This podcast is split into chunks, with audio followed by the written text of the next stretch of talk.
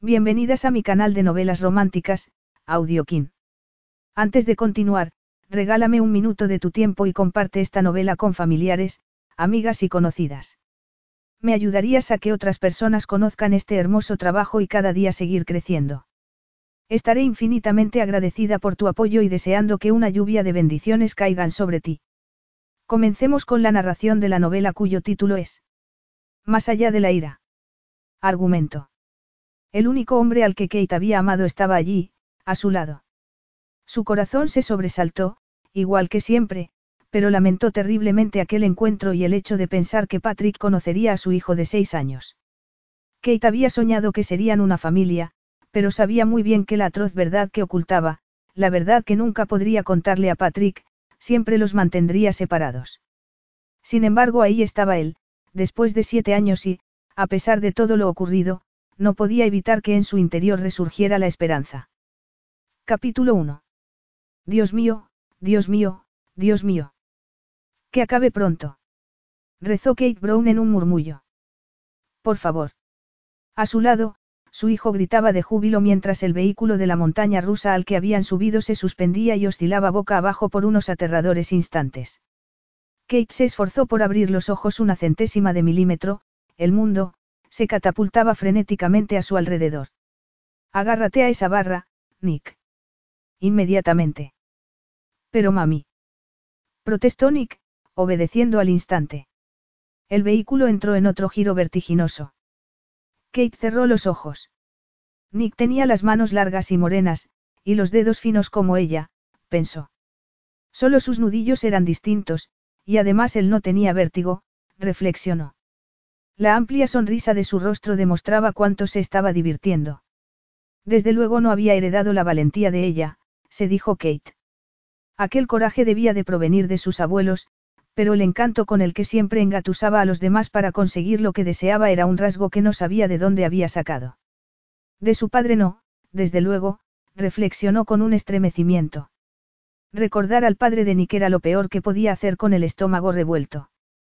Kate apartó aquella idea de su mente con la facilidad de un ejercicio repetido durante casi siete años. El vehículo comenzó a estabilizarse y disminuir la velocidad hasta parar. Gracias a Dios todo había terminado, pensó. Sin embargo, nada más pisar tierra firme, Nick volvió a insistir. Podemos subir otra vez, mami. Podemos. Ha sido para morirse. Es que quieres matarme. Pero si te ha gustado, mamá, sonrió Nick con aquellos ojos brillantes. Apuesto a que te ha gustado, y si volvemos a montar te gustará más aún porque ahora ya sabes lo que va a ocurrir en cada momento. Con una vez basta, y además van a cerrar el mundo submarino, objetó Kate tirando de él hacia la salida. Si quieres ir a nadar antes de la cena tenemos que marchamos. En Australia anochece pronto. Bueno, está bien, contestó Nick mirándola desilusionado. Kate rió. Nick sonrió y ella le apartó el pelo de la cara. Y al hacerlo una sensación atávica, largamente dormida en su interior, renació dando la voz de alarma en su sistema nervioso. Kate se volvió y se encontró con unos ojos que la miraban fijamente, unos ojos helados, de un gris acero, que la escrutaron rápida y peligrosamente para volverse después hacia el niño que había a su lado. Hola, Kate, la saludó Patrick Sutherland con voz grave y seria. El pánico se apoderó de ella, paralizó su cerebro. Apenas escuchó la exclamación de sorpresa de Nick. Luego, unas fuertes manos la agarraron y levantaron abrazándola fuerte contra un cuerpo grande, sólido como una roca. Envuelta en aquel calor, oliendo débilmente la evocadora fragancia masculina, Kate escuchó a Patrick decir. Se le pasará enseguida, solo ha sido un pequeño shock. Kate salió del estado de inconsciencia. Sus pulmones respiraban con dificultad. Trató de apartarse, pero los brazos que la sujetaban se mantuvieron firmes. Apóyate en mí, Kate, dijo Patrick en voz baja. Nick, musitó ella inquieta, tensa. El niño está bien. Mamá. La llamó su hijo entonces, delatando el miedo que sentía en el temblor de su voz. Kate abrió los ojos y parpadeó. Nick era un niño alto para su edad, aún no tenía seis años. Estaba pálido, y tenía los ojos de un azul verdoso y el pelo castaño con reflejos rojizos exactamente igual que ella. Debo de haber pasado demasiado tiempo al sol, explicó Kate, plenamente consciente de la presencia del hombre que la abrazaba. Te dije que te pusieras el sombrero, le reprochó Nick, añadiendo después con cierta ansiedad, ¿estás bien? Sí, claro. Y entonces, ¿por qué tiene que sujetarte él así? Ya no hace falta, soy perfectamente capaz de ponerme en pie sola, contestó Kate apartándose. Patrick la soltó, pero mantuvo una mano agarrada a su brazo. Su proximidad abrasaba a Kate. Tenía que marcharse de allí, se dijo. La severidad del rostro de Patrick podía deberse a lo inesperado e indeseado de aquel encuentro, pensó. Un rápido vistazo, sin embargo, la hizo darse cuenta de que no era así. Antes de que tuviera tiempo de responder a la cruda ira reflejada en sus ojos, estos se cerraron para volver a abrirse mostrando una mirada opaca e indescifrable. Necesitas beber algo, dijo él con brusquedad. Vamos, te invito. Kate conocía aquella mirada. Podía protestar, poner cuantas objeciones quisiera, negarse, sabía que, de cualquier modo, acabaría sentada en una cafetería tomando algo. Patrick siempre conseguía lo que se proponía, y los siete años que habían transcurrido desde que se vieron por última vez no habían servido sino para endurecer más un rostro ya severo a los 24. En aquel entonces él tenía carisma, irradiaba poder, recordó. En ese momento todo en él parecía haberse intensificado, resultaba irresistiblemente magnético, dominante, resuelto.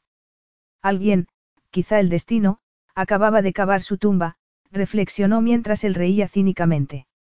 Kate alargó una mano para tomarla de su hijo. Nick, tras mirar de reojo al hombre que sujetaba a su madre por el brazo, se agarró a ella con fuerza. Kate le apretó la mano y la expresión asustada de Nick se desvaneció. Sí, eso es lo que necesitas, una taza de té. Está bien, contestó Kate. Los escasos minutos que tardaron en llegar al café apenas bastaron para que Kate se rehiciera.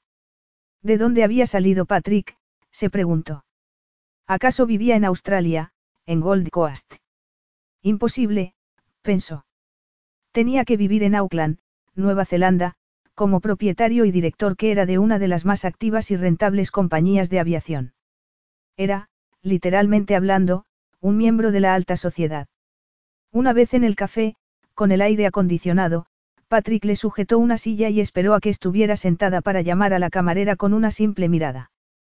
Solo Patrick era capaz de conseguir aquel servicio instantáneo, se dijo. Era consecuencia de su imponente presencia física, de sus anchos hombros, de sus largas piernas y de su estatura. Pero era consecuencia, también, de algo intangible pero igualmente imponente, la enorme autoridad que se reflejaba en su rostro y en su forma de ser. Café, o té, Kate. Té, gracias. ¿Y tú, qué vas a tomar? Le preguntó a Nick.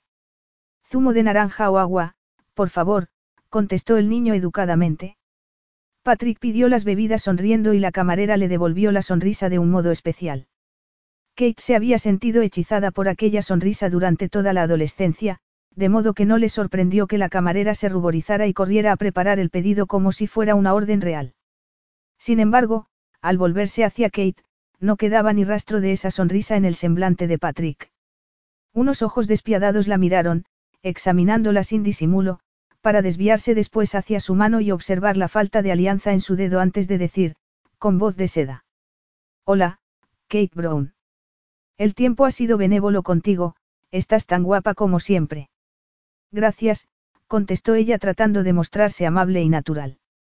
Aquello, sin embargo, no funcionó. Kate trató de reprimir su emoción y respiró hondo. ¿Ahora vives en Australia? Preguntó Patrick reclinándose sobre la silla. No, contestó ella escueta, incapaz de mentir delante de su hijo. Entonces comprendió que Nick estaba a punto de decir algo, así que lo miró severa, fijamente, con aquella expresión que conocen todos los niños y que significa, o te callas o te castigaré, y Nick cerró la boca. Así que sigues viviendo en Nueva Zelanda. Volvió a preguntar Patrick contemplando los destellos de color caoba de su pelo con ojos de acero.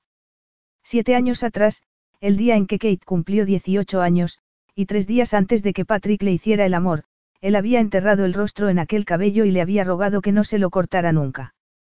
¿Acaso lo recordaba? se preguntó Kate. Sí, reflexionó enfebrecida mientras aquellos ojos se volvían de nuevo hacia su rostro, lo recordaba. Algo frágil se quebró dentro de ella, disolviéndose, fundiéndose. Sí, contestó Kate, apresurándose a añadir para evitar más preguntas de él, ¿y tú? ¿Vives aquí? No, solo he venido en viaje de negocios, contestó Patrick torciendo la boca sutilmente. Gotas de sudor recorrían la frente de Kate, que no podía disolver el nudo que atenazaba su pecho. Sonrió y comentó. Es un lugar precioso para venir a trabajar. Eso depende del trabajo. Kate, ¿es que no vas a presentarnos? Preguntó Patrick con cierta nota ácida y profunda en la voz. Kate sintió que tenía la boca demasiado seca como para contestar. Tuvo que tragar antes de responder. Este es mi hijo, Nick. Nick, este es un viejo amigo mío, el señor Sutherland. Hola, señor Sutherland, lo saludó el niño alargando una mano con solemne cortesía. Los largos y bronceados dedos de Patrick atraparon los de Nick mientras le devolvía el saludo y preguntaba sin hacer ninguna pausa. ¿Qué edad tienes, Nick? Seis años. Bueno, aún no, pero los cumpliré pronto, explicó el niño antes de que su madre pudiera detenerlo. Mi cumpleaños es el 31 de octubre, así que dentro de cinco semanas tendré seis años.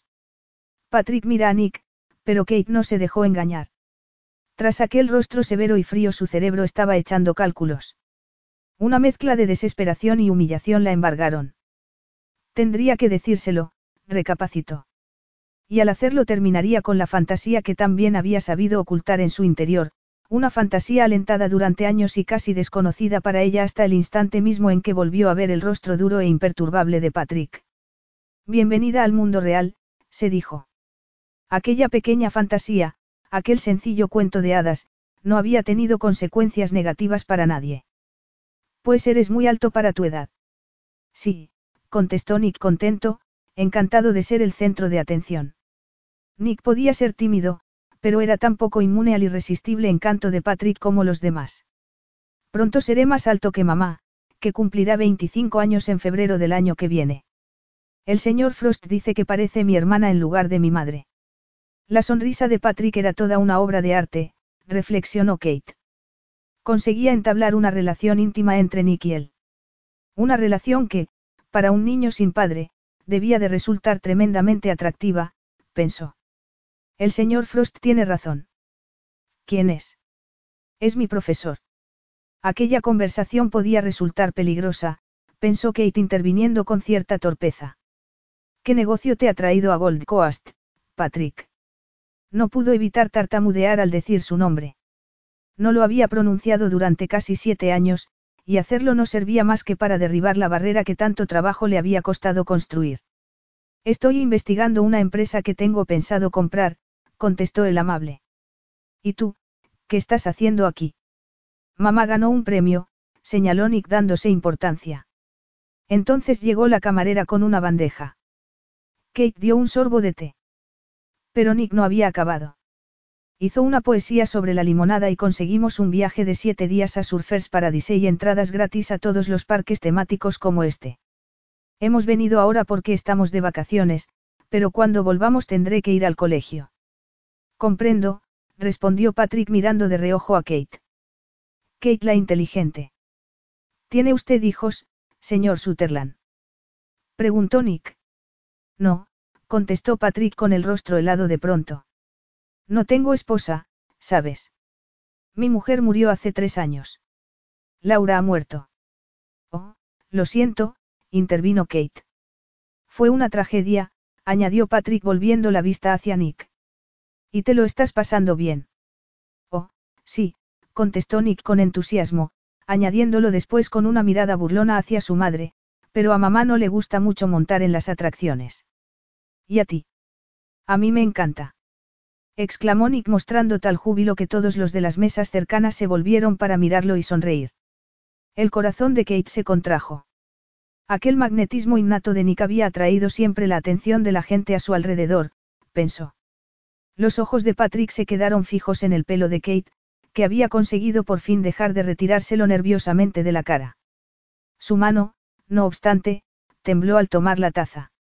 Me sorprende que hayas conseguido convencer a tu madre para que monte en la montaña rusa, siempre ha tenido miedo de las alturas, comentó Patrick mirando a Nick. Bueno, insistí mucho. ¿Conoce usted a mamá? ¿Es esa la razón por la que ha venido aquí? Sí, la conocía bien. Cuando tenía 14 años vino con sus tíos a vivir a la granja de mi padre. A Tatamoa, en Valley. Preguntó Nick dándoselas de entendido. Mamá me ha contado muchas cosas de ese lugar. Algún día iremos allí, cuando sea mayor. Sí, estupendo, contestó Patrick sin mirar a Kate. ¿Usted también vivía allí? No, yo vivía en Auckland con mis padres, mi padre trabajaba allí, pero siempre íbamos a Tatamoa a pasar las vacaciones. Y nos ha visto montados en la montaña rusa. Volvió a preguntar Nick absorbiendo inocentemente la atención de Patrick. Sí, os he visto desde la ventana del hotel de al lado. Pensé que sería divertido venir a saludaros. Aquello le pareció perfectamente natural a Nick que, asintiendo, se bebió la naranjada con entusiasmo. Kate mantuvo la mirada fija sobre su hijo mientras su cerebro trataba de asimilar aquella información. Patrick debía de haberlos esperado a la salida, comprendió. La tensión aumentó entonces al máximo.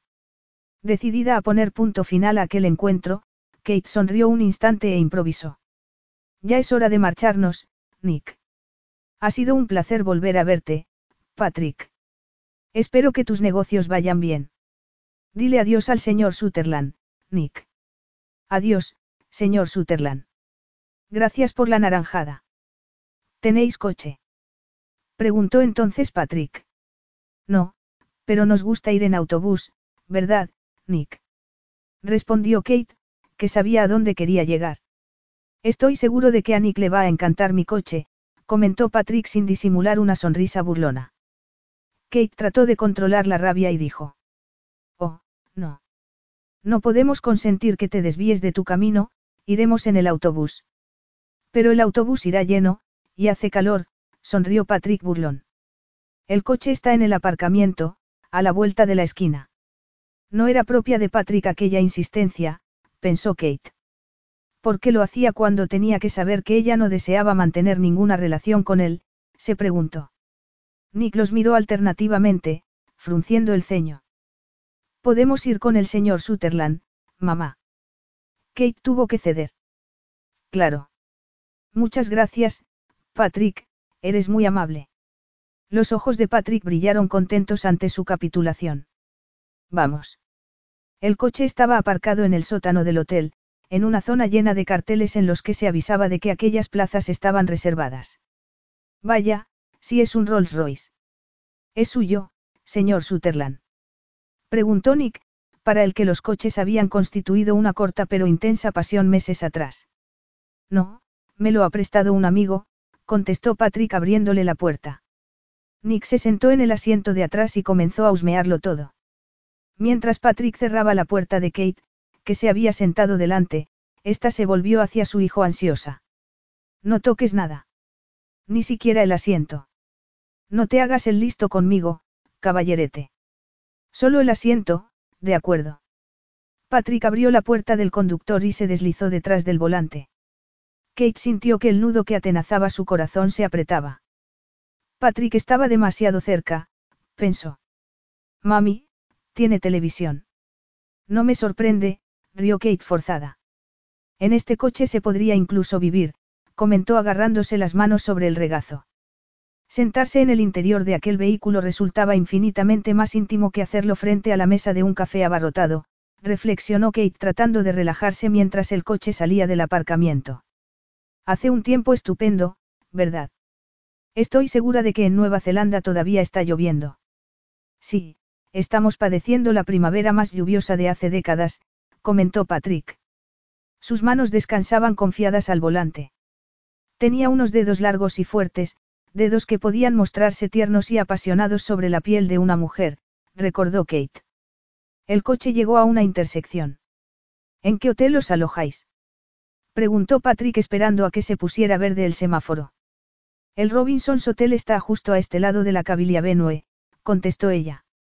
Lo conozco, es un hotel muy agradable, dijo Patrick maniobrando entre dos vehículos. Sí, mucho. ¿Cuánto tiempo lleváis aquí? Kate detestaba mentir, pero tenía que hacerlo. Su voz se quebró. Desde ayer. Espero que el tiempo siga así, aunque a Nick le ha encantado la tormenta de esta tarde. Cuando la tormenta arrecia en Gold Coast es que ha comenzado el verano, comentó Patrick lacónico. Me gustaría volver a verte, Kate. A ti y al niño. Había estado esperando una declaración como aquella y se preparó para reaccionar. A través del zumbido, de sus oídos Kate se escuchó a sí misma, con voz fría y tranquila, contestar. No creo que sea una buena idea. Tenernos mucho de qué hablar. No tenemos nada de qué hablar, lo contradijo sin vacilar, mirando al frente. Podrías empezar por explicarme por qué no me dijiste que estabas embarazada hace siete años, continuó Patrick con voz profunda y amenazadora mientras detenía el coche a la entrada del Robinson's Hotel.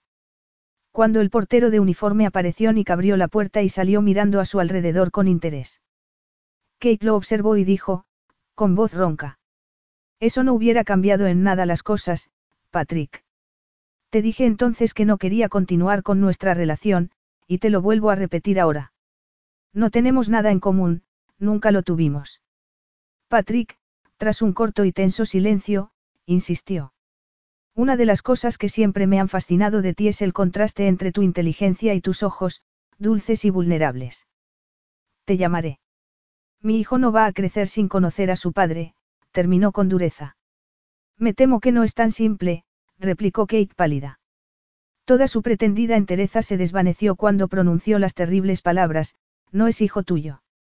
No mientas, Kate, advirtió Patrick mientras su boca se tensaba en una fina y cruel línea. Es la verdad. Nació casi nueve meses después de que hiciéramos el amor, replicó Patrick en voz baja y letal. No podía seguir soportándolo, reflexionó Kate apartándose el sedoso pelo de las sienes y de la nuca con mano temblorosa. Pero tenía que hacerlo. Nueve meses y dos semanas, lo corrigió. Estoy seguro de que eso entra dentro de lo normal en los periodos de gestación, afirmó el escueto. Tú eras virgen entonces, lo recuerdo perfectamente, Kate abrió la boca, pero él continuó hablando con fría escrupulosidad. Y no me vengas ahora con el cuento de que Nick es hijo de tu amante de la universidad, porque ni siquiera estabas en Christchurch cuando el niño fue concebido.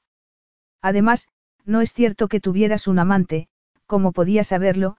se preguntó Kate. Patrick apartó la vista de ella al ver acercarse a Nick. Con voz apenas audible, añadió, procura no sofocarte. Las cosas que merecen la pena nunca son fáciles, pero hay que superar los obstáculos.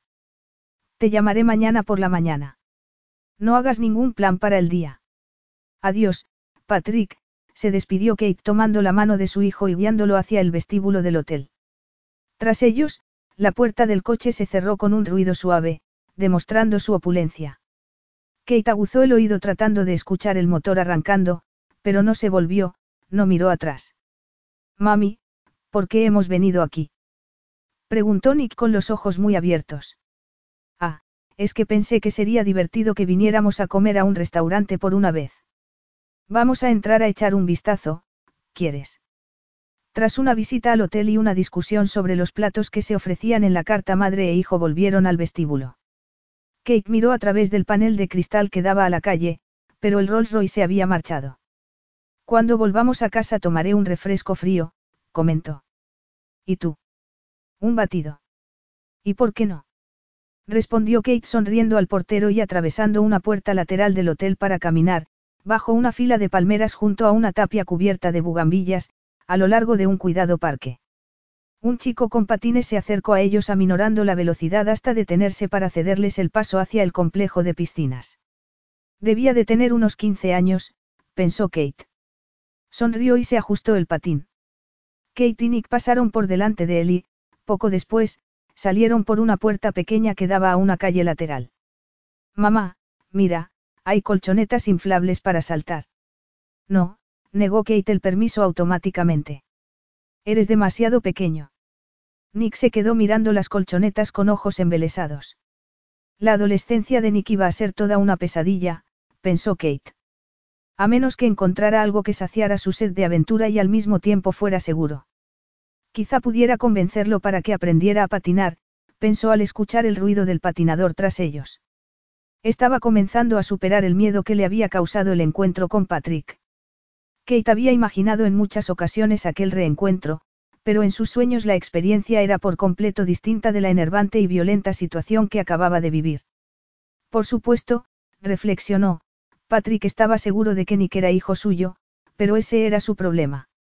Tenía que recapacitar y darse cuenta de que ella no tenía ninguna razón para mentir. Entonces se marcharía y Nick y ella volverían a estar a salvo, pensó. ¿Qué ocurre? Preguntó Nick sorprendiéndola con su tremendo poder de observación. Kate trató de controlar su ira y su autocompasión y respondió con naturalidad. Creo que se me va a poner dolor de cabeza. Es por culpa de la montaña rusa. No, cariño, no ha sido por eso, rió. Cuando me monto en la montaña rusa lo que me da vueltas es el estómago, no la cabeza. Pues a mí no, comentó Nick volviéndose para mirar al patinador. No te preocupes, cuando lleguemos a casa iremos a nadar y se te pasará.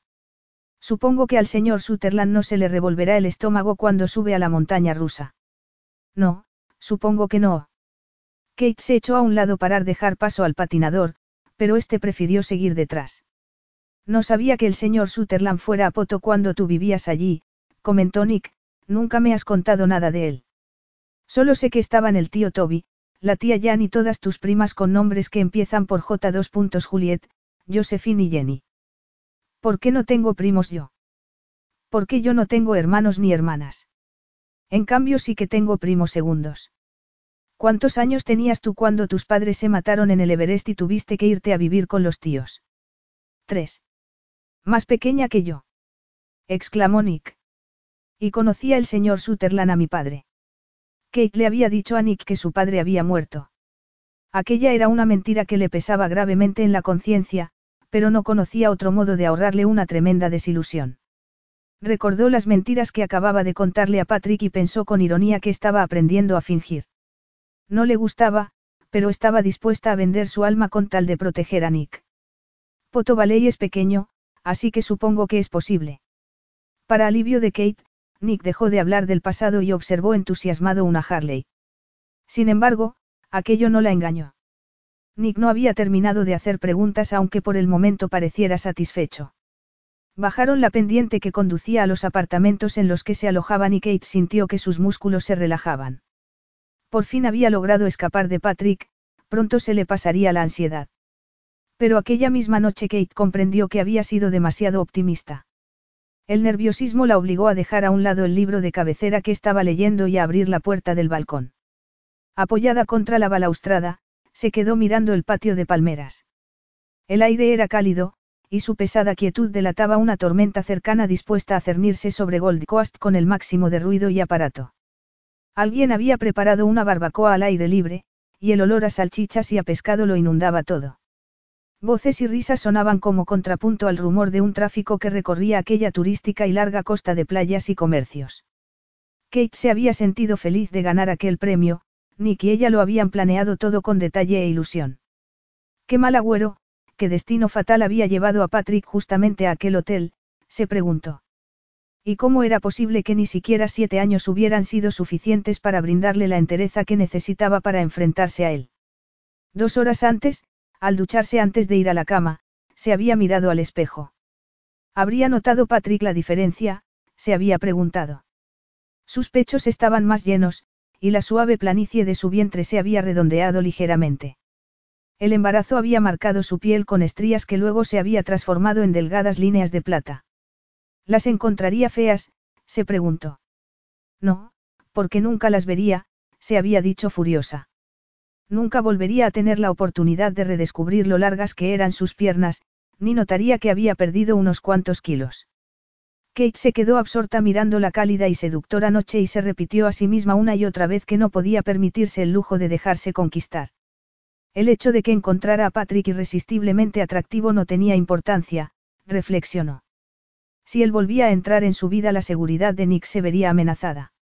Aquella tarde había conseguido huir pero, ¿Qué ocurriría si Patrick volvía a encontrarlos? se preguntó.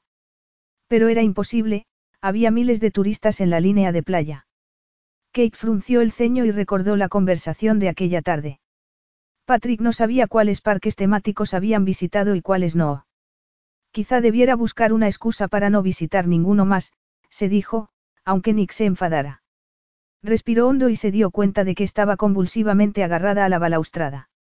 Dio un paso atrás y se enderezó. Debía marcharse a casa. No, eso sería exagerado. Patrick estaba en viaje de negocios, y no tendría tiempo de buscarlos a las puertas de todos los parques temáticos. Podía vigilar el aeropuerto de Brisbane, reflexionó. Pero le había mentido sobre cuántos días de estancia les quedaban en Gold Coast, así que podrían salir de Australia y volver a Nueva Zelanda antes de que él tuviera tiempo de apostar a alguien para vigilar. Y una vez de vuelta en Nueva Zelanda nunca los encontraría, pensó. Las guías de teléfonos estaban llenas de bronce, no tenía razón alguna para buscarla en Bangarey, una pequeña ciudad de provincias a unas dos horas al norte de Auckland y a más de cinco de Poto. Sus labios temblaron. Aquello era injusto. Nunca había hecho nada malo, y sin embargo se veía obligada a huir y a esconderse. Pero lo hacía por Nick, y por él estaba dispuesta a cualquier cosa. Él era la única razón por la que seguía viva, lo único que merecía la pena en su vida. Al día siguiente Kate decidió visitar un aviario. Había cientos de loros de colores brillantes que se acercaban a comer de bandejas preparadas especialmente para ellos. Los monitores pidieron voluntarios entre los turistas para sujetar las bandejas.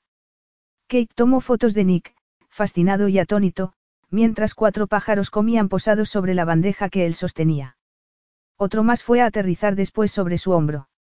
Nick estaba pálido y tenía las manos agarrotadas. Peleándose y empujándose, los pájaros comieron con avidez hasta que un timbre los hizo levantar el vuelo por encima de los árboles. Mami. Gritó Nick sin aliento, incapaz de hablar debido al susto. Luego su rostro cambió súbitamente de expresión.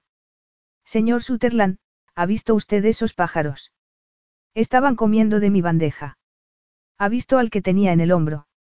Sentía sus garras sobre la piel. Capítulo 2. Kate se había sentido amenazada hasta la muerte, había sufrido la agonía y la degradación de la peor violencia imaginable, pero jamás había sentido el azote del miedo como lo sentía en ese momento. Trató de calmarse, de controlar su ansiedad. Respiró hondo. Aquella no era una coincidencia. ¿Cómo podía haber imaginado que iba a escapar de él?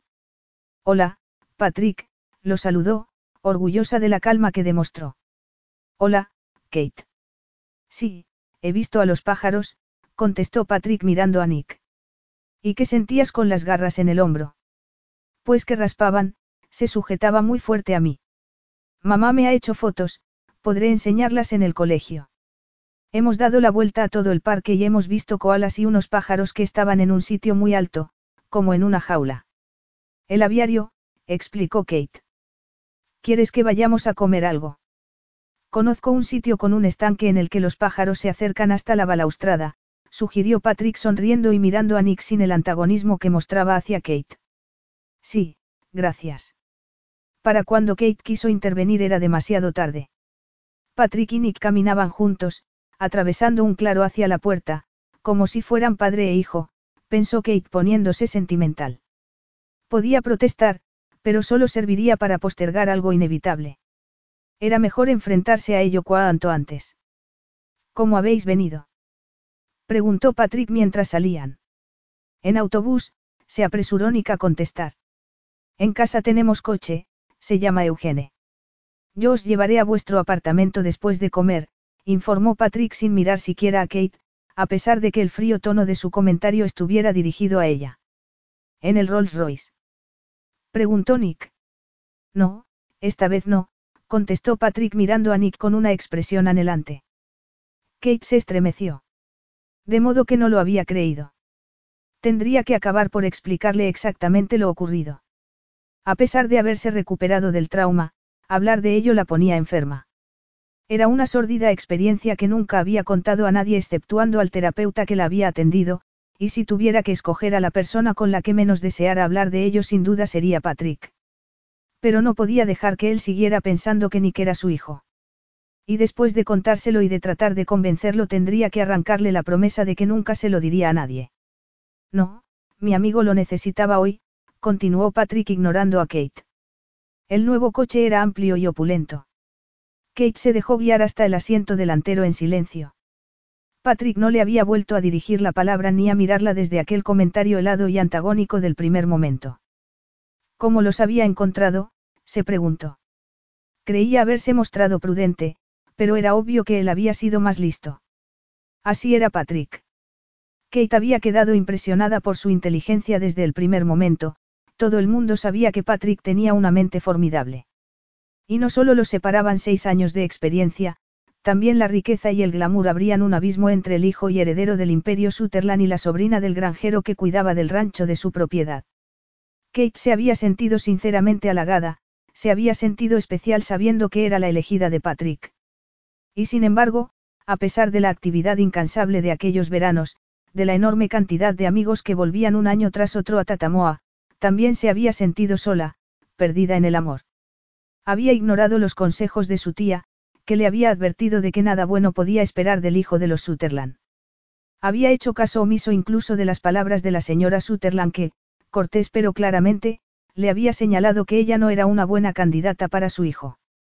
Kate había seguido bailando hasta el final, hasta el día inevitable de su destino, sin dejar de soñar enfebrecida. El día en que Patrick le dijo que la amaba su cabeza dio vueltas y más vueltas. Aquellas tres palabras habían sido como una trampa que la hubiera encandilado hasta llevarla a su cama, recapacitó. Había deseado con tanto ardor que fuera verdad que se había permitido el lujo de creerlo. Aquel era el culmen de todas sus esperanzas, y se había engañado creyendo que nada podría ir mal. Era joven e inocente. Kate se volvió hacia atrás para comprobar si Nick se había puesto el cinturón. Sus ojos se encontraron por un momento con los de Patrick. Su expresión era tan fría que casi le heló el corazón. No había rastro alguno de amor en sus ojos. Ella no pertenecía al elegante y adinerado mundo de Patrick, y él tampoco tenía cabida en el suyo. Patrick los llevó a un restaurante cerca de un parque en el que una corriente de agua caía sobre unas rocas para acabar en un pequeño estanque. A la sombra de los árboles unos tranquilos ibis buscaban comida. No les des nada, advirtió Patrick a Nick mientras una camarera los conducía hacia la terraza. No les hace falta, y si les da se nos van a echar encima. Como los gorriones y las gaviotas de casa, asintió Nick observando a los pájaros. Supongo que es por eso por lo que no hay muchas gaviotas aquí, porque los ibis se comen toda la comida. ¿Por qué cree usted que los pájaros de aquí cantan de día y en casa no? Kate, que había tratado muchas veces de satisfacer la curiosidad de su hijo, se quedó impresionada cuando Patrick contestó.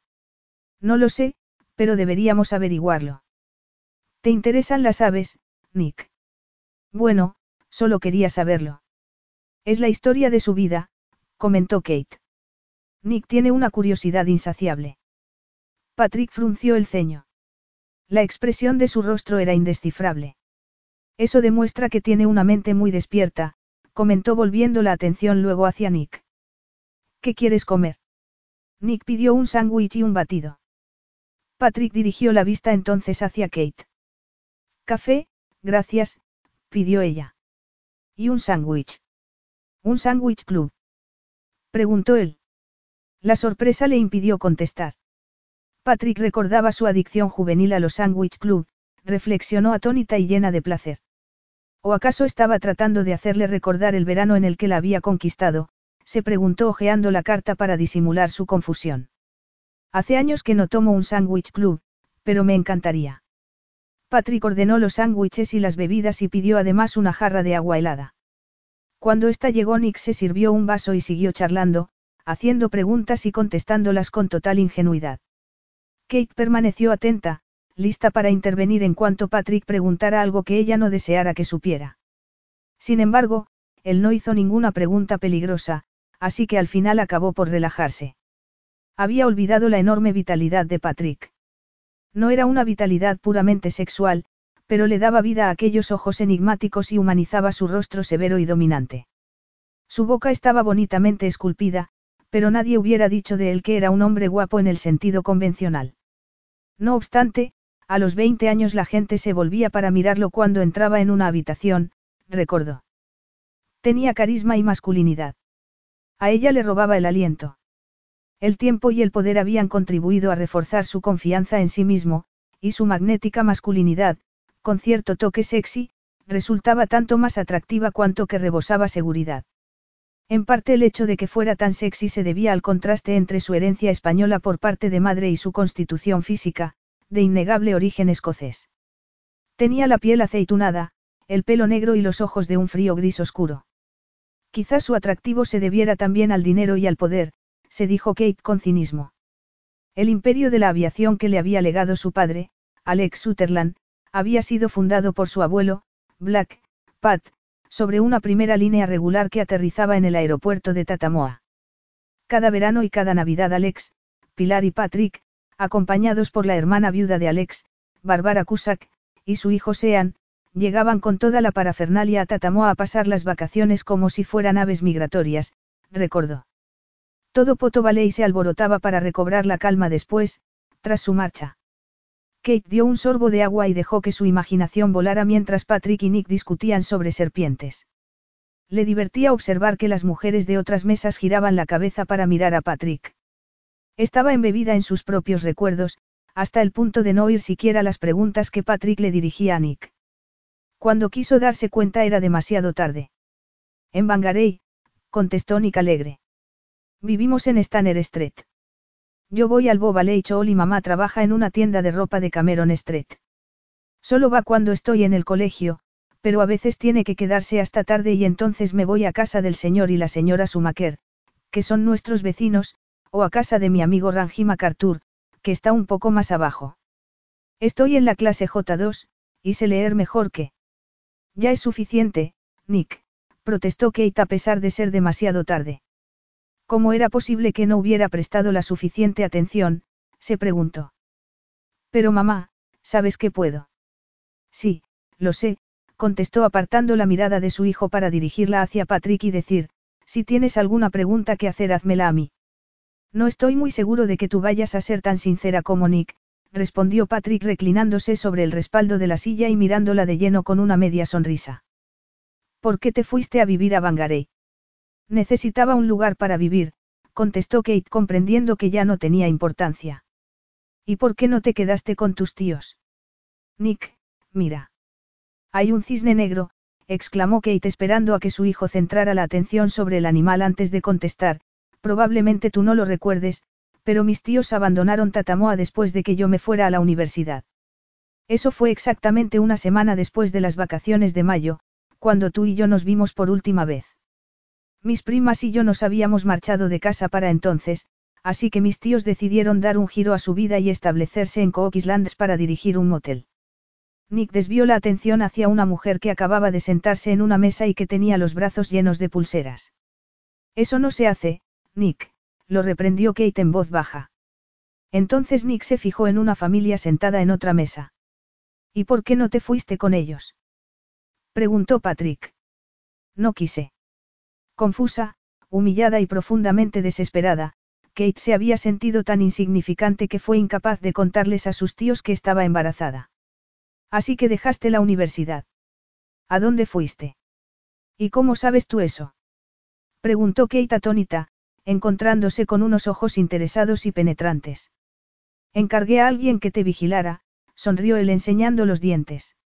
Fue la misma persona que descubrió que me habías mentido en mayo, cuando me dijiste que tenías un amante en la universidad, Kate miró de reojo a Nick. Su hijo estaba atento a una niña de su misma edad que había en otra mesa. En junio dejaste de ir a clase y desapareciste, continuó Patrick haciendo una pausa. Cuando lo descubrí llamé a tus tíos, y entonces fue cuando supe que habían abandonado Tatamoa. Me dijeron que se habían marchado a Australia, y pensé que te habrías ido con ellos. Pensé que si no te habías puesto en contacto conmigo era porque no querías verme, sus ojos se apartaron de ella para dirigirse hacia Nick y añadir, deberías de haber acudido a mí. No hizo falta, me las arreglé, contestó ella con voz distante, esforzándose por recordar un pasado amargo que no deseaba empañar a el presente. A pesar de todo logró mantener la calma para añadir, tú no tenías ninguna relación con, con la situación en la que me encontraba. Yo colaboré, Kate, insistió él con dureza, haciéndola estremecerse. ¿Por qué no me lo dijiste? Kate estuvo tentada de preguntarle qué habría pensado su nueva esposa de que ella estuviera embarazada, pero calló. No tiene nada que ver contigo, repitió. Patrick la escrutó con ojos oscuros e impenetrables. Detesto a los mentirosos, dijo al fin. Kate respiró hondo, tratando de relajar los tensos músculos. Debes de sentirte tremendamente superior, una vena vibró en el mentón de Patrick. Kate miró de nuevo a Nick para asegurarse de que no les prestaba atención, y luego añadió, de todos modos ahora ya no tiene importancia. Eso fue hace mucho tiempo, las cosas han cambiado desde entonces. Nunca podrás librarte del pasado, Kate. Nunca. Su sombra siempre te alcanzará. Antes de que Kate pudiera reaccionar ante lo que parecía una amenaza, Patrick sonrió de tal modo que se desvaneció su tristeza y su miedo. Aquello la transformó de nuevo en la Kate Brown adolescente, toda ojos, cabellos e ingenuidad, perdida en las inmensas profundidades del primer amor. Por fortuna la llegada de los sándwiches le concedió el tiempo necesario para recobrar el sentido común. Creo que usted le gusta a esa camarera, señor Sutherland, observó Nick una vez que se hubo ido. No dejaba de mirarlo. A mí también me gusta, contestó Patrick. Podrás comerte todo eso tú solo. Estoy hambriento, respondió Nick mirando su plato contento. Mami, esa camarera tenía el pelo rojo por las puntas y negro en la cabeza. Es porque se lo tiñe, explicó Kate. Tú no te tiñes, ¿verdad? No, tu madre siempre ha tenido el cabello así, contestó Patrick mirando los suaves y espesos rizos. Pero antes lo llevaba más largo. Cuando era una niña. Bueno, tenía 14 años cuando su tío comenzó a trabajar para mi padre, volvió a responder Patrick. Cuando yo tenga 14 años cuidaré de ti, aseguró Nick. Eso que has dicho es muy bonito, pero creo que para entonces todavía podré cuidar de mí misma. Será mejor que te comas el sándwich o tendremos que marchamos sin que te lo hayas terminado. Disculpen. Una voz desconocida y estridente los sobresalió a todos excepto a Patrick, que se levantó al ver a la mujer de las pulseras de pie, delante de la mesa. Nick miró a Patrick y lo imitó. La mujer, ignorando a Kate y al niño, sonrió. ¿Tiene usted fuego, por casualidad? Creo que he perdido el mechero.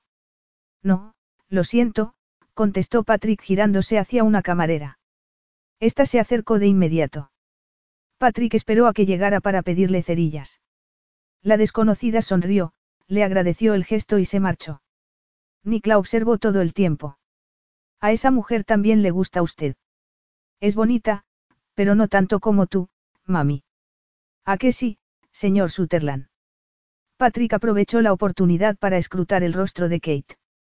El de él no mostraba emoción alguna, pero ella creyó ver un instantáneo reflejo oscuro en las profundidades de su iris.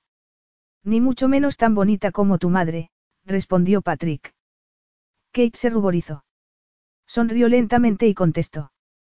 Muchas gracias. Tú también eres muy guapo, Nick. Guapo sí, bonito no, recalcó Nick horrorizado. Patrick y Kate se echaron a reír al mismo tiempo. No, aseguró ella, bonito no. Por unos instantes Patrick y ella permanecieron inmóviles, como a las puertas de una frágil armonía nacida entre los dos que, no obstante, acabó por romperse cuando él añadió. Hay un servicio de niñeras en tu bloque de apartamentos, no. Eso creo, contestó Kate cauta, adelantándose a él al asegurar, pero no tengo intención de utilizarlo. Me gustaría verte esta noche, explicó él con voz profunda y mirada atenta. No creo que sea una buena idea. Comete eso, Nick, se apresuró Kate a interrumpirlo. Kate, insistió el decidido, haciéndola temblar, tenemos que hablar. La mente de Kate estaba tan confusa que apenas podía pensar. Patrick no tenía derecho a reclamarle nada, reflexionó. Peor aún, podía incluso revelar su paradero al hombre al que más temía. Todos los músculos de su cuerpo se tensaron cuando respondió. No. Patrick se reclinó sobre el respaldo y la observó. Sus fríos ojos se mostraron implacables, y sus rasgos, duros y angulosos, resultaron aún más impresionantes y dominantes. Sí, la contradijo. ¿No te gusta el sándwich? Kate empujó el plato a un lado y tomó la taza con manos temblorosas. No tengo hambre. No me sorprende, se burló él poniendo énfasis en cada palabra. Antes o después lo descubriré, Kate. Nueva Zelanda es demasiado pequeña para guardar un secreto eternamente.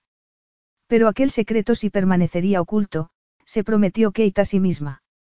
Aunque ella y Nick tuvieran que huir de Bangarey a medianoche como refugiados. Kate terminó el café sin saborearlo, pero no logró calentarse. Nada podía hacerla entrar en calor. Patrick nunca se rendiría. Estaba convencido de que Nick era su hijo, decidido a jugar un papel en la vida del chico. Sin embargo, en cuanto supiera la verdad la abandonaría. No le quedaba más remedio que contársela, pensó. O al menos contarle lo suficiente como para arreglar la situación. Y después tendría que arrancarle la promesa de su silencio, recapacitó. Sé lo que estás pensando, pero no es así. Si yo hubiera sabido, comenzó él a decir, llamándola mentirosa con la mirada. Eso no importa, lo interrumpió ella desesperada. No hay ninguna razón para que pienses que es responsabilidad tuya. Ninguna. Ha sido un intento muy bueno, Kate, pero no me vas a convencer. Lo discutiremos más tarde. Mira, Nick, un puqueco. Pero si solo hay puquecos en Nueva Zelanda. Clamó Nick volviéndose atento. No, aquí también son muy comunes, añadió Patrick. ¿Y cómo vienen aquí desde Nueva Zelanda? ¿O es que es al revés? El viento sopla desde Australia hasta Nueva Zelanda, así que imagino que hace miles de años unas cuantas parejas de puquecos cruzaron el mar de Tasman, ayudadas por los vientos, y volaron desde Australia hasta Nueva Zelanda en un suspiro, explicó Patrick. Los pájaros no suspiran, objetó Nick. Pero apuesto a que les gustó Nueva Zelanda cuando llegaron. ¿Te encuentras bien? Preguntó Patrick de pronto mirando a Kate. Sí. ¿Quieres otro café? No, gracias, contestó Kate bebiendo agua. Ya es hora de marcharnos, añadió como por casualidad. Aquello no logró engañar a Patrick, pero al menos Nick no se alarmó. Está bien, contestó Nick. De vuelta en el coche Patrick preguntó. ¿Volvéis al apartamento? Sí, gracias. ¿Cómo has sabido dónde nos alojábamos? No sabes mentir, Kate. Ni siquiera por omisión. Pagué a un patinador para que os siguiera. De modo que aquel patinador que los había seguido desde el Robinson's Hotel hasta su casa era el espía de Patrick inteligente. Y muy típico de él. Patrick condujo el coche con habilidad por las calles atestadas. Lo hacía todo bien, recordó Kate, los deportes, bailar, incluso el amor. Hacía el amor tan maravillosamente que sus efectos aún permanecían sobre ella a pesar de los años transcurridos. El coche se detuvo al llegar a los apartamentos. Kate aún reacia, tuvo que ceder. Te veré mañana por la noche. Mañana por la noche, sí, está bien, confirmó Patrick tirando del freno de mano. Iremos a cenar. Vendré a buscarte a las siete. Kate sintió arrepentida de haber cedido. Pero tenía que hacerlo, se dijo, por mucho que le costara. Además, en un restaurante ambos se verían obligados a guardar la compostura, pensó. No se te ocurra pensar que puedes escapar y volar mañana mismo a Nueva Zelanda, advirtió Patrick instantes después. Ahora sé lo suficiente de ti como para seguirte la pista. Dile adiós al señor Sutherland, Nick. Nick le dio las gracias y el coche desapareció.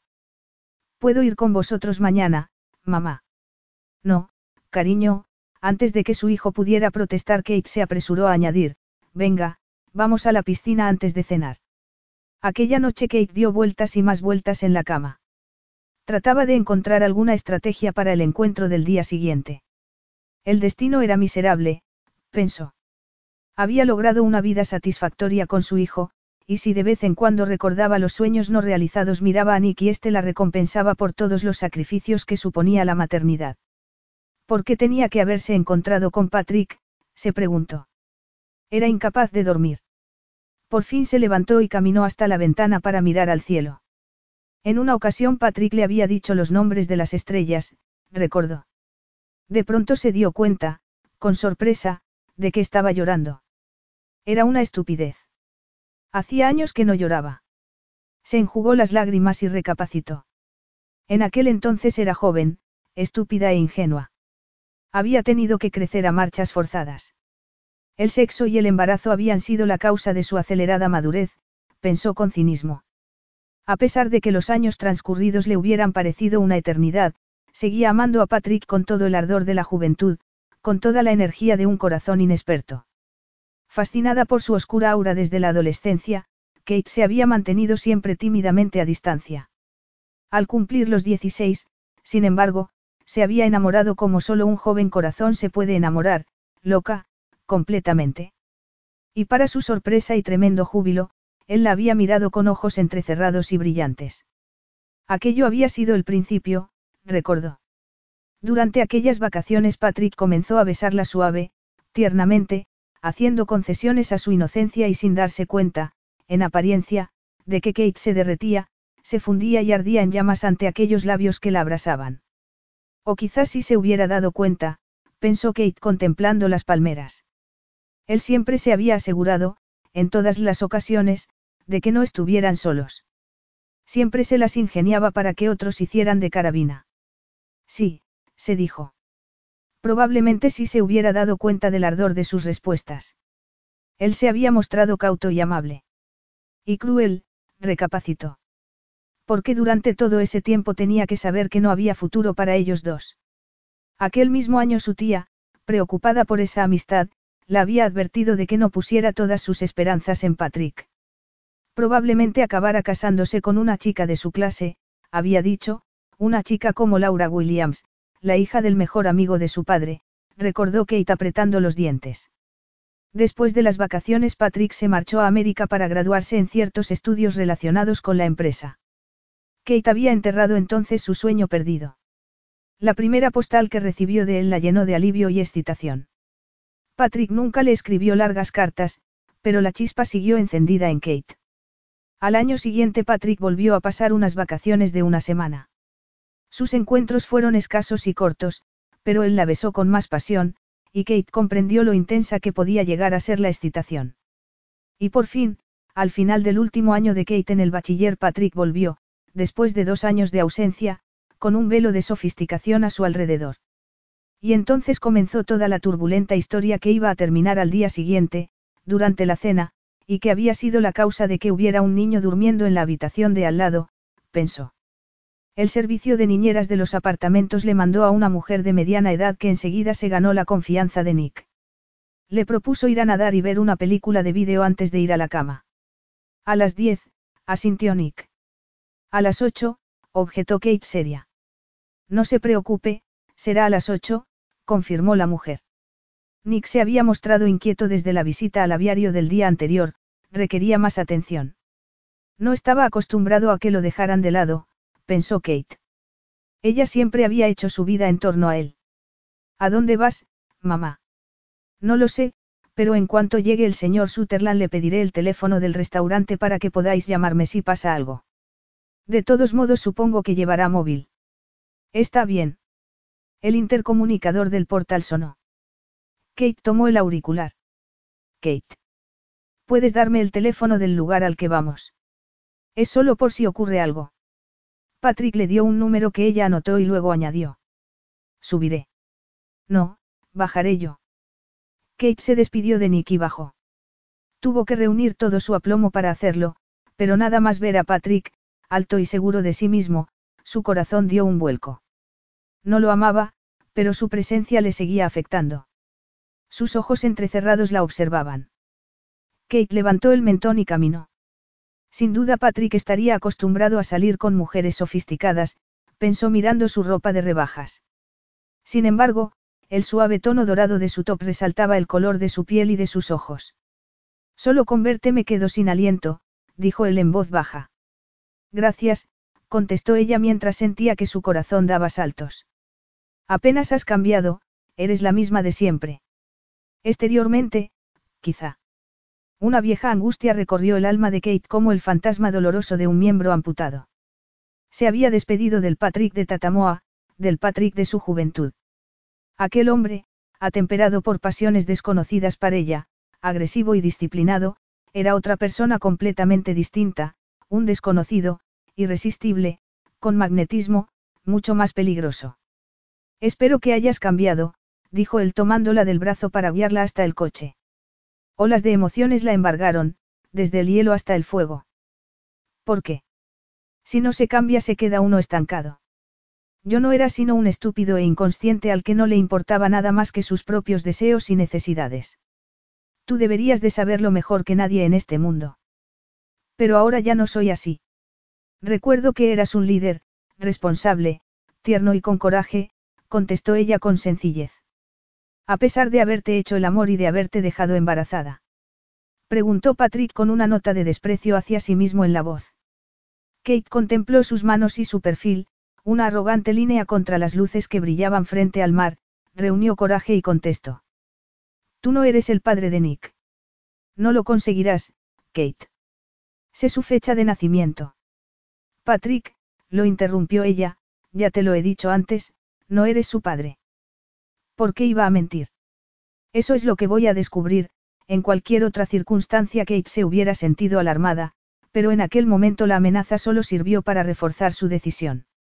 Patrick puso en marcha el coche y esperó a salir a la carretera antes de preguntar, de modo que te acostaste con otro en el plazo de una semana desde que hicimos el amor. Los labios de Kate comenzaron a temblar. Trató de controlarse y contestó. Quince días más tarde, para ser exactos. Justo nada más llegar a Christchurch. Justo antes, lo corrigió ella después de un segundo de vacilación. Patrick torció el volante y el vehículo se dirigió directo hacia una enorme cascada de agua que había frente a unos apartamentos en la línea de playa. Kate gritó asustada, pero luego vio, justo bajo la cascada, que había una entrada. Por allí era por donde iban a pasar, comprendió. ¿Dónde estamos? En mi apartamento. No estoy dispuesto a discutir sobre este tema en público. Cenaremos allí. No. Gritó Kate. La puerta del garaje, sin embargo, se estaba cerrando. Tranquila, la calmó Patrick con voz sedosa, no te pasará nada siempre y cuando me digas con quién te acostaste y cómo sabes que Nick no es hijo mío, Patrick detuvo el coche en el aparcamiento y apagó el motor. En aquel silencio su voz delataba un tremendo antagonismo hacia ella. Y tendrás que explicarme también por qué cuando nos vimos por última vez durante las vacaciones de mayo, cuando tenías que saber que estabas embarazada, no te molestaste siquiera en decírmelo. Capítulo 3. Kate miró de reojo el perfil de Patrick y sintió que se le ponían los pelos de punta. Pero su miedo era injustificado, se dijo tratando de reprimirlo. Había tomado una decisión, de modo que por mucho que se le revolviera el estómago se lo contaría. Pero entonces aquella fútil esperanza que siempre había guardado en su corazón se revelaría exactamente como lo que era, como un sueño, pensó poniéndose triste súbitamente mientras él le abría la puerta. Un acto de violencia ocurrido siete años atrás había dado al traste con todas sus ilusiones, había hecho imposible el amor entre Patrick y ella. Caminaron juntos por el aparcamiento subterráneo hasta el ascensor y subieron al ático. Naturalmente, se dijo Kate. Patrick tenía que poseer el ático, lo mejor. Las puertas del ascensor se abrieron y apareció un vestíbulo alfombrado. Patrick abrió la puerta sin decir palabra y la hizo entrar. Un amplio salón, de tonos suaves y a la moda, se abrió ante ella. Alfombras chinas, sofás de piel, una mesa de mármol travertino, todo muy refinado y con cierto aire francés. Y todo, hasta el espléndido ventanal con vistas al mar, quedaba en segundo lugar ante la imponente presencia de Patrick. Siéntate, ordenó él esperando a que obedeciera para añadir, ¿quieres algo de beber? No, gracias, pero toma algo tú. Creo que sería buena idea que yo me abstuviera también, comentó él con ojos ensombrecidos, escrutándola. Escucha, acabemos con esto cuanto antes, dijo Kate dominando su desesperación y calculando cada palabra. Nick no es hijo tuyo, Patrick. Por favor, créeme. ¿Y por qué habría de hacerlo? Te estoy diciendo la verdad. Voy a preguntártelo otra vez, ¿por qué iba a engañarte? Por venganza, tal vez. Preguntó él a su vez, impasible. ¿Y por qué iba a querer vengarme de ti? Inquirió Kate con los ojos muy abiertos, sin poder creer lo que acababa de escuchar. ¿Por qué me casé con Laura seis semanas después de vernos por última vez y exactamente cuatro meses y medio después de jurarte amor eterno? No, replicó Kate, dura como una roca. Fui yo quien te dijo, durante las últimas vacaciones de mayo en Tatamoa, que todo había terminado entre tú y yo. Tenías todo el derecho del mundo a casarte con Laura, añadió reflexionando sobre si se habría mostrado igual de firme de no haber sabido que había otra, mujer. Si hubiera habido alguna posibilidad de que fueras el padre de Nick me habría puesto en contacto contigo, Patrick. Pero no lo eres. Cuéntamelo de ese hombre con el que te acostaste a los pocos días de hacerlo conmigo, sugirió Patrick con una mueca en los labios. Kate cerró los ojos por un momento. Le había mentido, le había hecho creer que tenía un amante, y había tenido que vivir con aquella falsedad. Abrió los ojos y se encogió de hombros. Le costó un gran esfuerzo, pero contestó. Dijiste que sabías que no había tenido ningún amante. ¿Por qué mandaste a alguien a Christchurch a espiarme? De improviso la ira acabó por completo con el control que Patrick mantenía sobre sí mismo. ¿Y por qué crees que lo hice? Estaba enamorado de ti, fui a Tatamoa a pedirte que te casaras conmigo. Cuando me dijiste con toda la calma y la frialdad del mundo, con total rotundidad, que todo había terminado entre nosotros, lo único que se me ocurrió pensar fue que te había asustado al hacerte el amor, que eso te había repugnado hasta el punto de detestar el hecho de estar en la misma habitación que yo. No. Te dije que te amaba, que te esperaría, lo recuerdas. Fue al día siguiente de hacer el amor. Llamé por teléfono a casa porque mi padre se estaba muriendo, era solo cuestión de tiempo el que su corazón fallara, y tuve que volver a Auckland para estar con él. Lo recuerdo, confirmó Kate con el corazón tembloroso. Lo había lamentado por él, y sin embargo aquella repentina partida había acabado con su felicidad, reflexionó. Y yo lo comprendí. Y comprendías también que iba a tener que trabajar 18 horas al día para sacar adelante la Sutherland Aviation. No sabía que la empresa tuviera problemas, contestó Kate elevando el mentón, pero desde luego aceptaba el hecho de que tu lugar estaba con tus padres. Esa fue la razón por la que no pude ir a verte al principio, no podía abandonar a mis padres. Mi madre estaba destrozada, y la salud de mi padre se deterioraba por momentos, explicó Patrick decidido, con una voz carente de emoción. Cuando te telefoneaba tu voz sonaba distante, tus cartas eran como las que escriben las niñas a sus primos, pero pensé que era porque eras joven y porque yo no estaba contigo. Kate alargó la mano para consolarlo en un acto reflejo, pero la retiró inmediatamente como si hubiera tocado una llama ardiendo. Patrick, sin embargo, vio el gesto. Por supuesto que tenías que estar con tu padre, y con tu madre. No se trataba de eso. ¿Y entonces qué fue lo que te hizo cambiar de opinión? Preguntó él volviendo a controlar su temperamento. Sé que me amabas, no hubieras hecho el amor conmigo de no haber sido así. ¿Por qué no me dijiste que estabas embarazada aquel día de mayo, durante las vacaciones? ¿Por qué no tenía nada que ver contigo? El bebé no era, no es tuyo, contestó Kate sintiendo náuseas. De todos modos eso ya no importa, lo único que importa es que Nick no es tu hijo. Por favor, créeme. Kate había tratado sencillamente de explicarse, no quería tener que rogarle, pero estaba segura de que él había captado la súplica implícita en sus palabras, porque la miró con una mezcla de ira y disgusto. Patrick no se había sentado.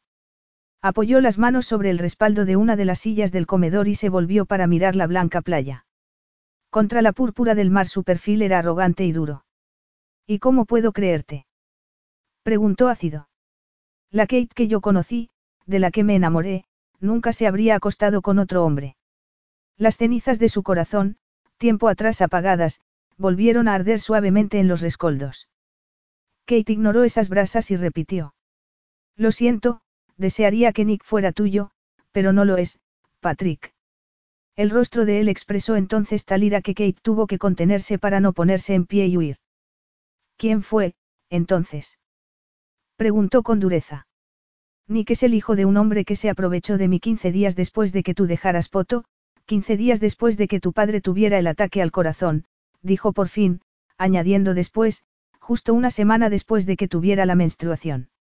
Aquellas palabras salieron de su boca como el veneno, amargas y duras pero resueltas. Durante unos tensos segundos Patrick se quedó mirándola. Kate tenía el pulso acelerado. Entonces él juró ella gritó al ver que levantaba una silla y la estrellaba contra el suelo. Entonces Kate comprendió una vez más algo que ya sabía, que no podía contarle toda la verdad. Patrick miró la silla como si la aborreciera, pero luego volvió a dejarla en su sitio y camino a grandes zancadas y en silencio hacia la ventana. ¿Quién fue? ¿Quién se aprovechó de ti? Su voz sonó helada, demasiado helada, reflexionó Kate. Pero tras aquel frío control se escondía una ira salvaje e irreprimible, de una furia capaz de hacerla estremecerse. Solo en una ocasión lo había oído hablar así, recordó. Cuando Sean Cusack, su primo, trató de besarla. Y no sentía deseos de volver a verlo en ese estado. Nadie a quien yo conociera, se apresuró entonces Kate a contestar, más tranquila al comprender que él por fin la había creído. Fue un hombre que había venido en autostop desde Auckland. Casualmente yo estaba en el lugar inadecuado en el momento inadecuado. Más mentiras, pensó Kate para sus adentros. Sin embargo, su historia resultaba verosímil porque estaba basada en la verdad. Patrick volvió a hablar con aquella voz letal, apenas audible. ¿Qué pasó con él? Robó un coche en el Forsites de Poto y se estrelló 15 kilómetros más allá. Murió, explicó pensando en que si Patrick decidía comprobarlo encontraría al menos parte de la historia en los periódicos de entonces. Kate imploró perdón en silencio al desconocido ladrón por haberle hecho responsable de un delito que no había cometido. Patrick frunció el ceño. Fue esa la razón por la que me dijiste que ya no estabas enamorada de mí. ¿Por qué te habían hecho daño? Kate apretó los puños, pero luego se relajó. Entrelazó las manos en el regazo y trató de mantenerlas quietas. Luego, con calma y decisión, contestó. Sí. Estaba destrozada, no podía soportar la idea de intimar con ningún hombre. Es una respuesta muy común, comentó vacilando, antes de añadir, y además sabía que estabas viendo a Laura. En cierto sentido me pareció que era el destino. La verdad, pensó Kate con amargura, tenía innumerables caras. Patrick volvió el rostro arrogante hacia ella. ¿Y cómo supiste que estaba viendo a Laura? ¿Te acuerdas de mi prima Juliet? Tu padre le ofreció un trabajo en Auckland, en la Sutherland Aviation. Juliet, preocupada por ella, había tratado de convencerla de que, por muy dulce y romántica que resultara una aventura durante el verano, no significaba nada. Sus cartas habían sido lo suficientemente explícitas, recordó.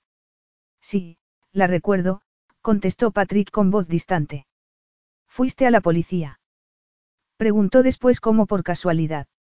Era mi palabra contra la de él, explicó Kate mordiéndose el labio. Estaba segura de que nadie me creería. Eso, al menos, era lo que Sean le había dicho en aquel entonces. Y ella lo había creído. No lo hubiera creído transcurrido el tiempo, en cambio. Si algo así volviera a suceder acudiría a la policía a la mayor celeridad, pero en aquel entonces era una estúpida y una inocente. La idea de contarle a nadie lo ocurrido la llenaba de vergüenza y de horror. De pronto se le ocurrió una idea, y añadió. Además, estaba muerto. Más mentiras, pensó. Y nunca se te ocurrió interrumpir el embarazo. No supe que estaba embarazada hasta justo antes de las vacaciones de mayo, en aquella época tenía muchas irregularidades. Y cuando me di cuenta, estaba todavía tan deprimida, tenía tal shock que no podía sino seguir engañándome a mí misma y negar la realidad. Sabía que no había forma alguna de que pudiera, de que los dos pudiéramos, Kate se interrumpió y trató de poner en orden sus pensamientos, lo único que podía hacer era no volver a verte. Había perdido a Patrick la noche en que había sido atacada, reflexionó. Porque había sido precisamente su primo Sean, quien lo había hecho. Comprendo, dijo el decepcionado y pensativo, con el rostro imperturbable. Posiblemente estuviera decepcionado porque no tenía ningún hijo, pensó Kate, muchos hombres deseaban tenerlos. Pero también debía de estar contento y agradecido de que vida no se hubiera complicado, de que todo pudiera seguir igual, se dijo. ¿Podrías llevarme a casa, por favor? pidió Kate. Pareces muy cansada, quédate a cenar y luego te llevaré, contestó el inflexible. Kate miró el reloj. Eran solo las siete y media. Nick estaría despierto, y no se sentía con fuerzas como para atenderlo. No quiero, no tengo hambre, Patrick. He pedido que nos traigan la cena. Seguro que te sentará bien comer algo. Solo el tiempo podía curarla, recapacitó. Había conseguido olvidar al padre de Nick durante años, ignorar su identidad. Pero hasta el momento de volver a ver a Patrick no se había dado cuenta de que, escondida en lo más profundo de su corazón, mantenía la ilusión de que Nick fuera su hijo. Se había estado engañando a sí misma. Qué estúpida había sido haciéndolo, comprendió. Por fin su mentira había quedado expuesta a la luz del día, y no servía más que para que se revolviera brutalmente contra ella. Sentémonos en el comedor, sugirió Patrick con ojos oscurecidos e inexpresivos. De algún modo el proceso habitual de cenar, sentarse a la mesa, desdoblar la servilleta y tomar el cubierto en las manos le sirvió para tranquilizar su alma, para hacerla comprender que, ocurriese lo que ocurriese, la vida tenía que continuar.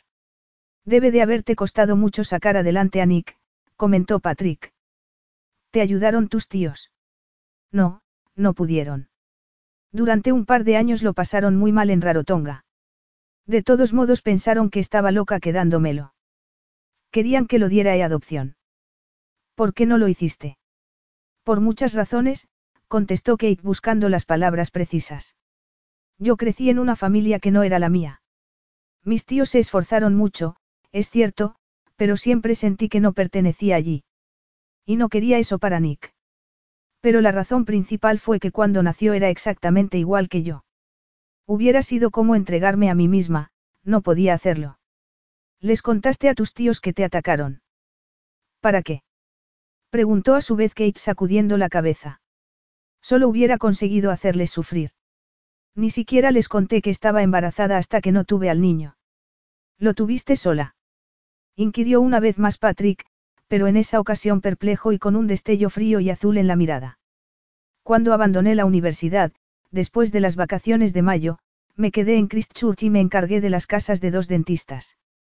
Se portaron muy bien conmigo, me llevaron al hospital y me fueron a visitar. Antes de dar a luz conseguí un apartamento en Bangaré y ahorré el suficiente dinero para el viaje.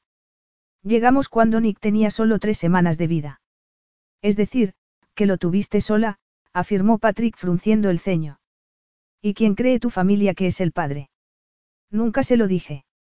Era sorprendente, pensó Kate, pero Patrick pareció conformarse con aquella respuesta.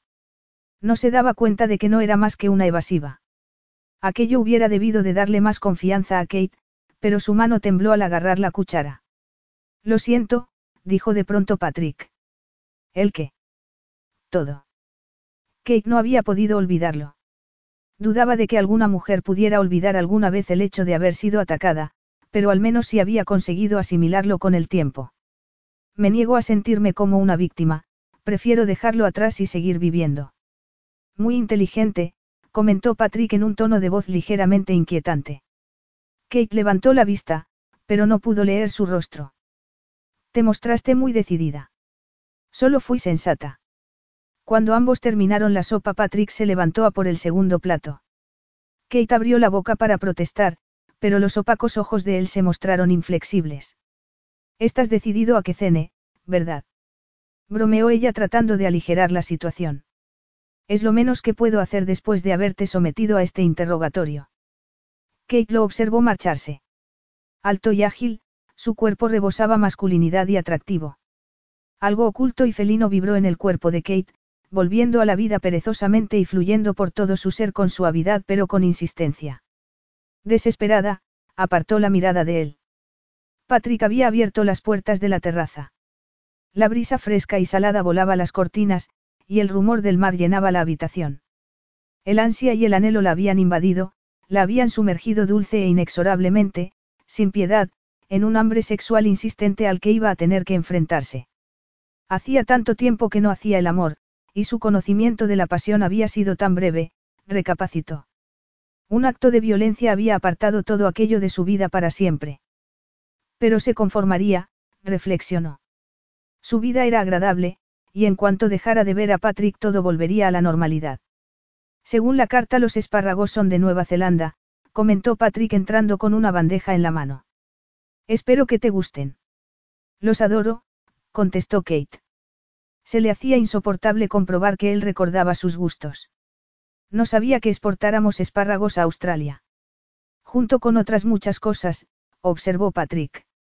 Entonces ambos comenzaron a discutir animadamente sobre el último escándalo político, contradiciéndose y disfrutando de la conversación hasta el punto de que Kate olvidó lo que había entre ellos dos. Después, cuando hubieron terminado la cena, él dijo. Supongo que no terminarías tus estudios. ¿No estás haciendo algún curso a distancia? No, no tengo ni dinero ni tiempo, explicó Kate crispada. Un cerebro como el tuyo no debería de desaprovecharse, y me imagino que el trabajo en una boutique no es un gran estímulo. Ni la compañía de Nick, Para el caso, Patrick hizo una pausa para luego añadir, a menos que tengas a alguien más con quien hablar. Aquellas palabras, pronunciadas con voz profunda, habían sonado turbulentas. Kate sintió que se le secaba la boca. Leo mucho, en Bangarey hay una buena biblioteca. Y tengo amigos y vecinos. Anna y Jacob tienen casi 80 años, pero les encanta discutir de cualquier cosa.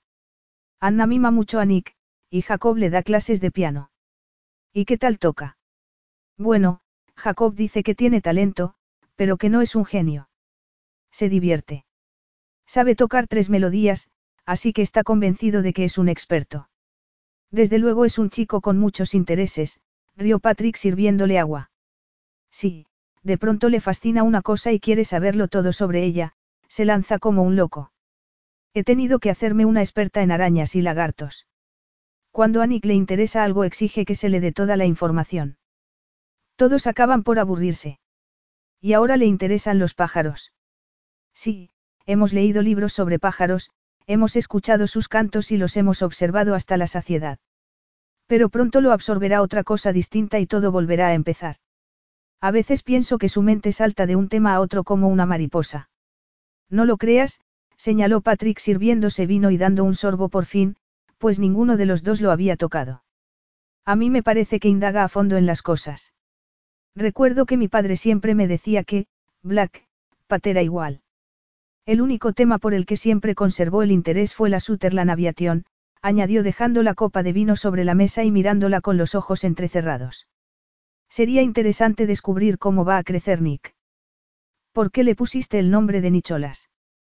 Era el nombre de mi padre, contestó Kate Cauta, sin mencionar que el segundo nombre de pila de su hijo era Patrick y que se lo había puesto en recuerdo del padre que ella hubiera deseado para él. Si Nick había heredado algo de Black Pat, no había sido a través de Patrick, reflexionó. Me hubiera gustado conocer a tu padre. ¿Os parecéis a él tú y Nick? No, nos parecemos a mi madre. Pues debió de ser muy guapa.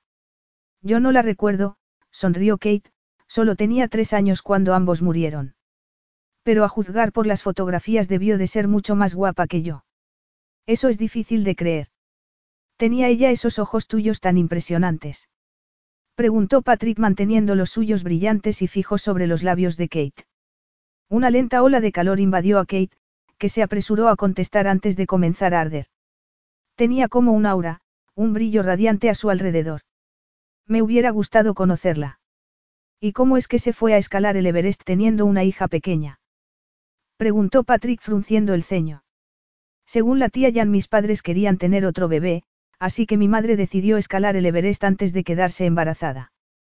Los dos eran expertos alpinistas. En cierto modo fue una bonita forma de morir. No es de extrañar que a Nick le guste la montaña rusa. Pues esos genes aventureros se saltaron una generación, porque a mí no me gusta el peligro. ¿En serio? Se burló Patrick. Yo siempre he creído que tú eras increíblemente peligrosa, incluso a los 14 años. Esos enormes ojos, tan vulnerables, y esos labios tan apasionados, y la piel, de un dorado pálido como la seda, a mí me asustabas, me apabullabas hasta la locura, y al ir creciendo y haciéndose más evidente tu belleza me fue cada vez más difícil recordar que tenía seis años menos que yo. Al final me rendí. No, yo soy una persona muy normal, objetó Kate tratando de no perder la cabeza. Sin embargo dijiste que Nick era guapo. Kate vaciló, pero al final lo admitió. Bueno, sí, pero es que yo soy su madre. Para mí Nick es perfecto. Es un niño guapo y se parece a ti, aseguró Patrick con los ojos entrecerrados, viéndola ruborizarse. Aunque no parece tan vulnerable, es de constitución fuerte. Patrick cerró los ojos ocultando de ese modo sus pensamientos. La luz que alumbraba la mesa se proyectaba cálidamente sobre sus rasgos, en absoluto vulnerable ni inocentes, pensó Kate. De pronto él abrió los ojos demostrándole que había estado mirándola. Una ola de emoción la invadió. De pronto sentía que sus pechos ardían pesados, que todo su cuerpo se tensaba advirtiéndola de que estaba pisando un terreno pantanoso. Patrick se puso en pie y se quedó mirándola. De postre hay pudín y compota de mango. Estupendo. Por fin Patrick sabía que Nick no era su hijo, así que no volvería a verlo, pensó. Podía permitirse el lujo de pasar unos minutos más en su compañía. Patrick recogió los platos y se dirigió a la cocina, y Kate trató de controlar los acelerados latidos de su corazón, el anhelo que surgía en cada célula de su cuerpo, la ola de deseo que la invadía. El deseo sexual era sencillamente una cuestión de química, reflexionó. Algo inconveniente y de escasa importancia.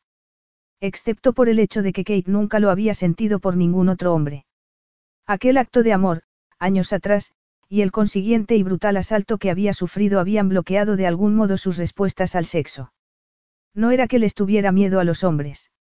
Al contrario, pensó, se alegraba de haber hecho el amor con Patrick.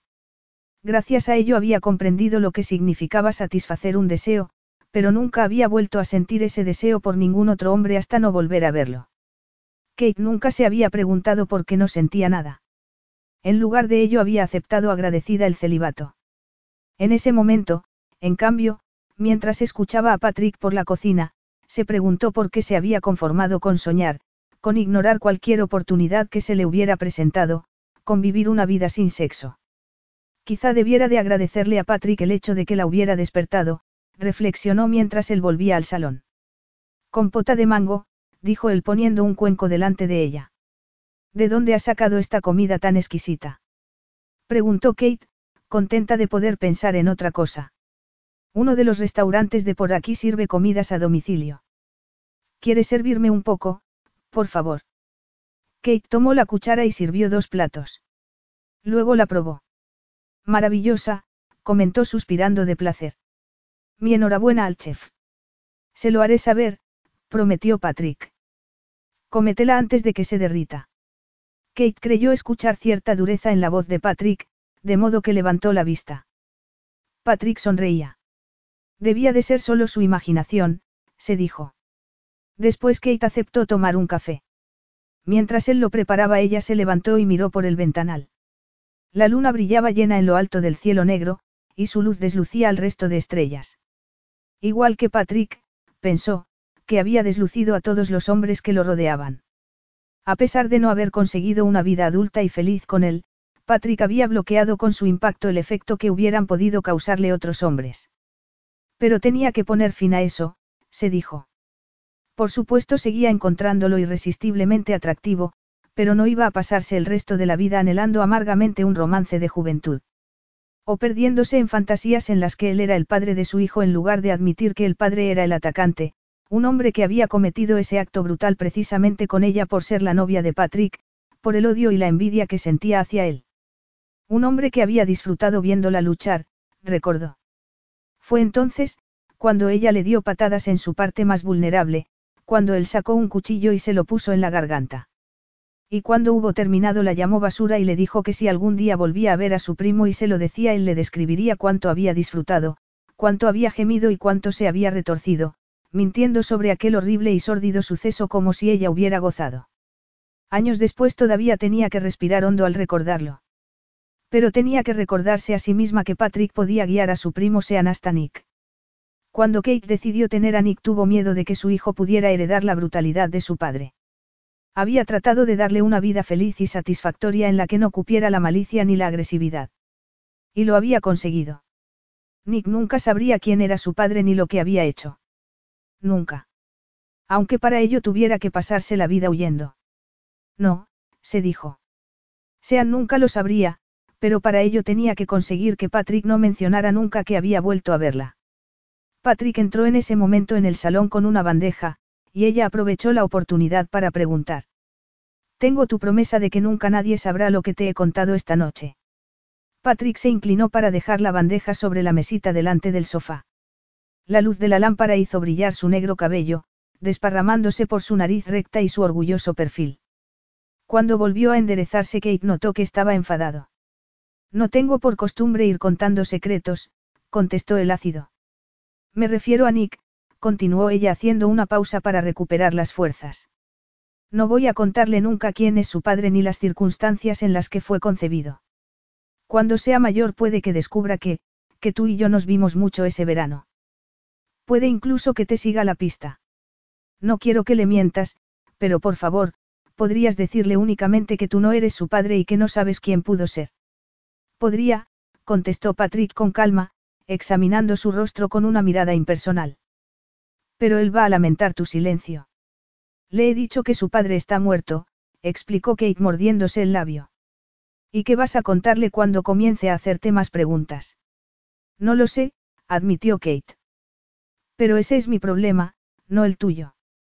Está bien, no le contaré que te atacaron. Gracias, contestó Kate tensa. Y, podrías no decirle a nadie que me has visto. No quiero que el pasado obstaculice mi vida, añadió en tono de orden más que de súplica. Patrick frunció el ceño, y Kate sostuvo su mirada fría con lo que creyó que podría calificarse de confianza en sí misma. Por supuesto, dijo él al fin, tras una larga pausa. Ven a tomar café. ¿Quieres un poco de brandy? No, gracias, respondió Kate contenta de poder sentarse en el sofá. Sus piernas flojeaban. Sirvió un café solo y amargo para Patrick y se lo ofreció. Ambos continuaron hablando en voz baja, como tratando de poner orden y restablecer la cortesía en una conversación que les había causado un gran shock a los dos. Kate miró al hombre sentado a su lado. ¿En qué estaría pensando? se preguntó. Era imposible descifrarlo. Desde niño el rostro de Patrick había expresado solo lo que quería y cuándo lo quería. Capítulo 4. En el camino de vuelta a su apartamento Patrick volvió a preguntar. ¿Cuándo te vas de verdad a Nueva Zelanda? El viernes, contestó Kate con sinceridad. Está bien, Kate, no pretendo acosarte, pero no quiero volver a perderte de vista otra vez. Lo pasamos bien hace años, ¿verdad? Sí, pero... Al verla vacilar, Patrick añadió. Ahora somos diferentes, hemos cambiado. Y además, lo has pasado bien esta noche, al menos en parte, no. Sí, lo he pasado bien. No te sorprenda, yo también lo he pasado bien. Casi he terminado mis negocios aquí, y no tengo que volver a Nueva Zelanda hasta dentro de un par de días. ¿Crees que podríamos recuperar al menos en parte nuestra antigua amistad? Aquella sugerencia resultó tan excitante para Kate que olvidó toda su prudencia y su cautela. Todos sus miedos desaparecieron de pronto, barridos por una ardorosa fascinación. ¿Qué mal podía haber en ello? Se preguntó. Quizá no sirviera de nada, pero al menos la ayudaría a olvidar la vieja fantasía que arrastraba desde tiempo atrás. Además Patrick le había hecho una promesa, y sabía que nunca la rompería. No podemos volver atrás, Patrick, la vida no funciona así. Lo sé, concedió él con calma, meditativo. Volver atrás es imposible, pero lo que yo quiero es seguir hacia adelante. La sencillez de aquellas palabras terminó por derribar sus defensas con la mayor facilidad. Sí, me gustaría. Gracias, dijo él sin tocarla, acariciándola con la mirada y la voz. De nuevo un temor, vacilante y sin sentido, volvió a invadirla. ¿Qué ocurre? Patrick siempre había sabido captar en ella más de lo que hubiera deseado. Hubo un tiempo en el que creyó que se debía a que estaban hechos el uno para el otro, pero en aquel momento no podía seguir pensándolo. Patrick, sencillamente, comprendía el lenguaje de los cuerpos con su brillante inteligencia. Creo que el destino está en mi contra, comentó Kate al fin observando a los turistas por la ventanilla del coche. Tú nunca fuiste supersticiosa, contestó Patrick. Nunca fui un montón de cosas, sonrió Kate amargamente.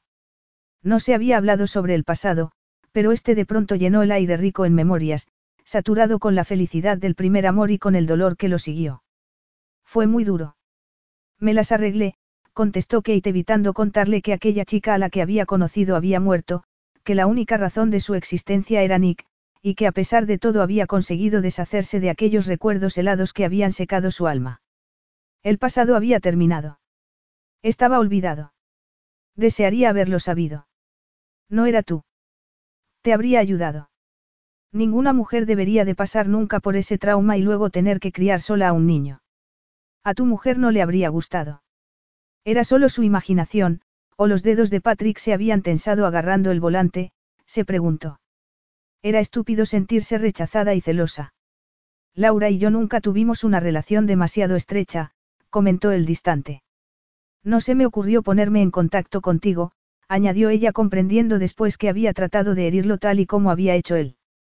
Antes de que Patrick pudiera decir nada, si pensaba hacerlo, Kate continuó, ¿qué tal está tu familia, tu madre y tu tía? ¿Y qué ha sido de ese detestable primo tuyo? Sean. Preguntó Patrick con desprecio. No hemos vuelto a verlo. Yo no he hablado con él en los últimos dos años, y no tengo intención de volver a hacerlo. No sé dónde está, pero no creo que vuelva a Nueva Zelanda. Kate respiró aliviada. ¿Y tu madre? Está bien, se pasa la vida viajando de Europa a Nueva Zelanda. Eso suena maravilloso. Sí, se lo pasa bien, contestó Patrick apagando el motor del coche bajo un pórtico en los apartamentos de Kate. ¿A dónde vais a ir mañana? Iremos al último parque temático. Más montañas rusas, sonrió. A mí me gustan las montañas rusas, dijo Patrick sofocando una risa en la intimidad y estrechez del coche. ¿Acaso pensaba acompañarlos? se preguntó Kate, cuyo corazón dio un brinco acelerado de alegría. Resultaría dulcemente peligroso pasar un día entero con él. Además ya no tenía que preocuparse por Sean. Podía dejar a Patrick montar en las atracciones en su lugar, junto a Nick, y ahorrarse el vértigo, se dijo con gran sentido práctico. Sin embargo, no fue su sentido práctico lo que la llevó a decir. Puedes venir con nosotros, si no te importa pasarte el día con el estómago revuelto. ¿Crees que le molestará a Nick? ¿Y por qué iba a molestarle? Bueno, algunos niños, sobre todo los que no tienen padre, se muestran muy posesivos con sus madres. Nick no es así. Nunca ha habido ningún hombre así que no ha tenido oportunidad. ¿A qué hora quieres que os recoja? Los parques abren a las 10, así que lo mejor es estar allí cuanto antes. Patrick, ¿estás seguro de que quieres venir? Nick puede ser muy pesado, y por lo general nos pasamos el día entero en el parque. Es lo que les gusta a los niños. Yo también fui niño. Estaré aquí a las diez menos cuarto, anunció él saliendo del coche. Kate esperaba que Patrick se marchara al llegar al portal, pero la acompañó incluso en el ascensor. La niñera estaba esperándola. Al sacar Kate el dinero del bolso para pagarle Patrick se adelantó. No tengo cambio, dijo la niñera al ver el billete de Patrick. No es necesario. Quiere que la lleve a su casa. Kate abrió la boca para protestar, pero volvió a cerrarla sin decir palabra. Le devolvería el dinero en cuanto la niñera se hubiera marchado, pensó. No, gracias tengo coche. Nick se ha portado muy bien. Buenas noches, se despidió. Kate cerró la puerta tras ella. ¿Cuánto le has dado? Preguntó sacando el monedero. Compláceme, Kate. No habrías necesitado a ninguna niñera si yo no te hubiera presionado para que saliéramos esta noche. Sí, pero... Patrick le cerró el puño con el dinero. Aquel contacto alcanzó a todas las células de su cuerpo, que ardieron con renovada vida. Algo brillaba en lo más profundo de los ojos de él. No quiero tu dinero. Cómprale a Nick un recuerdo o algo de ropa. Aquellas palabras, pronunciadas con inflexibilidad, parecían moldeadas por una fuerza profunda y salvaje que la estremeció. Patrick le soltó la mano y dio un paso atrás. Gracias, iré a ver cómo está Nick, comentó Kate. Nick estaba profundamente dormido. Kate se inclinó para besar su mejilla, tratando por todos los medios de calmarse. El pecho de su hijo subía y bajaba rítmicamente. Aquello la inundó de amor. Le pasó inconscientemente la mano por el pelo y el niño murmuró. Mamá. Pero de nuevo se rindió al sueño. Kate esperó, y después de arroparlo se volvió dando un paso adelante antes de comprender que había tropezado con un enorme y sólido cuerpo exclamó dando un paso atrás, soltándose deprisa de Patrick, que la agarraba de los codos, y tambaleándose. El calor del cuerpo de Patrick la envolvió. Había olvidado su fragancia masculina, que le resultó tan evocadora que penetró todos sus sentidos dirigiéndose directamente al corazón.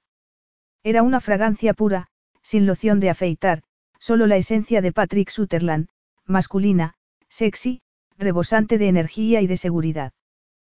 Todo en ella se alertó. Sus sentidos despertaron mágica y peligrosamente, insaciables. Tenía que salir de allí, se dijo. Kate. Estoy bien, musitó. Kate salió de la habitación con las piernas flojas. Encendió la luz del vestíbulo y abrió la puerta principal obedeciendo a un imperativo de precaución. Buenas noches. Buenas noches, Kate, La voz de Patrick sonó profunda pero sin emoción, y cuando la alcanzó en el vestíbulo se detuvo un momento y sonrió. Estás incluso más guapa que antes, añadió tocando sus labios con un dedo. Los ojos de una sirena y el orgullo de un león, el cabello negro, de seda, con brillos rojizos de fuego, y la boca, sugiere promesas que me gustaría atesorar. El deseo latía en aquellas palabras inundándola, abrumándola. Kate no pudo olvidar esa sonrisa mientras cerraba la puerta y se apoyaba en ella. Estúpidas e indeseadas lágrimas llenaron sus ojos mientras su corazón latía errático en el pecho. El día en el parque fue agradable y estuvo lleno de emociones complejas. Patrick montó con Nick en cada atracción, ganándose su respeto y afecto, y contestó a cada una de sus preguntas con una paciencia impecable que parecía fruto de un verdadero interés. Ni siquiera desfalleció cuando el niño se cansó al fin. Patrick le prestó a Nick toda su atención, y como poseía un talento natural como líder, el niño se convirtió de inmediato en su entusiasta seguidor. Los ojos de Patrick se dulcificaban al mirarlo, y ambos le gastaron bromas a Kate por no atreverse a subir en ninguna atracción. Kate se encontró a sí misma pensando en lo maravilloso que sería compartir su responsabilidad con alguien. Después, cuando Nick se durmió, Kate se sentó al borde de la cama y permaneció en silencio. Aquel día había vuelto a rendirse a la magia de Patrick. Pero en cuanto subieran al avión hacia Nueva Zelanda todo habría terminado. El teléfono sonó. Kate se quedó mirándolo antes de contestar. Sus dedos temblaban. A pesar de adivinar quién podía ser su corazón se derritió al escuchar la voz de Patrick. Espero no haberte despertado. No, ahora iba a meterme en la cama. ¿Estás cansada? Sí, la verdad es que sí, contestó aprovechando la excusa que Patrick le ofrecía. Muchas gracias, Patrick. Nick se lo ha pasado muy bien. Hubo un silencio. ¿Y tú? Sí, claro. Pero Nick es lo primero. Tiene que ser así, contestó Kate firme. Lo comprendo. Es un chico maravilloso. ¿Crees que nosotros tuvimos alguna vez tanta energía como él? Sí, seguro. Cuando éramos jóvenes. Hace mucho de eso, bromeó Patrick. Recuerdo el día en que fuimos a Raglan de picnic. ¿Te acuerdas? El corazón de Kate dio un vuelco. Patrick la había besado ese día por primera vez, recordó. Suave, tiernamente. Piel mojada contra piel mojada, corazones latiendo con tanta fuerza que aún podía escuchar su retumbar en los oídos. Aquella había sido su primera experiencia de la pasión, reflexionó. Lo recuerdo, hubo una pausa. ¿Por qué has llamado, Patrick? Solo para darte las buenas noches. Y las gracias. Las gracias. ¿Por qué? Por dejarme acompañaros hoy. No era propia de Patrick aquella actitud, recapacitó Kate preguntándose qué podía querer. Nos lo hemos pasado bien, ¿verdad? Espero que Nick te haya dado las gracias. Muchas veces. Es un niño muy bien educado. ¿Qué quieres hacer mañana? Ya habéis visto todos los parques. Sí, hoy era el último día. ¿Crees que a Nick le gustaría ir a un faro? Hay uno pequeño justo al borde de New South Wales, donde las olas rompen contra las rocas salpicando con gran bullicio. Después podríamos subir a lo alto de Mount Tamborine a ver cómo saltan los deportistas en ala delta. A Nick le encantará, gracias. ¿Y a ti? Claro, por supuesto. Bien, los recogeré a las nueve, hizo una pausa. Buenas noches, Kate. Que tengas felices sueños. Kate murmuró una despedida y colgó. Si pudiera separar el pasado del presente, suspiró. Cada vez que Patrick hablaba con aquel tono de voz, cada vez que sonreía o que sus ojos la miraban penetrantes volvía a renacer en ella la joven que lo amaba, la joven que le había hecho el amor y que luego lo había perdido. Un día más, se prometió a sí misma. Eso era todo. Por Nick, al que nunca ningún hombre le había prestado tanta atención. Apagó la luz y se durmió. Soñó con Patrick. Kate se ruborizó a la mañana siguiente recordando aquellos sueños, pero la actitud de Patrick hacia ella le dio confianza. Era un hombre tremendamente sexy, pero no se comportó de un modo descarado ni sugerente, solo se mostró educado y cortés. Tampoco tuvo celos de la actitud de Nicacia Patrick, a pesar de que comenzaba cada frase diciendo, el señor Sutherland dice que. El faro era blanco, y había una isla a poca distancia de la costa. ¿Te has dado cuenta de que en cuanto entras en New South Wales ya no hay palmeras? Sí, me he dado cuenta, rió Patrick. Y yo también, intervino Nick. Todos sonrieron mirándose y de pronto Nick los abrazó a los dos por la cintura. Parecemos una familia, dijo lleno de satisfacción. Apuesto a que esa gente de allí piensa que somos una familia. Siento mucho que no tenga usted hijos, señor Sutherland. Si los tuviera yo jugaría con ellos. Podemos ir ya a ver las olas, mami. Sí, contestó Kate estremecida. No hay playa ahí abajo, tras las rocas, advirtió Patrick. Ten cuidado, de acuerdo. Nika sintió. Caminaron sobre la hierba y observaron las olas surgir y romper contra las rocas salpicando. El impacto hacía temblar la tierra. Mira. Gritó Nick. ¿Por qué no te sientas bajo ese pino? Sugirió Patrick. Podrías ver el agua y la espuma muy bien desde allí. Nick obediente, se sentó en la hierba apoyando la espalda contra el tronco del árbol para mirar las olas. ¿Crees que ha encontrado su próximo tema de interés? Preguntó Patrick. Eso parece. Patrick se quedó pensativo, mirando las olas, y dijo. Laura no quería tener niños. Kate, dividida entre la curiosidad y una tremenda sensación de rechazo a escuchar nada relacionado con su matrimonio, vaciló y por fin preguntó. Es una lástima. Si tú querías tenerlos, claro. Patrick sonrió brevemente, sin mirarla. Otra ola rompió contra las rocas salpicando agua y espuma que volvió a caer en el mar. Nunca se me ocurrió pensar que no los tendríamos. Casarme con Laura fue el error más estúpido que jamás haya cometido. ¿Y entonces por qué lo hiciste? Su padre era el mejor amigo del mío, explicó frío, casi aburrido, con una nota de disgusto en la voz. Patrick giró la cabeza y ella lo vio entonces de perfil. Ella me gustaba, y sabía que yo le gustaba a ella. Lo que no sabía era que los padres de ambos deseaban ese matrimonio desesperadamente. Kate estaba segura de haber superado los celos tiempo atrás, pero solo con escuchar el nombre de Laura perdía el control. No tienes por qué contarme esto. Yo creo que sí. Hubiera preferido hacerlo en un lugar más íntimo, aunque quizás sea mejor así. Kate no respondió nada. Observó a los turistas y a su hijo hipnotizado con las olas. Patrick continuó. Mi padre quería verme casado, quería que me estableciera antes de morir. Lo comprendo.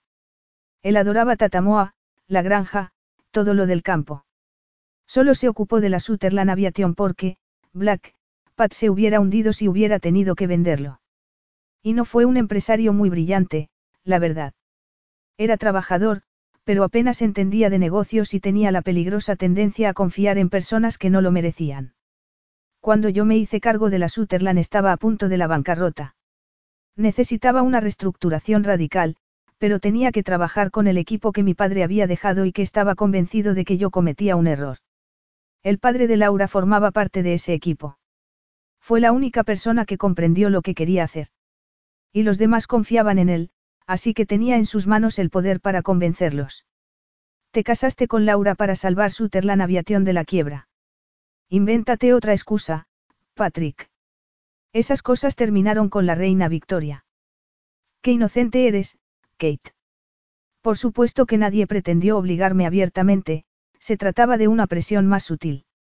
Yo estaba destrozado por mi padre, ayudando a mi madre lo mejor que podía, y trabajando duro para salvar varios cientos de puestos de trabajo en todo el mundo, así que no comprendí inmediatamente todas las consecuencias que aquello implicaba, hizo una pausa. Me casé con Laura porque me vi forzado a hacerlo. Patrick forzado a hacer algo contra su voluntad, se preguntó Kate casándose con una mujer a la que no amaba contra su voluntad. La incredulidad de Kate debió de reflejarse en su rostro. Es difícil de creer, lo sé, pero es normal que uno esté dispuesto a hacer cualquier cosa por un padre moribundo, explicó Patrick. No plegarse a su voluntad sin más, pero sí complacerlo de buen grado. En cuanto comprendí cuál era su deseo fui a ver a Laura. Y. A ella le pareció excelente, continuó Patrick encogiéndose de hombros. Estaba dispuesta a casarse, según dijo. Nos conocíamos bien. Nuestra boda haría felices a los padres de ambos, y al mío lo ayudaría a morir en paz. Y también sería bueno para la Sutherland Aviación porque entonces se haría evidente para todos que el padre de Laura me apoyaba. Qué sensible por parte de Laura. Sin embargo, me temo que la ofendí, porque tenía que ir a verte primero. Por eso fui a Tatamoa, Kate cerró los ojos. Iba a pedirte que te casaras conmigo, pero tú me dijiste que no querías tener nada que ver conmigo y que tenías otro amante. Estaba tan perplejo que apenas era capaz de pensar, no se me ocurría otra cosa que secuestrarte y obligarte a permanecer a mi lado hasta que reconocieras que me amabas. Entonces me asusté de mi propia reacción. Odiaba perder el control sobre mí mismo, así que pensé en alejarme una temporada, hasta finales de año. Patrick rió cáusticamente. Su tono de voz era de disgusto. Tras una pausa, añadió. Pero diez minutos después de volver a Auckland desde Poto, aún con el shock que me había causado lo que tú me habías dicho, Laura me llamó. Me dijo que había decidido contarles a nuestros padres que estaba embarazada de mí, y por si aquello no lograba persuadirme les diría además que iba a interrumpir el embarazo. Ella sabía lo que eso hubiera significado para mis padres, sobre todo para mi padre, que siempre quiso tener una gran familia. Kate tenía las manos en los bolsillos del vaquero, y cerraba los puños con tanta fuerza que casi le dolían los nudillos. Aquel dolor era más fácil de soportar que el de su corazón. Y era cierto que estaba embarazada. No, y aunque lo hubiera estado desde luego no hubiera sido de mí. No nos habíamos acostado juntos nunca. Discutimos. Le dije que dejara en paz a mis padres y volé a Christchurch a buscarte, pero tú habías abandonado la universidad y desaparecido del mapa. Y mientras estaba allí tuvieron que ingresar a mi padre en el hospital. Estuvimos en vilo, aquello duró 36 horas. Una semana más tarde, cuando se hubo recuperado, ya de vuelta en casa, llamé por teléfono a tus tíos, pero se habían ido. Les dieron una bonita suma y una semana para marcharse, explicó Kate. Pero sí me dijeron que tu tío se había despedido. Lo echaron, volvió a afirmar Kate. Patrick juró en voz baja. Su voz sonaba amenazadora. Mi padre no era el magnífico empresario que fue, Black, Pat, pero podía ser igualmente cruel. Fue entonces cuando el padre de Laura me dijo que se encargaría de que la Sutherland Aviación se hundiera si no me casaba con su hija. Ella se había mantenido alejada de mis padres, pero le había dicho al suyo que estaba embarazada de mí. ¿Y qué pensaba tu madre de todo eso? No estaba muy feliz, pero sospecho que tenía la esperanza de que un nieto le diera a mi padre otra razón más para vivir. Patrick detestaba y lamentaba lo ocurrido tanto como ella, comprendió Kate. Emociones largamente dormidas en ella renacieron hasta hacerla arder. ¿Cómo era posible que los señores Sutherland hubieran utilizado el amor y el respeto que su hijo les tenía para forzarlo a casarse con una mujer a la que no amaba? Deberían de avergonzarse de sí mismos, todos ellos, afirmó Kate. El padre de Laura perdió a su hija, respondió Patrick sin mostrar ninguna emoción. Mi padre murió, y mi madre se quedó viuda. Laura murió. Creo que todos han tenido su recompensa, ¿no te parece? ¿Y qué hay de ti? Preguntó Kate con pasión. Ellos te traicionaron. Después de que tú me dijeras que no querías nada conmigo y de que desaparecieras ya nada me importaba, confesó Patrick con sencillez. Sabía lo que podía significar la quiebra de Sutherland para mi padre. Y para la gente que trabajaba allí. Debieron de presionarte terriblemente, comentó Kate controlando su ira. ¿Y tú amabas mucho a tu padre? Sí, desde luego, pero al menos murió antes de que todo se viniera abajo. Laura deseaba tener un marido, pero solo consiguió a un hombre que trabajaba día y noche para salvar la empresa. Esperó a que mi padre muriera para declarar que había perdido al niño. Y esta es la triste historia de mi matrimonio. Dos años después, una noche en que yo estaba fuera, Laura bebió demasiado y decidió ir a nadar. Se ahogó en el mar. Lo siento, dijo Kate sincera. Me pregunto por qué a veces tendremos que tomar decisiones cuando estamos en un estado lamentable en el que no somos capaces de discernir. Quizá para probarnos, sugirió Patrick mirando a Nick, que observaba las olas atento. Vamos, Nick, es hora de marchamos. Oh. Mamá, ¿de dónde vienen las olas? ¿Cómo se forman? ¿Y por qué tienen espuma por arriba? ¿Es vapor de agua? No, es espuma sencillamente. Buscaremos todas esas respuestas cuando volvamos a casa, de acuerdo. Contestó Kate sonriendo. Parece que tienes otro proyecto en ciernes, comentó Patrick. ¿Vamos a nadar? Preguntó Nick. No, lo haremos cuando lleguemos al apartamento. El señor Sutherland dice que conoce un lugar desde el que puede verse a los deportistas saltar en ala delta. Pasaron la tarde en la cima de Mount Tamborine contemplando las alas delta planear sobre el valle. Kate observó a Patrick llevar a su hijo al borde mismo de la cima. Nick no dejaba de hacer preguntas, y él las contestaba todas. Después tomaron café y volvieron a Gold Coast. Mañana nos vamos a casa, anunció Nick desde el asiento de atrás del coche. Un autobús nos llevará al aeropuerto. Es parte del premio que ganó mamá. Tenemos que estar listos a las tres en punto. ¿A qué hora sale vuestro avión? Preguntó Patrick. A las seis en punto, suspiró Nick. Pero llegaremos a Nueva Zelanda a medianoche. ¿Y dónde vais a dormir cuando lleguéis a Auckland? Volvió a inquirir Patrick. Con una amiga que vive en Albany, contestó Kate. Irá a buscamos al aeropuerto. Y al día siguiente tomaremos el autobús a Bangarey, añadió Nick. Creía que tenías coche, comentó Patrick. Sí, pero no confío en él para un viaje tan largo. Es muy viejo, confirmó Nick. Se llama Eugene. Sí, me lo dijisteis, es un mini. ¿Por qué lo llamáis Eugene? Era como lo llamaba el propietario anterior, explicó Kate. Una vez se estropeó, continuó Nick. Era el radiador. Tuvimos que ir andando a todas partes hasta que ahorramos dinero para pagar el taller. Entonces habéis sido muy inteligentes al decidir tomar el autobús, comentó Patrick. ¿Cuándo vuelve usted, señor Sutherland? Preguntó Nick. Mañana, pero no en el mismo avión. Patrick aparcó el coche en una plaza de garaje para visitantes y después dijo. Kate, invítame. No creo que sea una buena idea, contestó Kate retorciéndose las manos sobre el regazo. Quiero ver qué tal nada Nick, insistió Patrick apagando el motor a pesar de saber que estaba poniendo a Kate en un compromiso. Nick se empeñó entonces en que Patrick lo viera nadar, y Kate tuvo que ceder. Nada tú conmigo, pidió Nick. No me he traído el bañador, contestó Patrick sacudiendo la cabeza, pero te observaré. Patrick y Kate se sentaron al borde de la piscina para contemplar a Nick. No te enfades, Kate. No está bien utilizar así a Nick para conseguir lo que quieres y tú lo sabes, respondió Kate. Es cruel jugar con los sentimientos de los niños. Sabías que iba a empeñarse en que vinieras con nosotros. No se me había ocurrido pensarlo, pero está bien, no volveré a hacerlo. Bien, contestó Kate preguntándose si eso significaba que tenía intención de volver a ver a Nick. Ven a cenar conmigo esta noche, la invitó Patrick. No puedo, tengo que hacer la maleta, y mañana por la mañana tenemos que ir a comprarle ropa a Nick. Así que esta es la despedida, comentó Patrick con una mirada fría.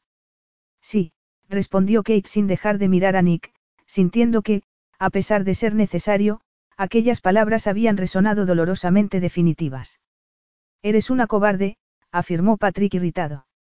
Solo porque no voy a cenar contigo. Eso no es cobardía, Patrick, es sentido común. Tus ojos se ponen verdes como la hierba cuando te enfadas. ¿Qué hay de sensato en negarte el placer de venir conmigo a cenar? Aunque sea a un restaurante, si eso te hace sentirte más segura. Kate se inclinó hacia adelante y llamó a su hijo. Nick, sal ya. Estás empezando a temblar. ¿Quién está utilizando al niño ahora como excusa, Kate? Exigió saber Patrick con la mandíbula apretada. Nick está cogiendo frío, y no estoy utilizándolo como excusa. Él es la persona más importante que hay en el mundo para mí. Nick salió del agua protestando. Dile adiós al señor Sutherland, Nick. Nick alargó un brazo moreno y se despidió. Patrick le estrechó la mano. Y antes de que Kate pudiera darse cuenta de que lo ocurría, Patrick se inclinó sobre ella y la besó en la boca. Todo su cuerpo pareció revivir. Era como si hubiera estado esperando aquel beso durante años.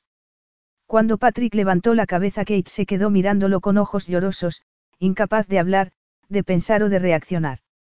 Recuerda esto, bella durmiente, cuando sientas que tu cama está vacía por las noches, dijo Patrick en voz baja y apasionada.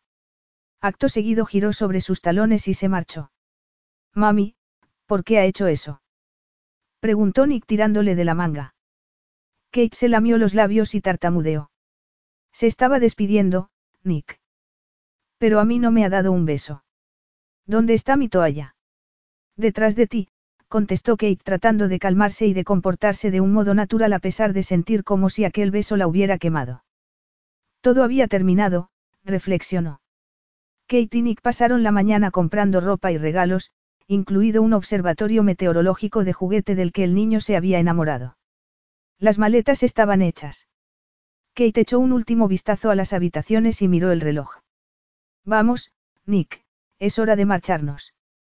El trayecto en autobús por la autopista, pasando por el puente sobre el Brisbane River, pareció cobrar el aspecto nebuloso de un sueño. Kate contestó a las preguntas de Nick, y cuando llegaron al aeropuerto se acercaron al mostrador. La empleada consultó el ordenador. Ustedes dos han sido trasladados a primera, dijo la empleada sonriendo. ¿Y eso por qué? preguntó Kate frunciendo el ceño. A veces ocurre. El avión no va muy lleno, así que cambiamos de sitio a ciertas personas con suerte. Yo que usted lo disfrutaría. Desde luego, sonrió Kate recogiendo los billetes. Gracias. Tenían tiempo de sobra, de modo que fueron a la cafetería. Cuando Nick terminó su bebida preguntó. El señor Sutherland vive en Auckland, ¿verdad? Sí. Y vendrá a vemos a Bangarey. No creo que tenga tiempo, Nick. Es que no vamos a volver a verlo nunca más. Es un hombre de negocios muy ocupado, explicó Kate sonriendo. Pero te lo has pasado muy bien, ¿verdad? Sí, pero me gustaba más cuando el señor Sutherland estaba con nosotros. Kate comenzó a charlar sobre el colegio y sobre lo que Nick le contaría a sus compañeros de clase, y el niño olvidó su tristeza y volvió de nuevo a entusiasmarse. Sabía que Nick volvería a acordarse de Patrick, pero llegaría el momento en que lo hiciera sin tristeza. Y lo mismo le ocurriría a ella, se dijo. Pronto se hizo la hora de embarcar. Adelante, vayan ustedes a la parte de delante, por favor, sonrió la azafata. En primera los asientos eran más amplios, y para sorpresa de Nick cada uno de ellos tenía un pequeño televisor en el brazo. Sería corriente que ofreciesen a los pasajeros un viaje en primera cuando el avión no iba muy lleno, se preguntó Kate. Puedo sentarme junto a la ventana, mamá. Podría sentarme, lo corrigió Kate. Sí, claro. Podría, repitió Nick lanzándose al asiento. Kate miró a su alrededor antes de tomar asiento, pero por supuesto no vio a Patrick. Y a pesar de lo que le habían dicho en el mostrador el avión sí estaba lleno, observó. No quería hacerse ilusiones. En cuanto Patrick comprendiera que Nick no era hijo suyo todo su interés desaparecería, pensó. La había besado simplemente llevado por el enfado, pero a esas horas ya la habría olvidado. El avión despegó. Kate trató de convencerse a sí misma de que aquellas vacaciones en Surfers Paradise iban a servirle para poner punto final al pasado. Por fin sentía que lo había dejado atrás y que podía enfrentarse al futuro sin lastres. Pero por desgracia su reacción natural ante el beso de Patrick le reveló que la verdad era mucho más amarga. Seguía sintiéndose tan atraída hacia él como en su adolescencia. El glamour dorado de su juventud había sido sustituido por una fuerte masculinidad y carisma, por un dinamismo y una inteligencia gobernados por una voluntad decidida. Su magnetismo la atraía poderosamente hacia una promesa sensual contra la cual no tenía defensas. Capítulo 5. El avión aterrizó en Auckland a medianoche. El aire era húmedo y frío. Nick, que había pasado la mayor parte del trayecto durmiendo, se irritó cuando lo despertaron. Mientras esperaban las maletas no hizo más que protestar.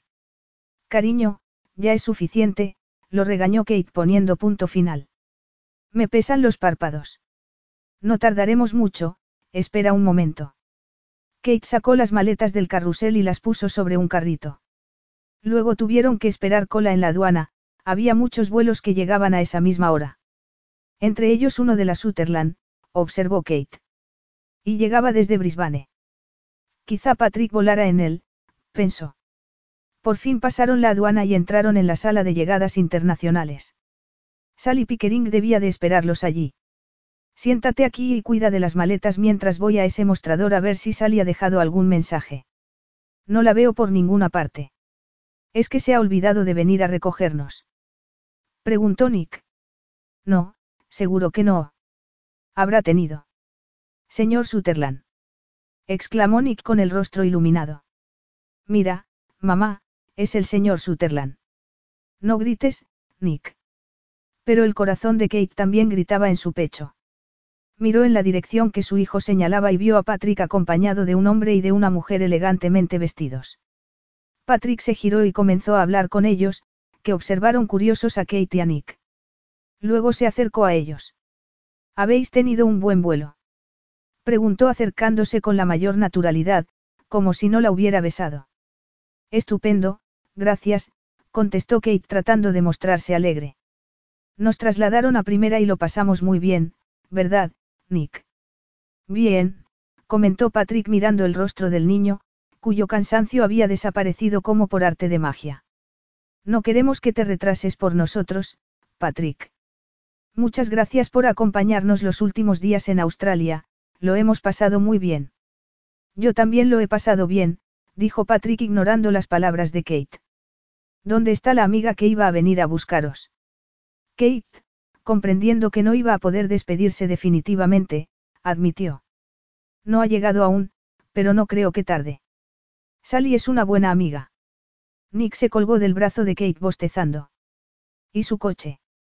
Volvió a preguntar Patrick mirando al niño. Es como Eugene.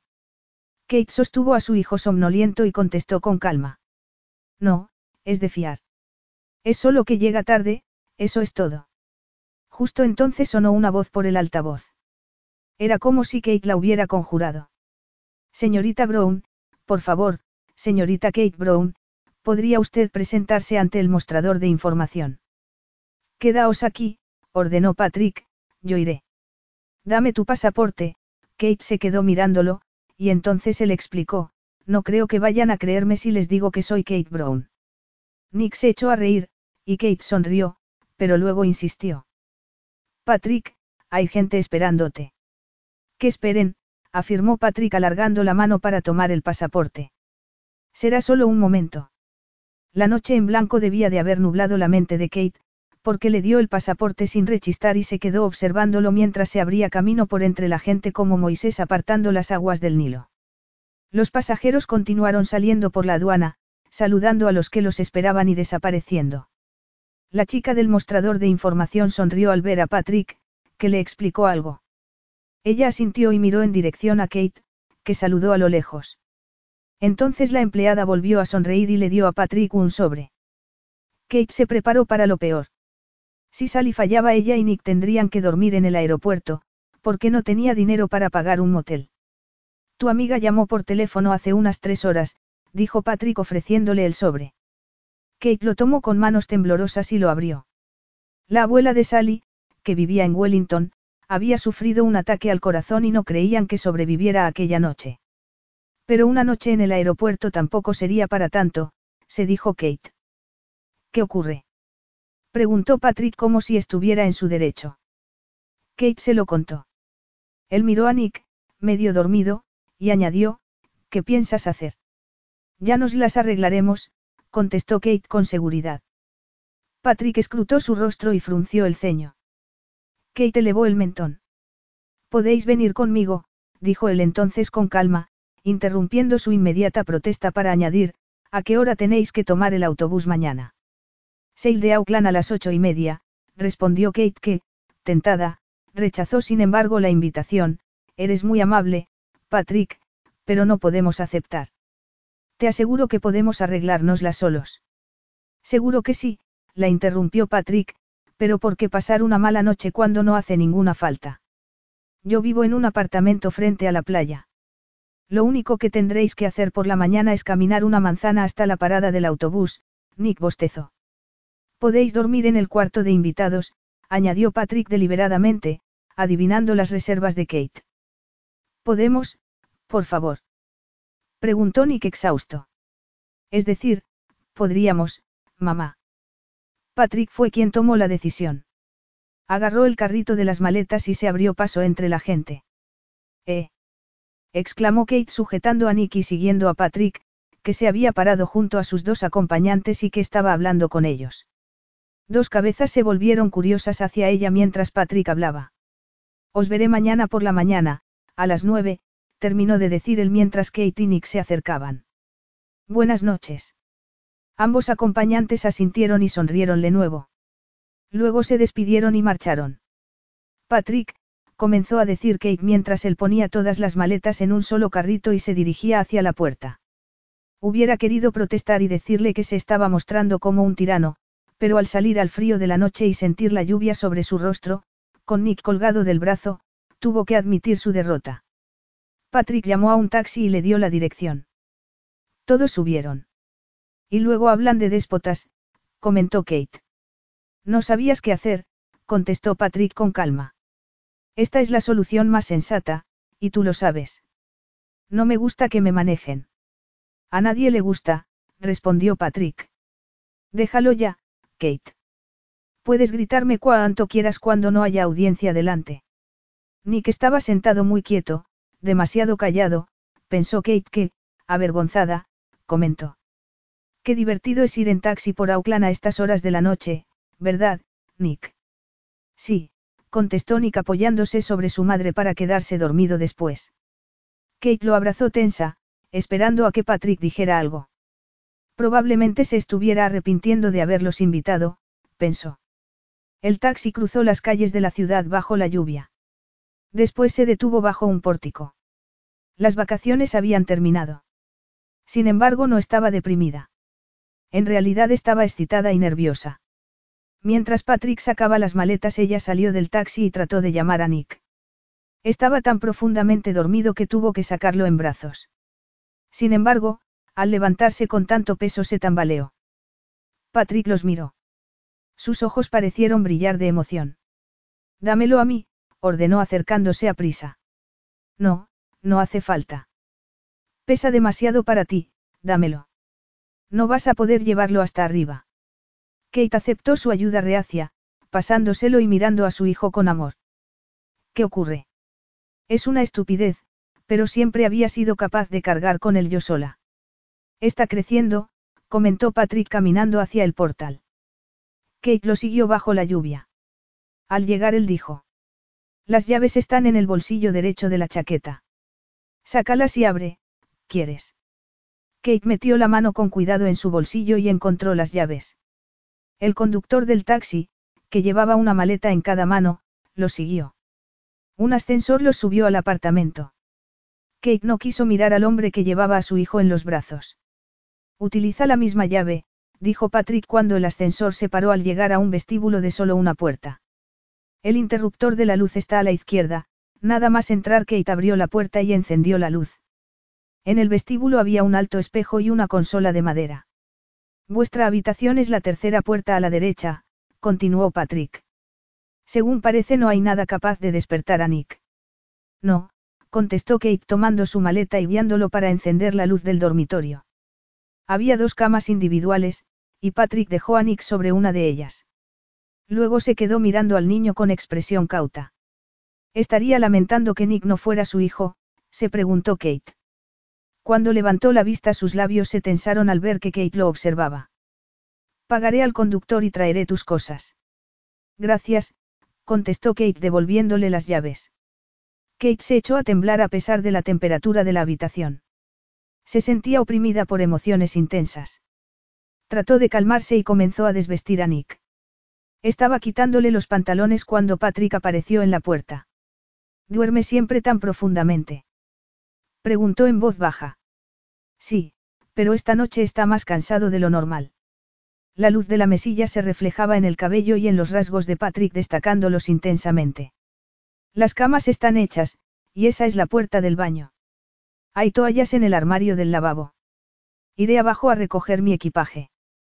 Kate asintió. Le quitó la camisa a Nick y lo hizo rodar para meterlo bajo las sábanas. El niño murmuró algo pero no se despertó. Kate le retiró el pelo de la cara y lo besó. Gracias, le dijo a Patrick, que acababa de volver. ¿Quieres algo de beber o de comer? No, gracias, creo que me iré directamente a la cama. ¿A qué hora quieres que te despierte? Pondré el despertador a las siete, contestó Kate volviéndose hacia él sonriendo insegura. Ha sido muy amable, Patrick. Patrick se quedó de pie, junto a la puerta, como un centinela. Entonces buenas noches, Kate, dijo con voz amable. Sus ojos, no obstante, tenían un brillo metálico. Estaba escrutando el rostro de Kate. Ella tragó y, con voz temblorosa, respondió. Buenas noches, Patrick. Cuando la puerta se cerró tras él, Kate suspiró. Miró a su hijo, que dormía plácidamente, y todo un tumulto de emociones de amor, amargura y arrepentimiento la inundaron. Era mejor no pensar en ello, se dijo. Había tomado una decisión, y cargaría con las consecuencias. Patrick no tenía cabida en sus vidas, se dijo. Abrió la maleta y sacó sus cosas de aseo y la camiseta larga que usaba de pijama. El baño era de mármol en tonos rosa y crema. ¿Cuánto habría costado? se preguntó. Seguramente más de lo que ella ganaba en todo un año.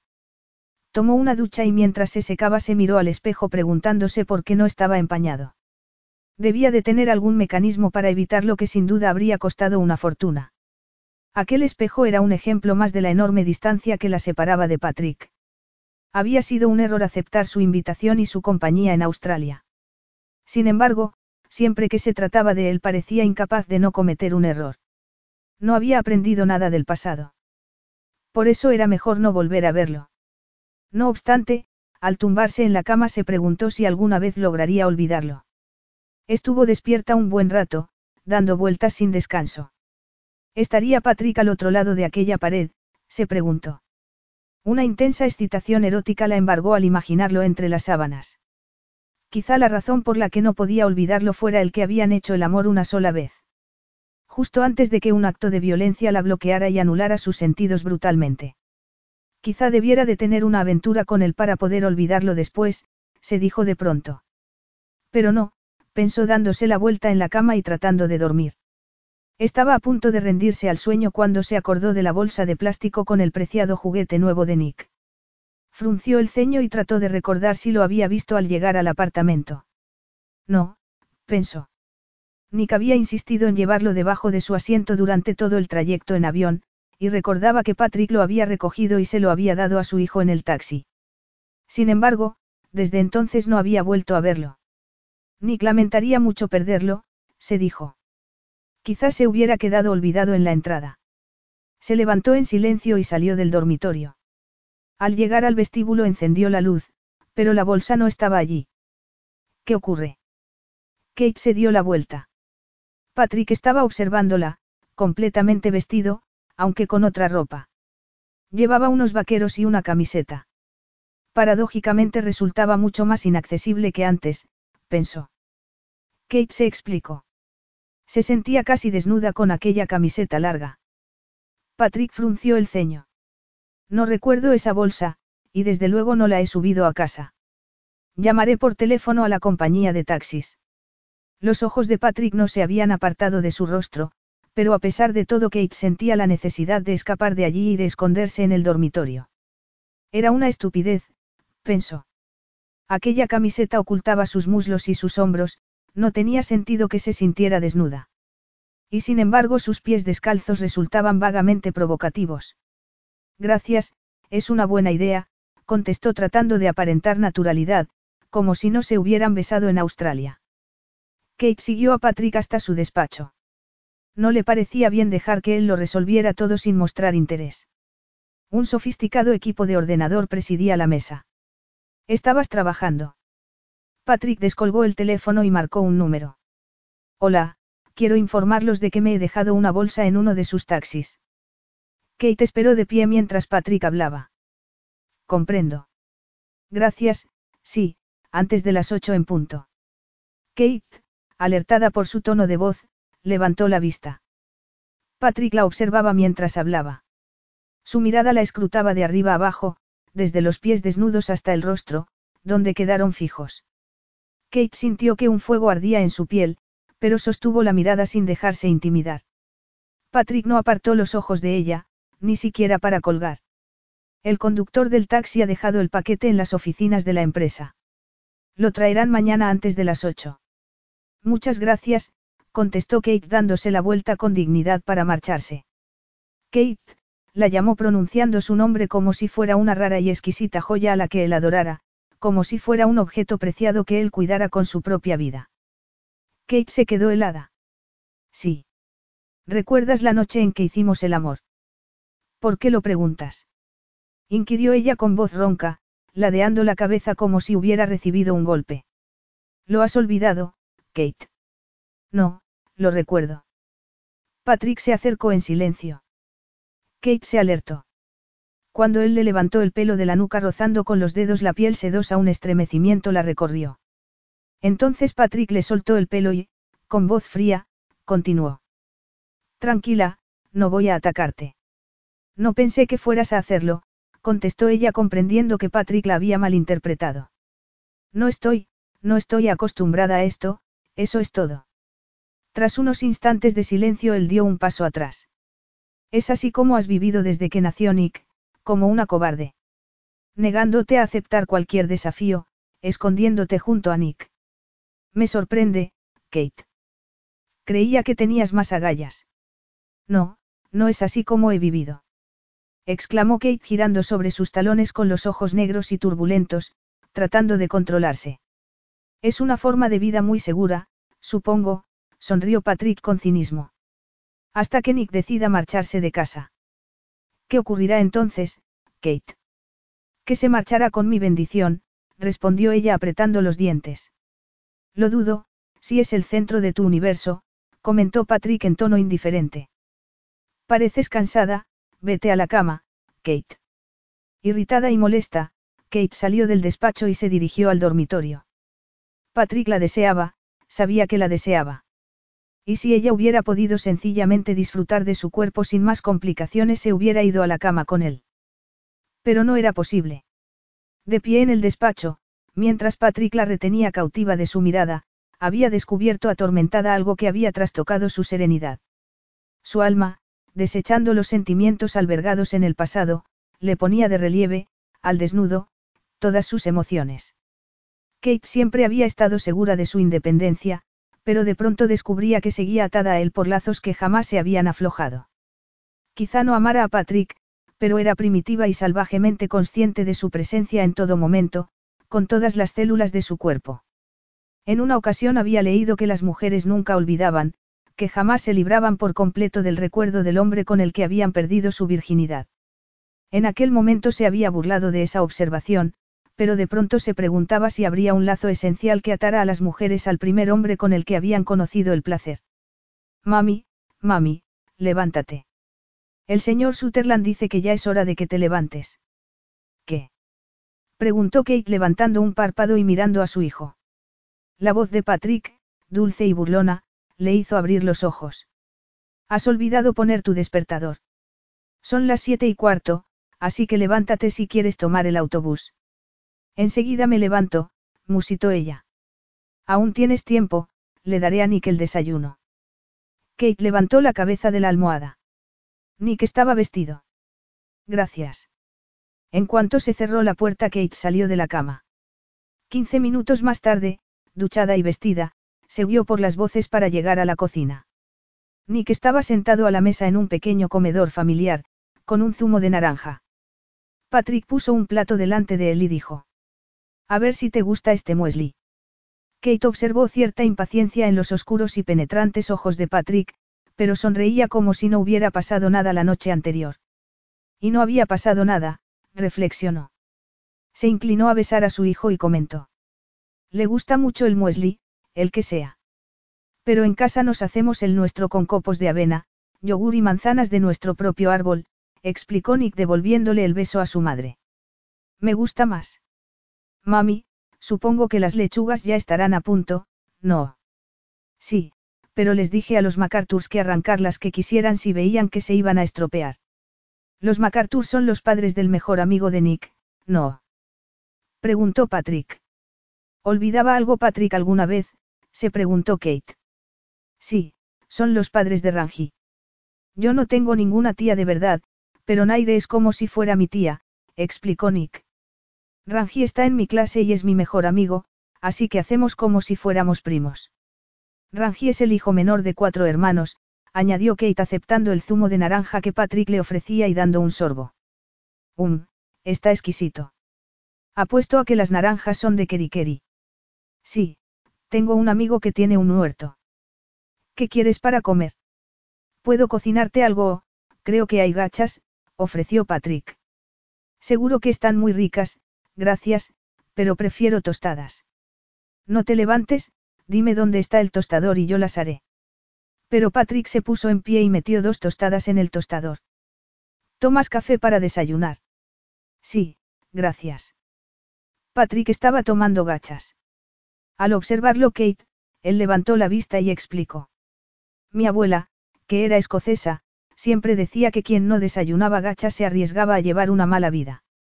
No te rías, es cierto. Aunque tengo que confesar que yo solo las tomo en invierno. Bueno, según dicen son muy buenas, comentó Kate. Y es bueno para los niños también. Preguntó Nick. Sí, es bueno para todos. Bueno, antes dije que no quería porque no sabía si me gustaban, explicó Nick. ¿Quieres probarlas? Preguntó Patrick. Nick asintió, y Patrick se levantó y desapareció en la cocina. Al rato volvió con un cuenco de gachas y dos tostadas para Kate. ¿Llevan azúcar? Preguntó Nick mirando las gachas. Solo los Asenachs comen gachas con azúcar, aseguró Patrick con acento escocés. La gente importante las toma con sal. ¿Quiénes son los Asenachs? Los ingleses, los que viven en Inglaterra. Nick miró la cuchara. Kate puso miel en las tostadas y trató de ignorar al hombre que comía gachas al otro lado de la mesa. Están buenas, confirmó Nick comiéndoselo todo. Nosotros no vivimos en Inglaterra, somos neozelandeses, ¿verdad? Así que no somos Asenachs. No, dijeron Patrick y Kate a la vez. ¿Y por qué ellos las toman con azúcar y nosotros no? Preguntó de nuevo el niño confuso. Kate disimuló una sonrisa, pero Patrick le explicó a Nick la rivalidad milenaria que enfrentaba a los Saxon con los celtas. Nick asintió. De nuevo un sentimiento de aislamiento y de soledad embargó a Kate. Era ridículo, se dijo. Aquello era completamente natural. Los MacArthur también respondían incansablemente a las preguntas de Nick, y sin embargo ella nunca se había sentido celosa ni aislada. Mamá, nosotros somos escoceses.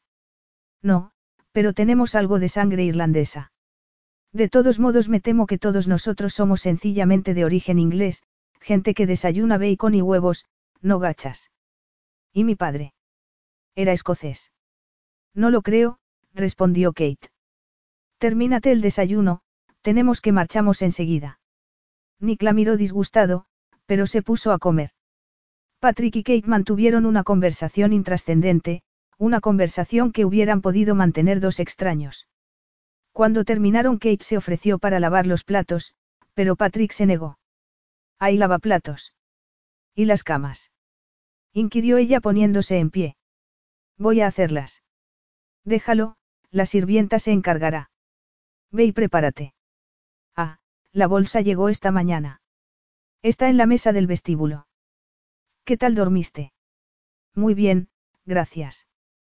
Pues yo no, confesó Patrick. Me pasé la noche entera pensando en que tú estabas durmiendo a solo unos pasos de mí. Poco después de las ocho Patrick llamó a la puerta del dormitorio. Me llevaré las maletas, dijo recogiéndolas sin esfuerzo. Kate y Nick lo siguieron, pero él lo dejó todo en la entrada y añadió. Aún tenéis tiempo de ver las vistas desde el salón. Patrick los vio hasta un ventanal enorme que daba al puerto, abrió las puertas del balcón y explicó. Ese es el lugar en el que atracan los yates, y ese es el puente que atravesaréis dentro de un rato, en el autobús. Más allá está el Museo Marítimo, y si miráis en la otra dirección veréis un edificio muy divertido con pequeñas torres. Es donde atracan los ferries. Nick seguía con los ojos las direcciones que señalaba Patrick.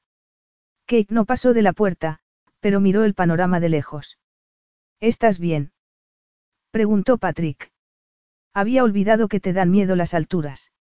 No me da miedo si hay una barandilla, se apresuró ella a contestar. Entonces sal. Kate lo miró malhumorada. La voz de Patrick había sonado desafiante. Ignoró la mano que le ofrecía y pasó por delante de él diciendo. No necesito ayuda, gracias.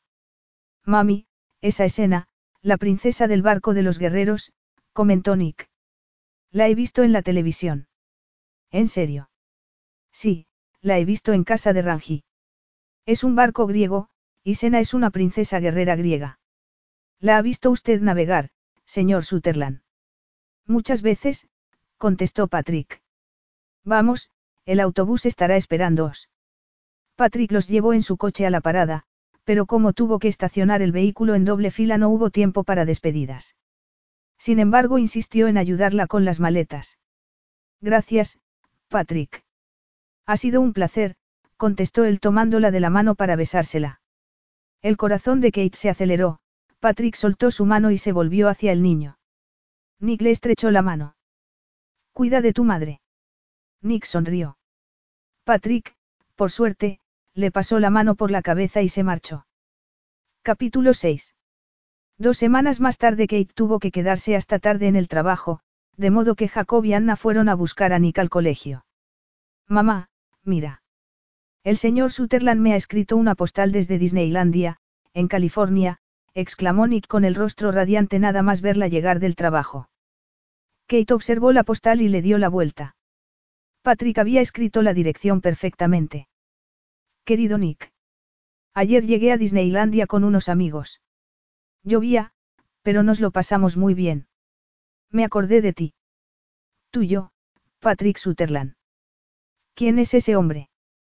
Preguntó Jacob. Un viejo amigo mío, contestó Kate con una sonrisa trémula. Uno que desea renovar su amistad, o quizá algo más que la amistad. Anna dice que huele a romance. No, es solo que le gusta Nick, creo que le da pena de él. Así que es una buena persona. Según Nicholas lo visteis bastante en Australia y os quedasteis en su apartamento de Auckland a la vuelta. Espero que también te haya contado que dormimos juntos en la habitación de invitados. Eso no es asunto mío, contestó Jacob. Nicholas está comenzando a darse cuenta de que sus amigos tienen padres y se pregunta por qué él no. Además, tú necesitas a alguien que cuide de ti. Estamos a finales de siglo, Jacob, las mujeres sabemos cuidamos solas. Quizá, pero aún eres joven y guapa, podrías hacer muy feliz a un hombre. Y te mereces un hombre que te haga feliz. Todo el mundo necesita a alguien en quien apoyarse. Algún día llegará ese hombre, y yo me aseguraré de que quiera a Nick tanto como a su madre. Créeme, eso es lo más importante de todo, contestó Kate con sinceridad. Bueno, adiós. Kate y Nick llegaron a casa y ella comenzó a preparar la cena. Tengo que escribir al señor Sutherland, dijo Nick. No es necesario, solo es una postal, respondió Kate molesta de pronto con Patrick. Pero si siempre me dices que tengo que dar las gracias, mamá. Vas a llevarte la postal al colegio para enseñársela a tus compañeros. Sí, contestó Nick quedándose pensativo un momento. Bueno, no, será mi secreto. ¿Quieres que te lea mi libro favorito? Sí, por favor. Nick se sentó en una banqueta y comenzó a leer. Kate, mientras tanto, peló patatas y verduras. Si Patrick continuaba mandando postales tendría que poner punto final, pensó. Los domingos por la mañana Nick jugaba al rugby. Kate iba casi siempre a verlo, y a menudo llevaba en el coche a muchos niños cuyos padres no podían ir. Aquel domingo el partido se jugaba en un campo cercano a la casa de Kate, de modo que fueron andando. El sol lucía débilmente. Kate se quedó de pie en la línea que bordeaba el campo y observó a los niños pequeños correr de un lado a otro sin respetar las reglas del juego. Tenía que contenerse para no echarse a reír.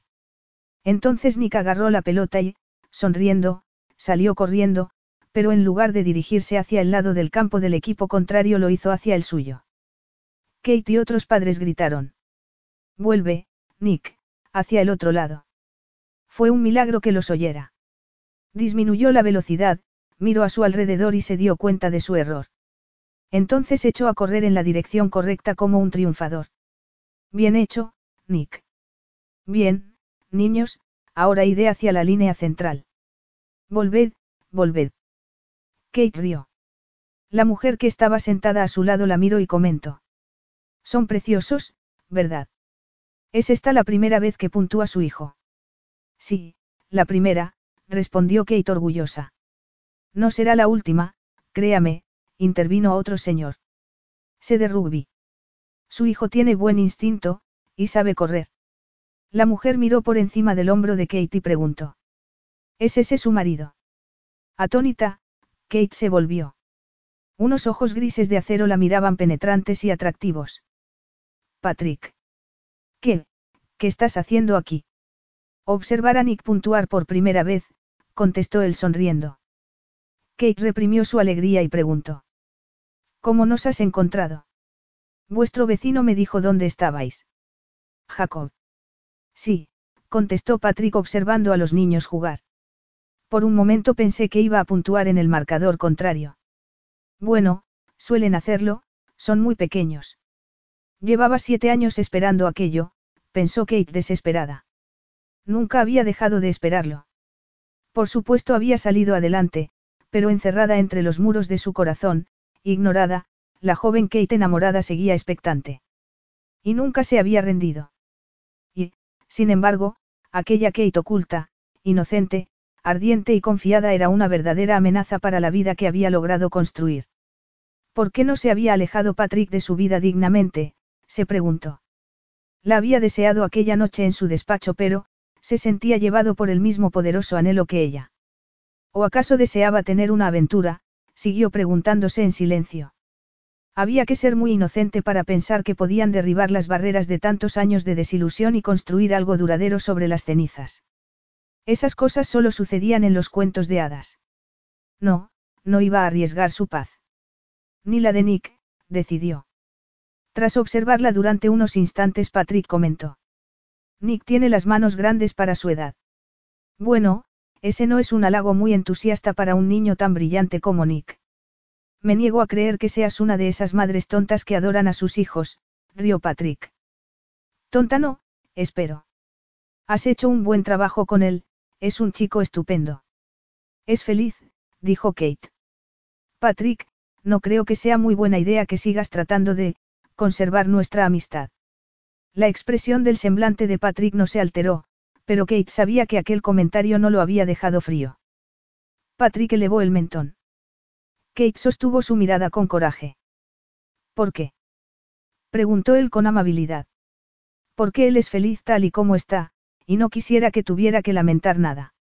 ¿Y cómo iba a hacer yo que lamentara nada? Tú lo inquietas, contestó Kate comprendiendo en ese mismo instante lo poco convincente que resultaba. ¿Por qué? Él te quiere, y es probable que acabe viéndote como al padre que no tiene. No quiero que se le parta el corazón, hizo una pausa y continuó, no tienes ningún derecho sobre él, Patrick. Acéptalo.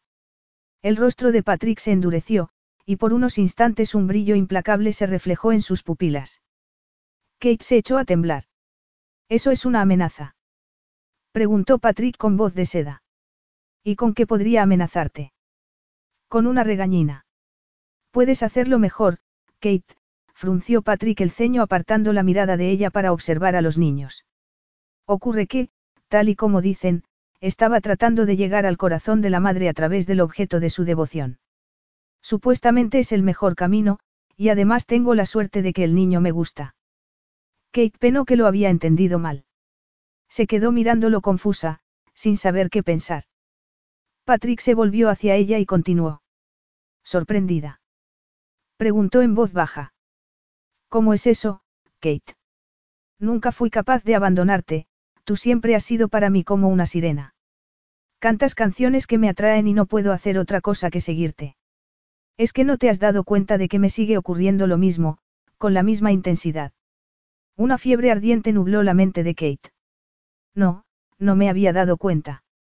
He tenido tiempo de perfeccionar mi máscara, me alegro de que haya funcionado tan bien, comentó Patrick irónico, curvando los labios. Cuando me abandonaste en Tatamoa era incapaz de creer que la experiencia más trascendental de mi vida hubiera significado tan poco para ti. Las palabras de Patrick agarrotaron el corazón de Kate. Quizá hubiera debido de contarle lo ocurrido entonces, reflexionó.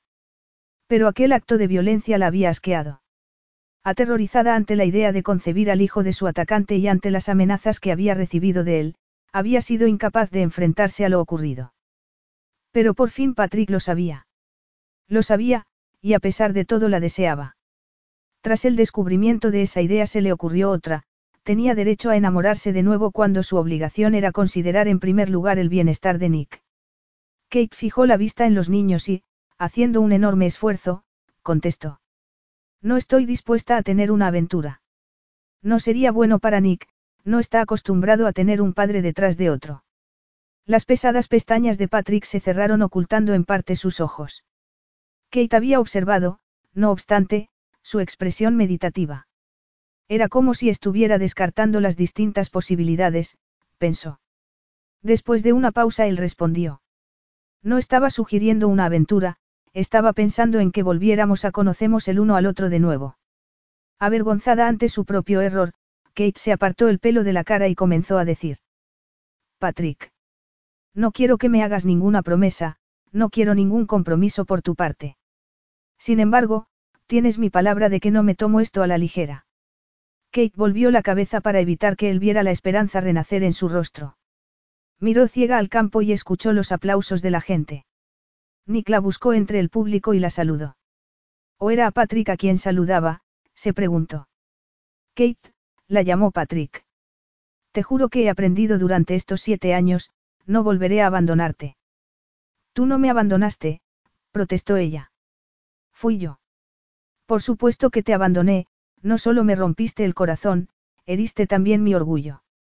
Me fue muy difícil perdonarte, su voz contenía oscuras emociones férreamente moldeadas por la voluntad. Kate, podemos intentarlo de nuevo. La tremenda sinceridad de aquellas palabras minó todas sus defensas. La tentación se alzó brillante, seductora delante de ella, nublándole la mente hasta hacerle imposible pensar. Los preciosos recuerdos de aquel seductor verano la mantenían cautiva. Sin embargo, Kate se hizo fuerte y los mantuvo en su sitio, en el pasado. Al sostener a su hijo recién nacido se había prometido a sí misma pensar en primer lugar en su bienestar. Pero nunca había imaginado que le sería tan difícil mantener esa promesa llegado el momento. Podemos intentarlo, supongo, contestó a tientas, sintiendo que era tan inevitable como el mismo destino. No lo lamentarás, afirmó Patrick resuelto. Ni Nick. Apenas escuchó el ruido del silbato, ni vio el saludo ritual de los equipos. Nick se acercó con las botas llenas de barro y el rostro encendido. Hola, señor Sutherland, saludó entusiasta y triunfante. ¿Ha visto el punto que he marcado? Iba hacia el lado contrario, pero oía a mamá y me di la vuelta. Patrick lo felicitó. Había perdido su oportunidad de cambiar de opinión, pensó Kate. Cuando Patrick dijo que los llevaría a casa en coche, Kate protestó. Pero si Nick está cubierto de barro, iremos andando. Solo es un coche, contestó Patrick sosteniendo su mirada, sin darle importancia. Bueno, si estás seguro de que no te importa. No, no me importa. Tras un corto trayecto llegaron a casa de Kate. El edificio era pobre, y el frío y la humedad de las habitaciones evidente. Pero no iba a avergonzarse de su casa, pensó Kate. Nick, al baño. Y asegúrate de que te lavas bien. Patrick, ¿qué prefieres, té o café? Té, gracias. ¿Quieres que lo haga yo? Se ofreció. Así podrás ir a ponerle el baño a Nick. Nick es perfectamente capaz de hacerlo solo, sonrió Kate. ¿Tenías niñera cuando eras pequeño? Sí, tuve una hasta que fui al colegio, respondió Patrick viéndola moverse por la cocina. ¿Y a qué edad fue eso? A los siete años. Mis padres viajaban mucho, pero aunque los echaba de menos me gustó ir al colegio interno. ¿Y te llevaste tu osito de peluche?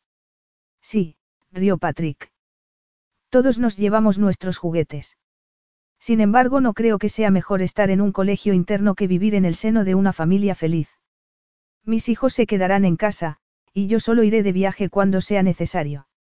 Los niños necesitan a sus padres, comentó Kate sirviendo el té. Sí, desde luego, confirmó él. Dijiste que habías decidido quedarte con Nick porque te sentías extraña con tus tíos, pero yo nunca tuve la sensación de que no fueras feliz. Y era feliz, contestó Kate. No fue culpa suya si nunca me sentí como en casa, me hubiera ocurrido igual con cualquier otra familia. Siempre hay alguien que se siente excluido, es algo muy común. Pero tú estabas muy segura de ti misma, siempre me pareciste diferente a los demás. Ellos eran amables y buenos, pero tú eras exquisita, misteriosa. No me extraña que te sintieras diferente. Lo hicieron lo mejor que pudieron, yo los quiero mucho. Aún nos mantenemos en contacto. El agua del baño dejó de correr. Kate se irritó al oír que Nick salpicaba. Debía de estar nervioso, pensó. Nick, deja ya de salpicar. Está bien, gritó el niño.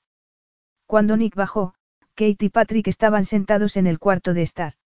Su hijo se había puesto ropa nueva y se había lavado los dientes, observó. Y todo en honor a Patrick. ¿Te has hecho alguna herida? Solo en una rodilla, pero no es nada. Me he puesto una tirita, sonrió cohibido mirando a Patrick. Nunca antes había marcado un punto, ha sido la primera vez. Pues lo hiciste muy bien, confirmó Patrick. ¿Jugaba usted al rugby cuando tenía mi edad? Sí, asintió Patrick, era delantero, pero probablemente era porque no era tan rápido como tú. Kate se relajó al oírlos hablar de deportes. No estaba celosa, pero sí alerta. Había renacido en ella un deseo sexual que no podía dejar de reconocer. Lo creía muerto hacía tiempo, pero la sola presencia de Patrick era suficiente para despertarlo. Sin embargo, ¿podría manejar la situación? se preguntó. Sí, se dijo. Había encontrado la valentía suficiente como para enfrentarse a todo lo que la vida le había deparado. Pero ¿para qué ir en busca del peligro? La voz de Nick la sacó de sus pensamientos. Podríamos ir comer a uno de esos sitios que hay en el muelle. ¿Sabes, mami? A esos que vimos cuando estuvimos contemplando las barcas. A mamá le encantaba un restaurante típico de Seattle, americano, y yo vi otro de Hamburgo, de Alemania. Hay restaurantes de todas las partes del mundo. Patrick miró a Kate con ojos divertidos. Pensé que te gustaría salir a comer, comentó. Aquella era su última oportunidad para negarse, para alejar a Patrick de sus vidas. Observó el rostro de Nick y comprendió que no podía hacerlo. Si huía nunca se lo perdonaría. Sería fantástico, contestó tratando de ocultar el miedo. Será mejor que vaya a cambiarme. Los ojos de Patrick se fijaron entonces en su atuendo. Kate sabía que el verde del jersey resaltaba sus ojos, y que los vaqueros, aunque viejos, le sentaban bien. La expresión de Patrick no se alteró, pero Kate sintió que sus ojos la acariciaban y que sus pezones se ponían tensos. Estás preciosa como estás, comentó Patrick en voz baja. Vamos. Nick miró a uno y a otro alternativamente. ¿Quieres que me cambie yo, mami? No, llevas puesta tu mejor ropa, contestó ella poniéndose en pie. Hombres posesivos. Comentó Patrick. ¿Qué quiere decir eso? Preguntó Nick, pegado a su madre. Que tú lo eres con tu madre, contestó Patrick sonriendo. Nick le devolvió la sonrisa, y cuando Patrick dio un paso atrás para dejar pasar a Kate, Nick lo imitó. Aquello preocupaba a Kate. Si Patrick daba un paso en falso tendría encima a una madre furiosa, se dijo. Capítulo 7. No me sorprende que te guste esto, siempre te gustó el agua, comentó Patrick mirando a su alrededor mientras caminaban hacia la dársena del puerto, en el centro de Bangarey. Es todo nuevo, ¿verdad? Sí, has venido a Bangarey muchas veces. A veces, en viaje de negocios. Han hecho un buen trabajo. La dársena y la ciudad, con sus paseos y parques, sus tiendas y restaurantes, su pesca y su museo del reloj, resultaba un lugar excitante y lleno de vida. A mamá le encantan los barcos, comentó Nick parándose a ver una corbeta. Aquellos barcos siempre le habían hecho sentirse como atrapada, pensó Kate.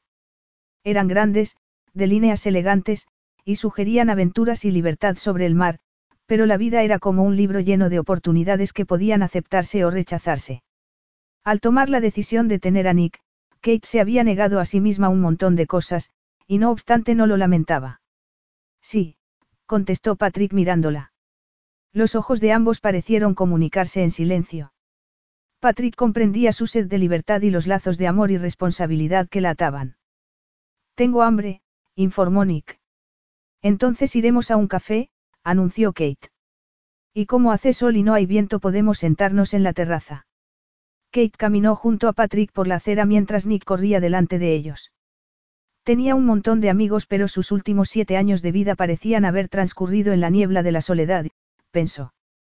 Patrick la había obligado a salir al mundo, pero tenía miedo al brillante sol, A lo que esa luz le pudiera revelar sobre sí misma, del efecto que pudiera tener sobre su vida.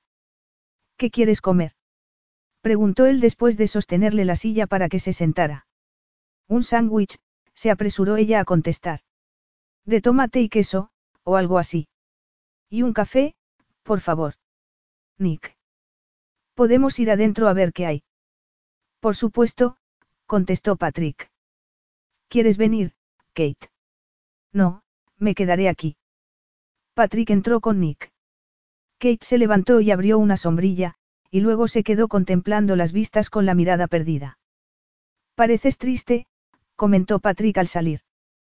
Kate se sobresaltó. Estaba pensando. Siempre me he preguntado qué pasaría por esa cabecita. Fuiste siempre tan alegre, tan grácil. Y sin embargo era imposible adivinar lo que sentías. Ahora eres más bella, aunque no te rías tanto. Y lo que no ha cambiado, desde luego, es ese montón de secretos que se ocultan tras esos ojos verdes, comentó echando un vistazo a Nick, que bebía agua con una rodaja de limón. Justo al revés que él, que no es ni melancólico ni meditativo. Nick es un escorpio, con todo lo que eso implica. Y yo no soy melancólica, te lo aseguro. Eso suena a persona débil. Bueno, es posible que no haya dado con la palabra correcta, acordó Patrick. No eres una persona débil, aunque parezcas vulnerable. Eres fuerte. Patrick la miraba con ojos penetrantes, hipnotizándola, y su voz era sensual y profunda. Kate tuvo que tragar antes de contestar. Espero. Siempre creí que estabas hecha para viajar, como si hubiera salido de un cuento de hadas. Y no me refiero a esos seres fantásticos y etéreos con alas de tela. Eras fuerte y poderosa, emanabas intensidad. Kate se estremeció. Era una estúpida adolescente, en realidad.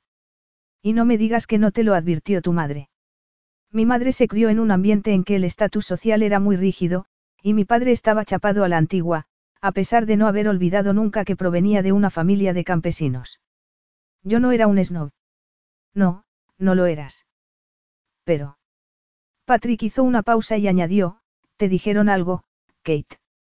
Kate miró a Nick, al otro lado de la mesa, concentrado en su quiche. No culpo a tus padres por lo que sentían, contestó evasiva. Es estúpido pretender que no hay clases sociales en Nueva Zelanda. No las había, no las hay entre tú y yo, contestó el escueto, esperando. Cuando comprendió que Kate no iba a decir nada más preguntó, ¿qué te dijeron, Kate?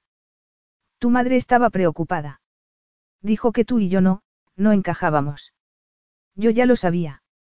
Patrick se sentía incapaz de hablar delante de Nick, y Kate lo notó. Él trató de gobernar sus impulsos inmediatos y contestó. Se equivocaba. Y tú también. Aún sigue ahí esa provocativa atracción, ese canto de sirena que los dos oímos cuando estamos juntos. Kate levantó las cejas tratando de ocultar su repentina aceleración del pulso. Eres un romántico. Me hubiera gustado saberlo hace tiempo. Mejor que no lo supieras, respondió él. Bastantes estragos causaste ya en mi vida, hizo una pausa. Así que tus primas están todas casadas, no. Y con hijos, confirmó Kate dando un bocado al sándwich. Juliet y su marido son los que viven más cerca, tienen una finca en Kerikeri. Mi tía Bárbara, la madre de Sean, también tiene propiedades en Kerikeri, asintió Patrick. Estaba decidida a comprar una finca, pero la persuadí de que no era necesariamente una buena inversión. Patrick debía de estar a cargo de los asuntos financieros de su tía, pensó Kate mirando a Nick. Cariño, has comido bastante. Bueno, había una tarta ahí dentro que, contestó Nick mirando a Patrick esperanzado. Será mejor que le preguntes a tu madre, dijo Patrick echándose a reír. Kate hubiera accedido a cualquier cosa que hubiera hecho reír a Patrick.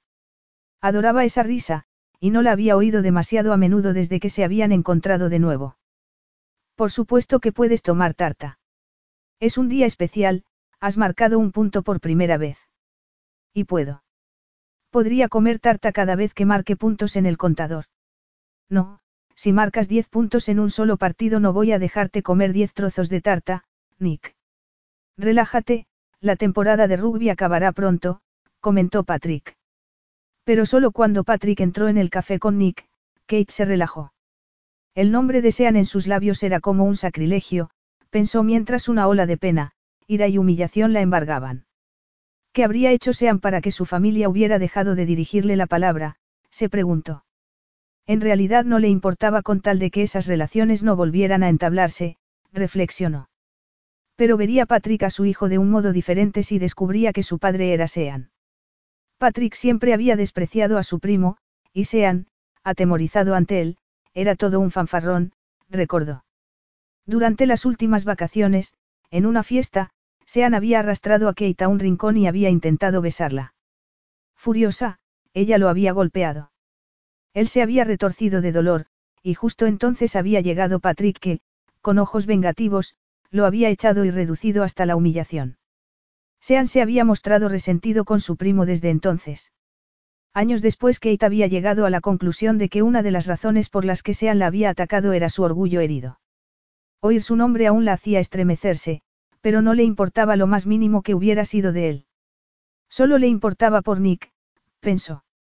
Sin embargo, si los Sutherland no le hablaban, Sean nunca descubriría que tenía un hijo. Y Nick estaría a salvo. Kate se retorció las manos en el regazo. Había tomado muchas decisiones bajo un estado emocional de estrés, pero, ¿quién podía acusarla de haberse equivocado? Había hecho lo que había creído mejor, y tenía que atenerse a las consecuencias. Nick volvió con un plato de tarta. El señor Sutherland dice que podemos ir luego al parque, si tú quieres. Por supuesto, sonrió. Nick asintió satisfecho y se puso a comer. Kate miró de reojo a Patrick, ruborizándose de pronto al ver un repentino y salvaje brillo en sus ojos. ¿Cuánto tiempo vas a tenerme en vilo? Preguntó él en voz tan baja que apenas resultó audible. Una vez más Kate fue tremendamente consciente de su presencia física. Todos sus sentidos estallaron captando en plenitud los rasgos de Patrick, la simetría de sus facciones, la piel bronceada, el pelo negro, las arrogantes líneas de su nariz y barbilla, la boca sensual, la gracia masculina que había provocado en ella tantas fantasías años atrás. Estaba excitada, se confesó. Otra vez. Pero por desgracia no era un sencillo deseo, directo y sin complicaciones. El ataque de Sean la había bloqueado, había levantado una barrera entre ella y el mundo. Y a pesar de todos sus esfuerzos y del psicólogo no había conseguido derribar esa barrera. Había pasado siete años escondiéndose sin darse cuenta siquiera. De pronto deseaba de nuevo a Patrick, pero no tenía idea de cómo iba a reaccionar si él la tocaba con verdadera pasión. El beso la había encumbrado hasta lo más alto, pero, ¿sería posible que otros gestos apasionados se tiñeran con el recuerdo de la violencia? se preguntó. El calor la invadió suavemente, como el terciopelo, como si fuera un lazo del que no pudiera escapar. Así había sido siete años antes, reflexionó, como el fuego y como el hielo, turbulento y tan apasionado que aún resonaba en cada célula de su cuerpo. ¿Se atrevería? se preguntó. Patrick no le había dado ninguna garantía, no podía hacerlo, comprendió. Pero quizá, se dijo osando por primera vez articular las palabras en lo más hondo de su alma, quizá aquello pudiera ser un nuevo comienzo. Lo malo era que en aquel juego jugarían con los corazones, con el suyo y con el de Nick. Pero sería una cobardía no aceptar el riesgo de amar de nuevo a Patrick, de crear un futuro con él. Un gorrión aterrizó en ese preciso momento en su mesa. Nick se quedó muy quieto, y Kate lo observó picotear unas migajas. En el espeso silencio que los rodeó y bajo la atenta mirada de Patrick, Kate se sobresaltó al oír gritar a una gaviota. El gorrión, asustado, se alejó, y la realidad de pronto pareció romper el mundo sensual e imaginario. ¿Has visto eso, mamá? Lo ha visto, señor Sutherland. Kate solo pudo asentir mientras esperaba a que su corazón se calmara. Tras terminar el café fueron, al parque. Al principio Nick no hacía más que llamar su atención para que lo miraran, pero luego pareció concentrarse escalando unas barras metálicas. Patrick y Kate estaban sentados en una mesa de picnic. No pareces muy alarmada por Nick, comentó Patrick. Bueno, a Nick no le gusta hacerse daño, así que es más o menos sensato. No suelo alterarme mucho ni gritarle, y por eso me escucha cuando le digo algo. Siempre lo observo de cerca. Al principio debió de ser muy duro para ti. Sí, contestó Kate sincera. Tuve que amoldar toda mi vida a él, me costó. Del bachiller a la maternidad en un solo salto. Una tremenda lección de madurez, no. Desde luego, Patrick cerró el puño con fuerza sobre la mesa, pero casi de inmediato sus dedos se estiraron. Aquella pérdida momentánea del control reconfortó a Kate. Nick merecía la pena. No es bueno que un niño tenga a otro niño, ni para él ni para el bebé, añadió Patrick. Lo has hecho muy bien, pero, ¿a qué coste? Trabajar en una tienda de moda no era precisamente tu mayor ilusión. No hay mucho donde elegir cuando no se tiene cualificación, respondió Kate. De todos modos no pienso quedarme en la tienda el resto de mi vida, el año que viene haré algún curso a distancia, decidió de pronto. Bien, pero dime, ¿por qué viniste a Bangarey? No quería quedarme en Christchurch, y los pisos de Auckland a los que podía acceder no estaban en lugares que me gustaran para ver crecer a mi hijo. Por eso busqué una ciudad pequeña, y Bangarey atravesaba entonces un mal momento. Había pisos baratos. Has debido de sentirte muy sola. Enseguida hice amigos. Es cierto, siempre tuviste muchos amigos, confirmó él. Y sin embargo, aunque te sintieras muy unida a ellos, yo siempre pensé que no te dabas por completo. ¿Tan fría te parecía? Preguntó Kate sobresaltada. No, al contrario, era fácil ver que querías a tus amigos, Patrick hizo una pausa. Sin embargo, siempre supiste contenerte. Aún lo haces. Nick soltó las barras y lo saludó. Kate le devolvió el saludo. No sé de dónde te has sacado esa idea. Te vi crecer, explicó él. Eras una niña encantadora, pero siempre pensé que había algo erróneo en mí al dejarme fascinar por una chica tan joven. Sobre todo cuando resultaba evidente que tú no estabas en absoluto interesada por mí. Aquello sorprendió a Kate, que no pudo evitar echarse a reír. Por supuesto que lo estaba, todas las chicas de Poto de más de 12 años estábamos enamoradas de ti. Es imposible que no te dieras cuenta. Enamoradas del amor, querrás decir, contestó Patrick con cinismo. O mejor, del nombre de Sutherland y de su dinero. Kate volvió la cabeza. Patrick había estado observando a Nick, pero en ese momento sus ojos la miraban fijos, con cautela. Tú no piensas eso, comentó irritada. Siempre me lo dijo mucha gente, contestó el sarcástico. ¿Quién? Mi padre, en realidad. ¿Y por qué? Comenzó ella a preguntar, atónita. Una vez, cuando cumplí los 18 años, mi padre me explicó que iba a tener que hacerme cargo de la Sutherland Aviation y que era lo que él llamaba, un buen partido. Ya te he dicho que estaba chapado a la antigua. Según él, las mujeres harían todo cuanto pudieran para conquistarme, pero no porque se sintieran atraídas hacia mí, sino por mi cuenta bancaria. Qué ridículo. En ti había mucho más aparte del dinero. Patrick volvió la vista y sonrió, pero no con agrado. Kate, dulce Kate, él tenía razón. Laura siempre lo negó, pero solo quería mi dinero. Pero es imposible que pensaras que la única causa de tu éxito era el dinero. Eso ayudaba, claro, afirmó él con calma. Siempre ayuda. Para Kate, en cambio, Patrick había sido como un ídolo dorado. Durante su exquisito cortejo ambos habían hablado de muchas cosas, de sus esperanzas y ambiciones, de las cosas que les gustaban, de sus miedos. Sin embargo, de pronto comprendía que apenas había conocido al hombre que le había arrancado su virginidad. Ni lo había conocido ni lo había comprendido. Kate contempló su perfil imperturbable y Patrick se volvió como si lo hubiera llamado. El deseo inundó el aire, crudo, salvaje y primitivo, tan inexorable y seductor como la lava ardiente del mismo corazón de la tierra. Kate sintió la boca seca, se sintió incapaz de hablar. ¿Tú qué crees que es? ¿Por qué crees tú que, después de tantos años e incluso de tener a tantas mujeres, aún conservas el poder de volverme loco? Cuando te vi acercarte a mí en el parque de Gold Coast apenas pude respirar, en sentido literal. Tuve que hacer un enorme esfuerzo para moverme, para acercarme a ti. Me costó toda la energía de mi voluntad no abalanzarme sobre ti para besarte después de tantos años de deseo y necesidad. Otras mujeres. Se apresuró a preguntar Kate, celosa. Sí, sonrió Patrick fría, agresivamente. Estuve buscándote cuando Laura murió, pero habías desaparecido de la faz de la tierra, continuó Patrick desviando la vista hacia Nick, que seguía escalando por las barras. ¿Sabes cuántos Brons hay en Nueva Zelanda? Decenas de miles. Tuve que admitir al fin que habías hablado en serio en Tatamoa, era ridículo permanecer fiel a una persona que me había abandonado de un modo tan definitivo, y no lo hice. Sin embargo, nunca disfruté de esa promiscuidad. Y no me importa. ¿Has tenido tú otros amantes? No. ¿Por qué? Preguntó él con los rasgos endurecidos. ¿Por qué no podía soportar que nadie me tocara? confesó Kate con sinceridad, comprendiendo que solo podía contarle la verdad. La expresión de Patrick se. Escrutó el rostro de Kate con atención, como si nunca lo hubiera hecho antes. Kate se preparó para lo peor, pero él no dijo nada.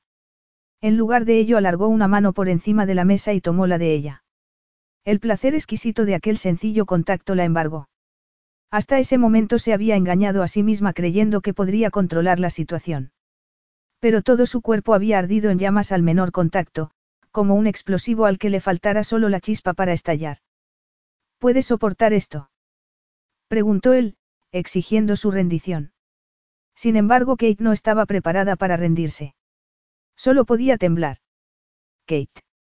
No estoy gritando, concedió ella al fin, reacia. Estás temblando, afirmó Patrick tomando sus dedos para ponerlos sobre las venas de su muñeca de modo que Kate comprendiera que su pulso también estaba acelerado. A mí me ocurre igual, Kate, por eso me alegro de que nos hayamos encontrado. Si no hubiera sido así los dos habríamos pasado el resto de nuestras vidas buscándonos para acabar solos y desesperados. Aquello era demasiado precipitado, se dijo Kate confusa, escrutando aquel rostro esculpido en granito. Mami. La interrupción de Nick rompió la magia. Kate, aún ruborizada y con las mejillas ardientes, se volvió hacia él. Patrick le soltó la mano y se puso en pie. Nick los miraba alternativamente. ¿Por qué estabais agarrados de la mano? Es que va a ser mi tío, como el tío de Jason. No, respondió Patrick. Entonces, ¿por qué os agarrabais de la mano? Tú no agarras así a nadie, mamá. Estaba agarrando al señor Sutherland porque quiero, replicó Kate poniéndose en pie. Y creo que ya es hora de marcharnos. Patrick y Nick la miraron. Por un momento sus rostros se le parecieron, tenían la misma mirada atenta y directa, pensó. Pero luego se movieron y allí acabó toda la semejanza. Nick se acercó a ella y la tomó de la mano. Patrick caminó junto al niño y preguntó. ¿Quién era el ala de tu equipo, el chico pelirrojo? Tim Blunt, contestó Nick más tranquilo. Me gusta la forma en que te pasó la pelota en lugar de guardársela, juega como un mayor. Kate los escuchó hablar sobre rugby y pensó que Patrick sería un buen padre. Nick dijo algo y Patrick rió, y durante unos instantes Kate se dejó llevar por la angustia. Probablemente fuera un padre duro, pero sus hijos crecerían sabiendo que los amaba y que era justo, reflexionó. Capítulo 8. Eran las 3 de la tarde cuando llegaron a casa. Kate miró el reloj y le preguntó a Patrick si quería entrar a tomar café. No, gracias, respondió él. Tengo una reunión en Wellington el lunes por la mañana, tengo que prepararla. Entonces muchas gracias por la comida y por un día tan maravilloso, dijo Kate tratando de contener su desilusión. Sí, gracias, señor Sutherland. Patrick no respondió de inmediato. Kate se puso tensa, pero al verlo volver la cara sonriendo hacia el asiento de atrás, donde se sentaba Nick, se relajó. Aquel tenso silencio debía de haber sido solo producto de su imaginación, se dijo. Se me olvidó darte las gracias por tu carta, Nick. Era una carta muy bonita, me gustó mucho. Y me gustaría volver a veros el próximo sábado. ¿Dónde jugarás, Nick, y a qué hora? En Camo, a las nueve en punto, ¿verdad, mami? Sí. Vendré a recogeros, dijo Patrick. ¿Qué ocurre? Preguntó al ver que Kate sacudía la cabeza. Tengo que llevar a un montón de niños, explicó ella. ¿Y cuál es el problema? Preguntó él. En este coche caben tantos como en tu mini. Mejor, en realidad. ¿A qué hora sueles salir de casa? Kate se encolerizó. Patrick daba demasiadas cosas por supuestas, reflexionó contestando sin pensar. No hace falta, Patrick. Te veremos en camo, añadió explicándole cómo llegar con voz tranquila, sin delatar sus emociones. Vamos, Nick. Patrick se quedó extrañado, pero no trató de persuadirla. Era evidente que no consideraba el tema digno de una pelea, recapacitó Kate. Si pudieras conseguir que alguien se quedara con Nick podríamos salir a cenar después. Nick se puso nervioso y miró a su madre dándole a entender que aquello lo hería. No, mami. exclamó. Kate hubiera deseado tener tiempo para pensar en si aceptaba o no la invitación, pero la respuesta posesiva de Nick la hizo decidirse de inmediato. Me gustaría mucho. ¿A qué hora? A las seis y media. ¿Te parece bien? Mejor a las siete y media, tengo que darle la cena a Nick. Patrick los acompañó hasta la puerta y esperó mientras Kate la abría. Te veré el próximo sábado, se despidió. Tras un momento de indecisión Nick le dijo adiós con la mano. Kate se quedó atónita, nerviosa y excitada, pero no tuvo tiempo de examinar sus sentimientos en ese preciso instante. ¿Por qué no puedo ir yo a cenar con vosotros? Ya tuve que quedarme una vez en casa en Australia. ¿Por qué volveremos tarde, después de tu hora de acostarte? respondió Kate firme. ¿Y si me porto bien? insistió el niño. No recuerdo que el señor Sutherland te haya invitado, añadió ella. Lo hubiera hecho si tú me hubieras dado permiso. No, no lo habría hecho, él sabe que los niños de tu edad deben de acostarse pronto. Si no lo hacen no crecen. ¿Cómo crees tú que el señor Sutherland ha llegado a ser tan alto? Respondió Kate entrando y cerrando la puerta. Mamá, ¿por qué crees que el señor Sutherland no es del equipo de rugby de los All Blacks siendo tan alto? No lo sé, rió Kate. Quizá no fuera lo suficientemente bueno. Pues claro que sí, replicó Nick indignado. Quizá se rompiera una pierna o algo. Mami, puedo ir a casa de Rangi a jugar con su ordenador. Vamos a su casa a cenar esta noche, le recordó Kate. Luego jugarás con él. ¿Por qué no vas al huerto a por una lechuga para llevársela? Ten cuidado con el cuchillo. Nick se tomó aquella enorme responsabilidad muy en serio. Kate lo observó por la ventana preguntándose si tenía derecho a optar por un camino que podía herirlo. Sus volátiles emociones oscilaban entre un fuerte sentido de la protección y un largo y contenido anhelo sexual, emocional y mental, que exigía satisfacción y que solo Patrick había sabido hacer renacer en ella. Muy bien, felicitó a su hijo. ¿Quieres hacer la ensalada para llevarla? ¿Cómo afectaría todo aquello a Nick si al final salía mal? se preguntó. Quizá debiera de esperar a que creciera para intentar nada, se dijo. Unos doce años. Entonces ella tendría 36. Era fácil engañarse pensando que Patrick estaba hablando de matrimonio, recapacitó. Aunque quizás si fuera así. ¿Se atrevería a casarse con él? se preguntó. Un ardiente calor la embargó. Solo si estaba segura de que amaba también a Nick, se contestó en silencio. Ya está, dijo Nick sacándola de sus pensamientos. Tengo que ir a lavarme. No, pareces aseado. ¿Qué te parecería recoger tu habitación? Nick gruñó, pero al final cedió. Patrick había escogido el mejor momento para pedirle que salieran. La había sorprendido y exigido una respuesta rápida de ella. Y aunque Nick no se hubiera mostrado tan reacio, ella habría aceptado. Lo deseaba. Tenía que enfrentarse a la realidad, deseaba mucho más que salir a cenar. Ya estoy listo, gritó Nick. ¿Has recogido tu habitación? Sí, todo. Aún queda tiempo. ¿Por qué no escribes al señor Sutherland para agradecerle la comida? Está bien. De algún modo Patrick y ella estaban unidos por el pasado, se dijo. Y si quería verse libre de ese lazo emocional iba a tener que arriesgarse y llegar hasta el final. Él tenía razón al pensar que era prisionera del pasado, porque en muchos aspectos no había avanzado nada desde los 18 años, cuando se vio seducida por un príncipe y atacada por un villano. Aquella experiencia la había atado a un frustrante y obsesionante deseo. Y si conseguía escapar de ese deseo quizá lograra, solo quizá, volver a relacionarse con Patrick en términos de igualdad. Kate y Nick estaban muy excitados el sábado siguiente. El mini iba cargado de niños. Cuando llegaron al campo Patrick no estaba. Nick no dijo nada, pero Kate sabía que se sentía defraudado. Cinco minutos después de empezar el partido escuchó que la llamaban. Su semblante se ruborizó. Se volvió y vio a Patrick. Estaba sonriendo, y sus ojos brillaban con un misterioso reflejo metálico. Hola, lo saludó con el corazón acelerado. Por fin has llegado. Tus instrucciones fueron muy precisas, contestó él parándose a su lado. Estás muy primaveral. Gracias. Has tenido un buen viaje. Había mucho tráfico, esa es la razón de que llegue tarde. Toda la gente de Auckland ha debido de salir hoy hacia el norte. Por una fracción de segundo Kate se puso tensa, se sintió embargada por su presencia, por el impacto físico que le producía, por la forma en que todos los miraban. Sería tan fácil dejarse llevar por su fuerza, por su masculinidad, pensó. Pero tenía que mantener su independencia. Muchas gracias por la carta, Nick escribe muy bien para tener solo seis años. Sí, verdad. Contestó Kate orgullosa. Su profesor dice que es muy brillante, pero no se lo digas a él, está convencido de que es perfecto.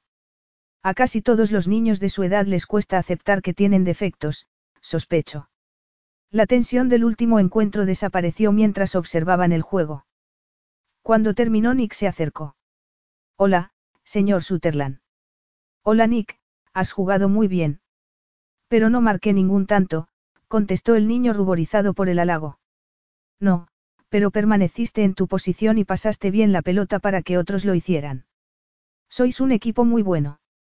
La hermana Mary Louise dice que juego bien. ¿Es tu entrenadora? Sí, y es buena.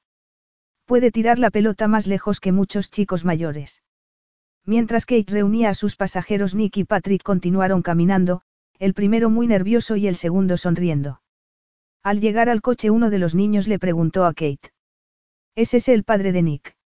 No, es un amigo, contestó ella. Patrick la miró misteriosamente. Kate sonrió y abrió la puerta. Bueno, subid todos. Y poneos el cinturón. Te veré en casa, anunció Patrick. Kate asintió y subió al coche. Veinte minutos más tarde, tras dejar a los niños en casa de sus padres, se dirigió a la suya. Solo queda un partido, observó Nick en el asiento del coche. Si hace calor podré ir a nadar el mes que viene. ¿Crees que me valdrá el bañador viejo? Probablemente no, pero te pondrás el nuevo. Pronto llegaría noviembre, y luego enseguida las navidades, pensó Kate. En muchas ocasiones habían ido pasarlas a Kerikeri con una prima, pero no esa vez. ¿Qué haría Patrick? se preguntó al verlo esperándolos. Patrick salió del coche y sonrió. ¿A dónde queréis que vayamos a comer? preguntó. Fueron a un restaurante de comida rápida. Luego visitaron el Museo del Reloj y Patrick, tan fascinado en apariencia por las máquinas como el niño, respondió a todas sus curiosas preguntas con entusiasmo. Quizás se debiera al hecho de haber pensado en un principio que era hijo suyo, pensó Kate. O quizá le gustara Nick verdaderamente. Sin embargo, no quería hacerse ilusiones. Cuando salieron del museo, Nick preguntó. ¿Podemos ir al Museo Marítimo? Kate miró el reloj y sacudió la cabeza. Tenemos que marchamos. Nick abrió la boca para protestar, pero luego pareció pensarlo mejor. Está bien, iremos la próxima vez, Vale. Ya veremos, respondió Kate sin comprometerse, volviéndose hacia Patrick. ¿A dónde vamos a ir a cenar? Tengo que dejarle un número de teléfono a Naire MacArthur, por si acaso. Vamos a ir a un sitio que se llama Seabird. Nunca he oído hablar de él. Es que no está en Bangarey, sino en Bay of Islands. Una hora de camino en coche, hacia el norte, reflexionó Kate. Bueno, está bien. A las cinco en punto Kate dejó a Nick en casa de los MacArthur. Parece un poco triste, observó Naire mirando al niño. Va todo bien. Quería venir con nosotros, explicó Kate dándole un papel con el nombre y teléfono del restaurante. No me extraña, yo también, contestó Naire. Creo que este sitio es de lo más elegante, y la comida maravillosa. Que te lo pases bien, y no vengas mañana a primera hora de la mañana a recoger a Nick, de acuerdo. Te lo prometo, rió Kate. Kate estuvo media hora delante del armario, dudando. El top y los pantalones que había elegido le sentaban bien, pero no parecían lo suficientemente elegantes para un restaurante de categoría. Al final los llevó, sin embargo, porque eran lo mejor que tenía.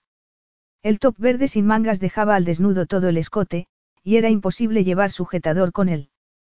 Es perfectamente decente, se dijo en voz alta mirándose al espejo. ¿Qué pensaría Patrick cuando la viera? se preguntó nerviosa, delante del espejo. No se había maquillado, solo pintado los labios y una ligera sombra en los ojos. Le hubieran ido bien unos pendientes o un collar, pero no tenía. Se recogió el pelo con una cinta verde, se puso unos zapatos negros de poco tacón y lo completó todo con un pequeño bolso de noche. Al oír el timbre de la puerta se puso pálida. Nunca hubiera debido de aceptar aquella invitación, se dijo con calma, escuchando la voz del sentido común. Quizás su sentido común tuviera razón, pero una llama ardiente, la llama del deseo y de la rebelión, hacían caso omiso de él. Había sido sensata durante siete años, ya era hora de correr algún riesgo, pensó. Capítulo 9. Patrick iba vestido con ropa informal pero elegante, ajustada al esbelto cuerpo. El corte del traje y los materiales resaltaban sus amplios y masculinos hombros, sus estrechas caderas y sus musculosas piernas. La miró durante unos instantes y comentó. Pareces melusina, una melusina muy joven. Kate se ruborizó. De pronto se sentía libre, como si él hubiera cortado los lazos invisibles que ataran su alma. Se sentía maravillosamente, como flotando en un mar de esperanza. ¿Quién es Melusina? Preguntó cerrando la puerta. Patrick la tomó del brazo y la llevó hacia el coche. Un espíritu marino francés. Por supuesto era exquisitamente bella. Se enamoró de un noble y se casó con él con la condición de que nunca fuera a verla los sábados. Así que él prometió no asomar la cabeza los sábados, pero a que no pudo resistir la tentación. Naturalmente que no. Y como todos los que no cumplen una promesa, tuvo que sufrir por ello, porque Melusina no era humana, era una serpiente. O una sirena, la leyenda no está clara. Fuera lo que fuera ella huyó, y él se pasó el resto de su vida lamentándolo. Una sirena con carisma, comentó Kate pensativa. Pero me parece que no me gusta que me comparen con una serpiente. No hay nada que excite más la curiosidad de un humano que una prohibición, es prácticamente una invitación, a pesar de que se supone que se debe de aprender de la experiencia.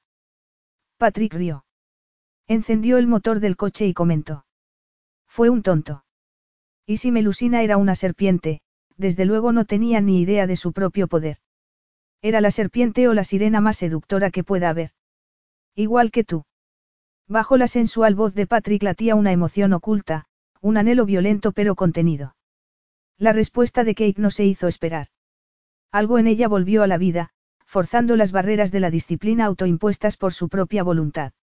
Gracias, creo, respondió con voz trémula. Como dicen los americanos, de nada, sonrió Patrick. Una luz avanzó a toda velocidad hacia su coche para tornarse roja tras pasar por su lado. La tensión era palpable entre ellos dos. Patrick rompió el silencio. Tus ojos son claros y puros, y sin embargo ocultan secretos. Hace siete años no deseaba sino conocer esos secretos. Y aún lo deseo. Kate sintió miedo de pronto. Todo el mundo tiene algo que ocultar. Por supuesto, pero en aquel entonces yo estaba desesperado por saber lo que pensabas y lo que sentías. Supongo que creía que cuanto mejor te conociera más poder tendría. Poder repitió Kate atónita. Sí, poder, la miró sarcástico. Es que no te dabas cuenta, Kate. Estaba completamente indefenso ante ti, odiaba esa sensación. Nunca antes la había sentido. No conseguía jamás saciarme de ti, y sin embargo sabía que tú eras demasiado joven, que no podías comprometerte. Deseaba saber si tú sentías lo mismo por mí. Pues tenías que saber que sí, protestó ella recordando lo transparente que debía de haber sido en la adolescencia. ¿Cómo? Sabía que te gustaba, pero a ti te gustaba todo el mundo. Siempre te mostrabas amable con todos, siempre sonreías y mostrabas interés por todos, y siempre todos deseaban algo más. Eras amable incluso con mi primo Sean. Antes de que te besara, claro. Kate dirigió la vista hacia la oscuridad con la mirada perdida. Se sentía como si estuviera caminando por el borde de un volcán, sabiendo que si resbalaba se produciría el desastre. Yo solo era una chica normal y corriente, una chica que no entendía nada. Apenas. Las chicas normales y corrientes parpadean, hacen poses sexys y se ponen su ropa más provocativa. En cambio, ibas a tu aire, tranquila. Aquel último verano me lo pasé preguntándome si sentías algo especial por mí o si era solo cosa de mi imaginación. Hasta que hicimos el amor. Entonces lo supe, o creí saberlo. Kate se puso tensa. ¿Qué era lo que él había creído saber entonces? Que estaba loca por él, completamente enamorada, que no tenía defensa ante su experiencia sexual, se preguntó. Para mí fue como si separara el mundo, continuó Patrick. Me hiciste perder la cabeza con tu dulce pasión. Nunca hubiera debido hacerte el amor, pero no supe controlarme. ¿Acaso te asusté tanto que no quisiste volver a verme, Kate? No, por supuesto que no, contestó ella en voz baja. No se me ocurría ninguna otra razón para que me abandonaras de ese modo. Ese trimestre, en Christchurch, me sentí muy deprimida, explicó ella escogiendo con cautela las palabras. Había pasado tres meses desoladores, recordó. Y en lo más hondo de su corazón, tras los sueños y los deseos de amor, Kate había comprendido al fin que no podía ser la esposa de Patrick. No era la mujer adecuada, le faltaba sofisticación, seguridad en sí misma. Las amenazas de Sean la habían humillado y atemorizado. Sean le había advertido de que se lo contaría todo a Patrick antes o después, la dejaría casarse con él para ofender de ese modo a Laura y acto seguido le diría que la había poseído. Y Sean hubiera sido capaz, sobre eso no tenía dudas. No podía permitirse el lujo de ser el punto débil de Patrick, la causa de su humillación. No podía permitir que Patrick se casara con ella y cargara con el hijo de Sean, se había dicho. Tras la última conversación con Patrick se había marchado a Christchurch para alejarse de él. Después había comenzado a sufrir cambios hormonales a raíz del embarazo, y su único objetivo fue entonces la supervivencia. Al final lo más fácil había sido volverle la espalda a todo su mundo tratando de olvidar el pasado, recordó. Siempre tuve la sensación de que te abandoné cuando me marché de Tatamoa al día siguiente de hacer el amor, declaró Patrick. ¿Lo había culpado por abandonarla? se preguntó Kate. No, no lo había culpado por acudir a ver a su padre moribundo. Pero tras su marcha apareció Sean con una supuesta carta de Patrick, y con aquella excusa la había engañado y después hecho daño. ¿Acaso lo culpaba por no haberla protegido? se preguntó. No, Sean era el único responsable de sus actos, decidió. Tu padre se estaba muriendo, por supuesto que no esperaba que te quedaras conmigo, tenías que marcharte. Hacia mayo supe que, que estaba, su voz se quebró. Respiró hondo y continuó, Patrick, no podía casarme contigo estando embarazada de otro hombre. Las manos de Patrick se aferraron al volante. Giraron en una curva y el silencio los envolvió. Era un silencio tenso, pesado y doloroso. Kate comprendió que estaba conteniendo el aliento. Un coche apareció en la oscuridad revelando, bajo la luz de sus faros, el rostro de Patrick. Estaba rígido, helado, con todos los músculos tensos como si sufriera la mayor de las angustias. Kate vaciló, cerró los ojos cegada por la luz y los abrió. Patrick. Pero él ya había apagado las luces largas y encendido las cortas. Una bocina sonó al pasar el vehículo por su lado. Kate respiró aliviada. Me hubiera casado contigo, Kate. Deseaba casarme contigo más que cualquier otra cosa en el mundo. Solo me casé con Laura por, Patrick se interrumpió, su voz se tomó ronca e irritada, ¿por qué no me lo dijiste? Kate, tenías que haberte dado cuenta de que nunca te hubiera culpado de lo ocurrido. Quizá no, pero, como le hubiera sentado saber que era su primo quien la había atacado, se pregunta qué consecuencias hubiera tenido eso para una familia angustiada por la inminente muerte de Alex Sutherland. Me sentía profundamente herida, Patrick, demasiado dolida y degradada como para saber qué hacer. Y de todos modos, aunque no hubiera sido así, aunque no hubiera ocurrido nada de eso, nuestra relación nunca hubiera funcionado. Yo era demasiado joven, no hubiera sabido cómo ser tu esposa. Tú tenías una posición. Si habrías podido, Kate. Yo confiaba en ti, mira cómo te las has arreglado con Nick. El pasado pasado está, Patrick. Dejémoslo así. Una ligera lluvia comenzó a caer sobre el parabrisas. Durante unos minutos ambos continuaron el camino sin hablar, hasta que él dijo, con impresionante intensidad. Kate, deseo con todo mi corazón dejar el pasado atrás, pero solo si tú formas parte de mi futuro. Kate sintió que el corazón se le paralizaba dentro del pecho. Miró de reojo el perfil de Patrick, duro contra la oscuridad de la noche, y reflexionó. Esperaba que él hubiera sugerido una aventura, no estaba segura de haberlo oído bien. Bajó la vista y contestó. A mí, también me gustaría. La voz de Kate había sonado amortiguada, casi trémula. Asustada, en definitiva. Patrick tomó su mano sin desviar la vista de la carretera y se la llevó a los labios. Le besó la palma y volvió a dejarla sobre el regazo. Esta vez no cometeré el error de valorar el dinero y el poder por encima de ti, afirmó. Pero si no lo hiciste. Protestó ella tratando de reprimir un delicioso escalofrío que recorría su espalda. Solo pusiste una clase de amor por encima de otro, y yo lo comprendo. Hubiera sido muy cruel fallarle a un padre moribundo. Supongo que él pensaba que la Sutherland Aviation te necesitaba tanto a ti como al padre de Laura, debió de sentirse desesperado de preocupación. Esa no es excusa para hacerme chantaje, respondió Patrick. Y menos aún para que yo cediera ante él. Pero él ha aprendido la lección, Kate. Y ahora cuéntame qué has estado haciendo durante todos estos años. Aliviada, Kate le contó en qué había consistido su vida haciéndole sonreír con las historias y las rabietas de Nick. Los minutos fueron pasando y la tensión entre ambos se desvaneció.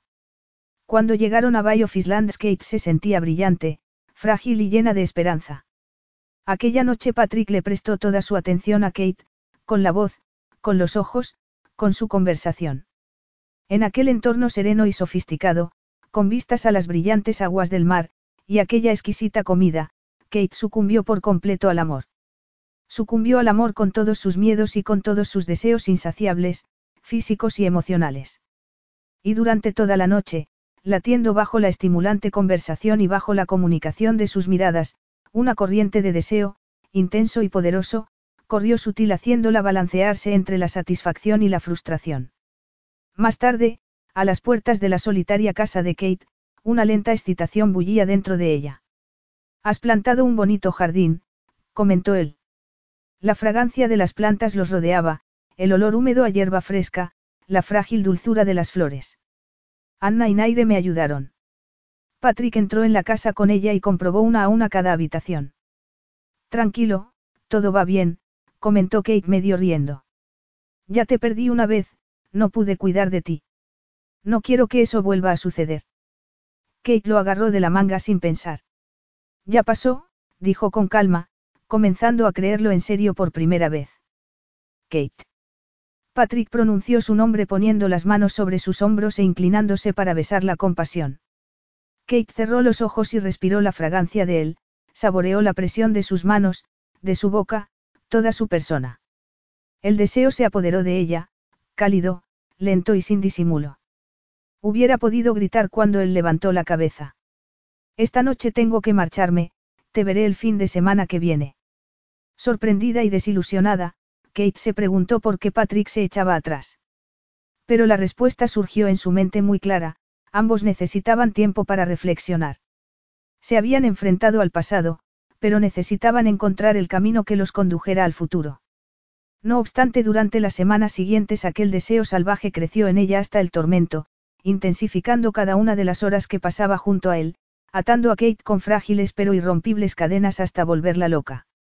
Y sin embargo la ternura y el refreno de Patrick satisfacían también algo perdido en ella mucho tiempo atrás. Kate lo respetaba aún más que antes por demostrar ese exquisito autocontrol.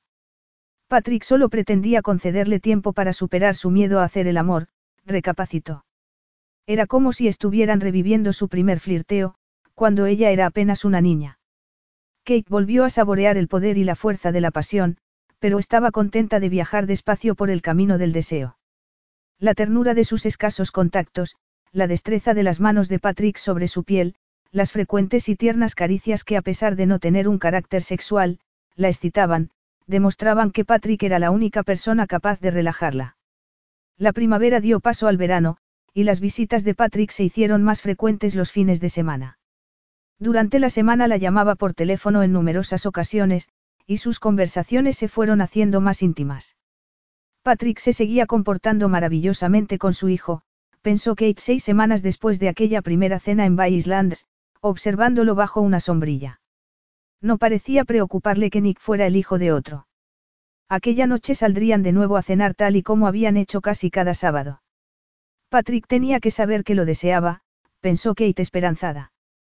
Tenía que saber que estaba preparada para ahondar en su relación. ¿Cómo podía una mujer confesarse ante un hombre sin perder por ello la dignidad? se preguntó. Pareces divertida, dijo Nick sorprendiéndola. Ambos la miraban con la misma confusa expresión. Es su sonrisa de sirena, le informó Patrick a Nick. Pero si no tiene cola. exclamó el niño.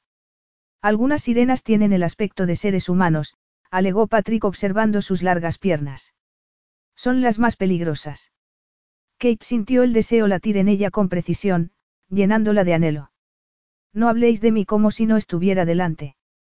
Patrick, no obstante, la había visto estremecerse. Entrecerró los ojos y contestó, con voz ronca. El agua está muy buena, creo que lo suficiente como para bañamos. Magnífico, contestó Kate poniéndose en pie y tomando la mano que Patrick le ofrecía. Patrick soltó su mano en cuanto se levantó, pero conservó un dedo sobre la palma de su mano. Kate llevaba el bañador debajo de los pantalones cortos, y por lo general no se hubiera sentido cohibida de quitárselos, pero en aquella ocasión sí. Fingió ocuparse de Nick y se dio la vuelta para hacerlo. El bañador era viejo, pero le sentaba bien. Sin mirar a Patrick, desafió a Nick. A ver quién llega antes. Yo. Gritó Nick echando a correr. Kate lo siguió y ambos se zambulleron en el agua al mismo tiempo. Mira. Gritó de nuevo el niño buceando hasta los pies de Kate para agarrarla por el tobillo y salir a flote a su lado.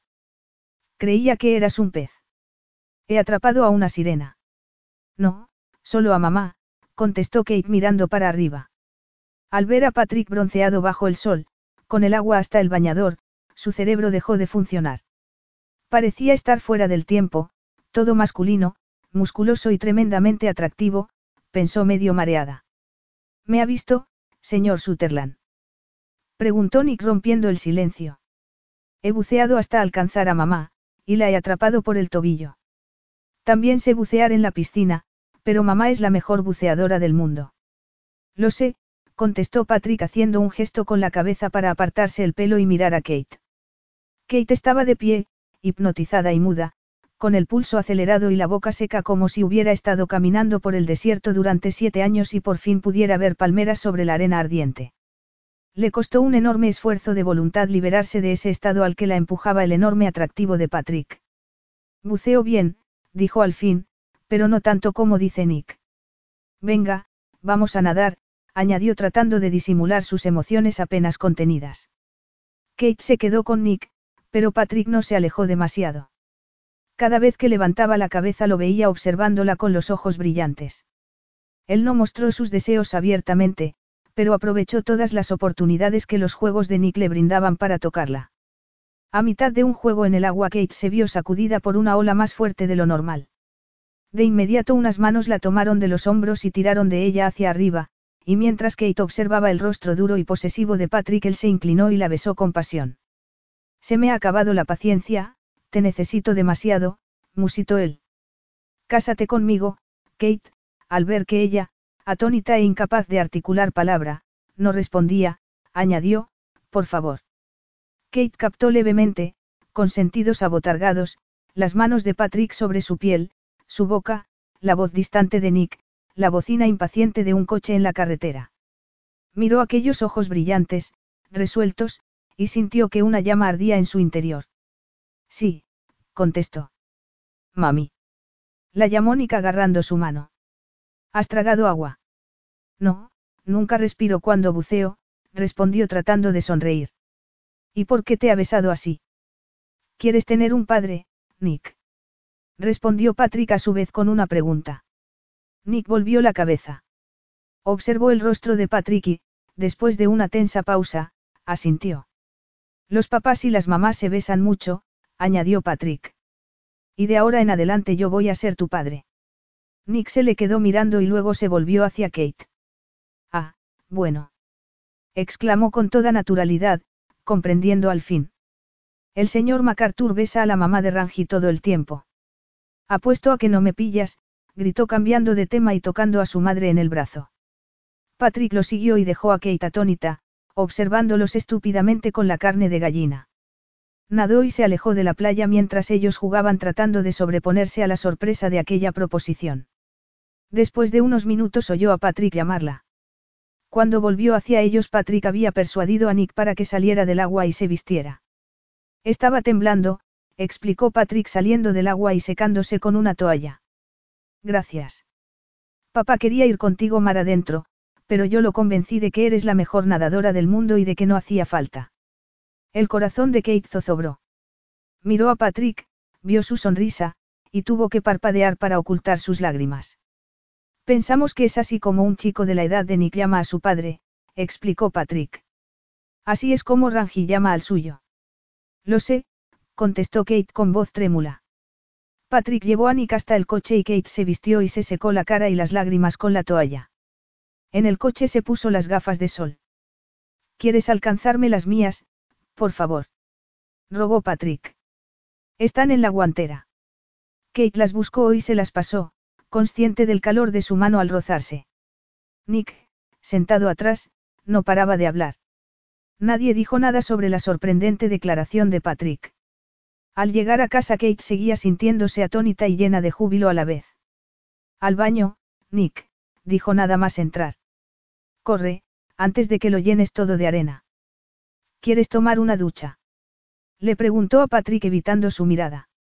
No, me voy, contestó él ignorando la presencia de Nick y agarrándola del mentón para levantar su cabeza. Sus ojos, intensos y tiernos, la contemplaron. No te retrases, vendré a recogerte a las siete. Estaré lista. ¿Puedo ir yo también? Gritó Nick. No, contestó Kate, tú tienes una cita con Rangi. Vendrás a recogerme pronto por la mañana. Te lo prometo, contestó Kate. Será mejor que me vaya, anunció Patrick. Kate asintió. Él acarició con el dedo su ceño fruncido y añadió, todo saldrá bien, Kate. Lo sé. Nick necesita que se lo repitan una y otra vez, necesita sentirse seguro, pero la idea lo hace feliz. Y es esa la única razón por la que te casas conmigo. ¿Por qué hace feliz a Nick? Habrá muchos momentos en que no lo sea, Kate. Eso también lo sé. Tendremos que afrontarlos. Pero no, no es esa la única razón, confesó comprendiendo al fin cómo una mujer le decía a un hombre que lo deseaba. Kate se puso de puntillas y besó el cuello de Patrick. No, repitió resuelta, respirando su fragancia, su sabor y el contacto de su piel. Patrick la tomó de nuevo de la barbilla. Su rostro estaba transido de sensualidad. Kate apenas comenzó a responder a su lento beso cuando él dio un paso atrás y dijo. Te veré luego. Ella se quedó observándolo. El ruido del agua cayendo del grifo la hizo volver a la realidad. Subió a ver a Nick, y este preguntó. ¿De verdad se va a convertir en mi padre? Sí. Nick la miró serio, grave, con ojos maduros. Bien, él sabe mucho de niños. Desde luego, lo ha sido antes que tú. Y creceré yo tanto como él. No lo sé. Mi padre era alto, y mi madre también, así que aunque yo no lo sea puede que te haya pasado genes de ellos a ti. Me gustaría ser tan alto como el señor Sutherland, afirmó Nika sintiendo para vacilar después y añadir, como papá. Me basta con que seas el mejor Nick Brown que puedas. Inclina la cabeza para que te quite la sal y la arena de la nuca. Aquella noche, con Nick en casa de los MacArthur, Kate se vistió con la misma ropa que había llevado a la primera cena. Había pasado muy poco tiempo, pensó vagamente sorprendida. Solo seis semanas, todas ellas llenas de acontecimientos tan rápidos que apenas podía recordarlos. Patrick había llenado su vida por completo. Y por fin le había pedido que se casara con él. Kate se dejó caer sobre la cama y miró al suelo. Tendría que decirle quién era el padre de Nick, comprendió. No podía casarse con él con esa mentira entre los dos. Hubiera debido de contárselo cuando Patrick le habló del futuro por primera vez, pero se había acobardado. No era justo faltar a la verdad, y si Patrick era el hombre que creía que era lo comprendería, pensó. Si no, se las arreglaría. Tendría que hacerlo, se dijo. Esa misma noche se lo diría. Kate trató de controlar su miedo y comenzó a secarse el pelo y vestirse. Patrick llegó justo a la hora. Pensé que sería buena idea que cenáramos en el piso en el que estoy, comentó él mientras conducía por las calles de la ciudad. Por lo general él se quedaba en un hotel. ¿Y dónde está? En Hads. Bangarey estaba situado en el límite de un valle por el que transcurría un río, con una serie de volcanes largamente dormidos al norte sobre cuyas crestas se situaba Hads. Aquel era el momento, se dijo Kate. Pero antes de que pudiera hablar él añadió. Conocerás a Geoff y Simpson muy pronto, ahora están en Inglaterra. Me dejaron su casa para que la usara cuando quisiera. Conozco a la señora Simpson, es cliente de la tienda, comentó ella observando el tráfico y decidiendo que se lo diría en cuanto llegaran al apartamento. Es simpática. Me alegro de que te guste, Geoff y yo fuimos juntos al colegio. El apartamento era espléndido. Estaba en lo alto, sobre el estuario, y tenía vistas impresionantes sobre Brean Bay, las Chicken Islands, las Great Barrier Island y las Little Barrier Island. El océano, brillante y atractivo, quedaba en el horizonte. Impresionante, comentó Kate nerviosa. Era el momento, se dijo. ¿El qué? ¿La casa o las vistas? Kate volvió la espalda a la ventana y observó los muebles. Las dos cosas, respondió. Era una cobarde, pensó. Patrick sonrió. Te traeré algo de beber. ¿Qué quieres? Aliviada ante aquel pequeño respiro, Kate decidió tomar vino blanco. Patrick le sirvió un oloroso Riesling y se preparó un whisky con agua. Kate se sentó en el elegante sillón basili de piel negra y trató de olvidar su temor. No estarás pensando en echarte atrás de tu promesa de esta tarde, espero, comentó Patrick observándola. Kate se sobresaltó y estuvo a punto de derramar el vino. Dejó el vaso sobre la mesa y contestó. Me estaba preguntando si te arrepentías tú. Patrick apenas la había tocado desde la declaración, recordó. Sabes muy bien que no, Kate. Nick está muy nervioso, añadió ella tomando de nuevo el vaso con manos temblorosas. Me imagino que ahora mismo se lo estará contando a los MacArthurs. Era el momento, pensó. Pero Patrick la interrumpió. ¿Y qué me hubieras respondido si a Nick no le hubiera gustado la idea? Pero antes de que ella pudiera responder, él añadió, es una pregunta estúpida, olvídala. No obstante, Kate tenía que contestar. No lo sé, supongo que habría tratado de hacerle cambiar de parecer. Él te admira. Por suerte para mí. Así que ahora me gustaría saber cuál es el problema. Algo te está carcomiendo por dentro. Patrick, necesito contarte algo sobre el padre de Nick, dijo ella dejando el vaso. No, contestó el tajante, dejando el suyo de golpe. Un innoble alivio la recorrió.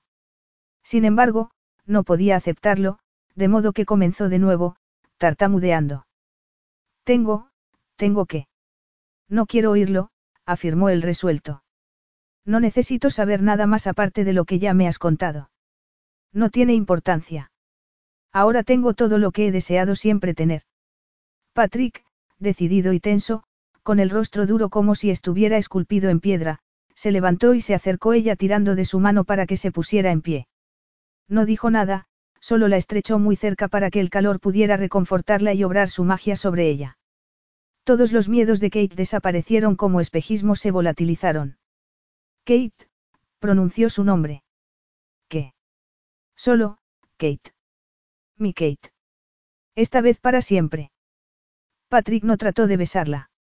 Excitada, Kate miró para arriba, hacia los ojos derretidos de Patrick, y se dio cuenta, sorprendida, de que él iba a dejarla tomar la iniciativa. Por un segundo los recuerdos invadieron su mente, recuerdos de manos brutales y gritos, de dolor desesperado y denigración. Pero enseguida se desvanecieron y murieron. Aquel era Patrick, comprendió. Y confiaba en él. No voy a romperme, dijo poniéndose de puntillas para alcanzar con los labios la dura y preciosa boca de Patrick. El tiempo se contrajo, se ralentizó. Los labios de Patrick se mostraron firmes, por completo fríos, sin respuesta. Kate estaba a punto de apartarse cuando sus brazos la apretaron y su boca tomó la de ella en un beso en el que no había nada más que pasión y deseo salvaje. Ella notó vagamente el instante preciso en el que él perdió el control, y a continuación, casi de inmediato, se derribaron todas sus barreras. Kate rindió la ciudad guardada de su cuerpo y de su corazón sin oponer resistencia. Un cúmulo de sensaciones la recorrieron. Al abrir la boca bajo la de él, Kate saboreó su aliento, su fragancia y la fuerza de sus manos en un anhelo que corría dulce y lentamente como la miel llenándola de éxtasis. Entonces Patrick la soltó un momento para decir. ¿Comprendes ahora cómo me siento? Su voz había sonado gutural. Kate, cohibida de pronto, asintió. Entonces será mejor que paremos, añadió. ¿Por qué? preguntó ella. La cabeza le daba vueltas. No voy a lanzarme sobre ti como hice la última vez. El corazón de Kate se paró. No necesitaba oír las palabras, aquello demostraba que la amaba. Eso fue hace mucho tiempo, contestó siguiendo con el dedo la línea de sus labios. Kate sintió que su cuerpo se derretía. Con voz temblorosa, continuó, ya no soy la joven de 18 años que tú conociste, Patrick. Los ojos entrecerrados y brillantes de Patrick sostuvieron su mirada durante unos instantes tan largos que el corazón de Kate se aceleró. El denso color de sus pupilas ocultaba sus pensamientos. Mientras esperaba una respuesta su sentido práctico, aún a salvo en parte, enfrió ligeramente su fuego interior. Lo había invitado a hacerle el amor, y ni siquiera tenía nada de protección, pensó. Y además todavía tenía que decírselo, recordó. Trató de reunir coraje y dijo, con voz ronca. Patrick, cariño, por favor, escúchame. Esto es importante. Por favor. Patrick se inclinó y la besó detrás de la oreja. Su boca se movía con erotismo por la piel. Su, no tengo ningún compromiso personal, Kate. Solo contigo y con Nick. Y antes de que tuviera tiempo de recordar la razón por la que no debían de hacer el amor, Patrick la besó una y otra vez y ella se rindió, incapaz de contener la fuerza de su sensual persuasión. Capítulo 10. Hacer el amor con Patrick era como dejarse envolver por un huracán. No, como rendirse al poderoso e incansable rugir de un océano, hacerse uno con él. Kate se rindió, suspirando, a sus manos hábiles, a su boca experta, a su propio deseo salvaje y febril.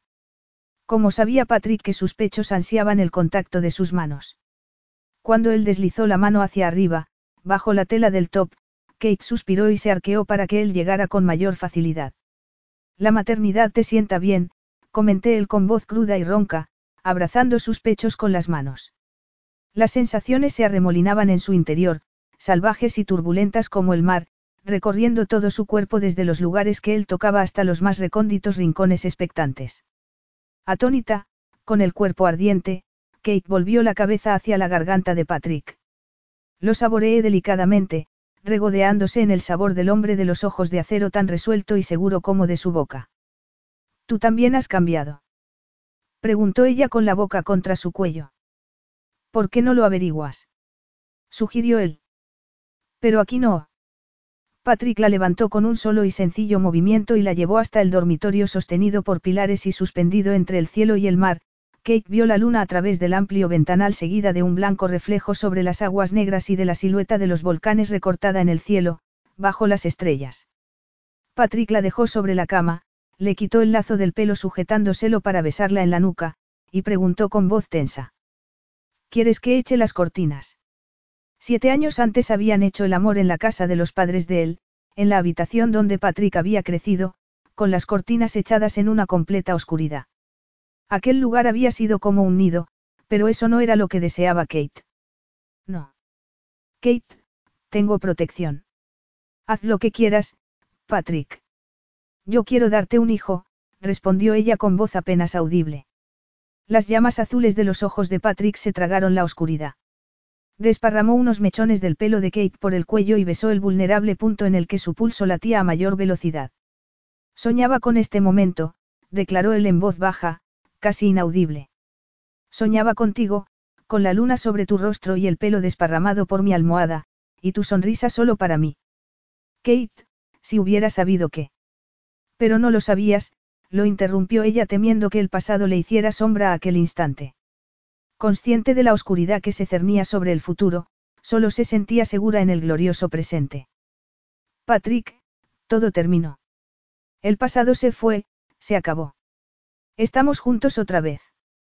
Kate levantó unas manos temblorosas y desabroché el primer botón de la camisa de Patrick. Luego el siguiente, y el siguiente.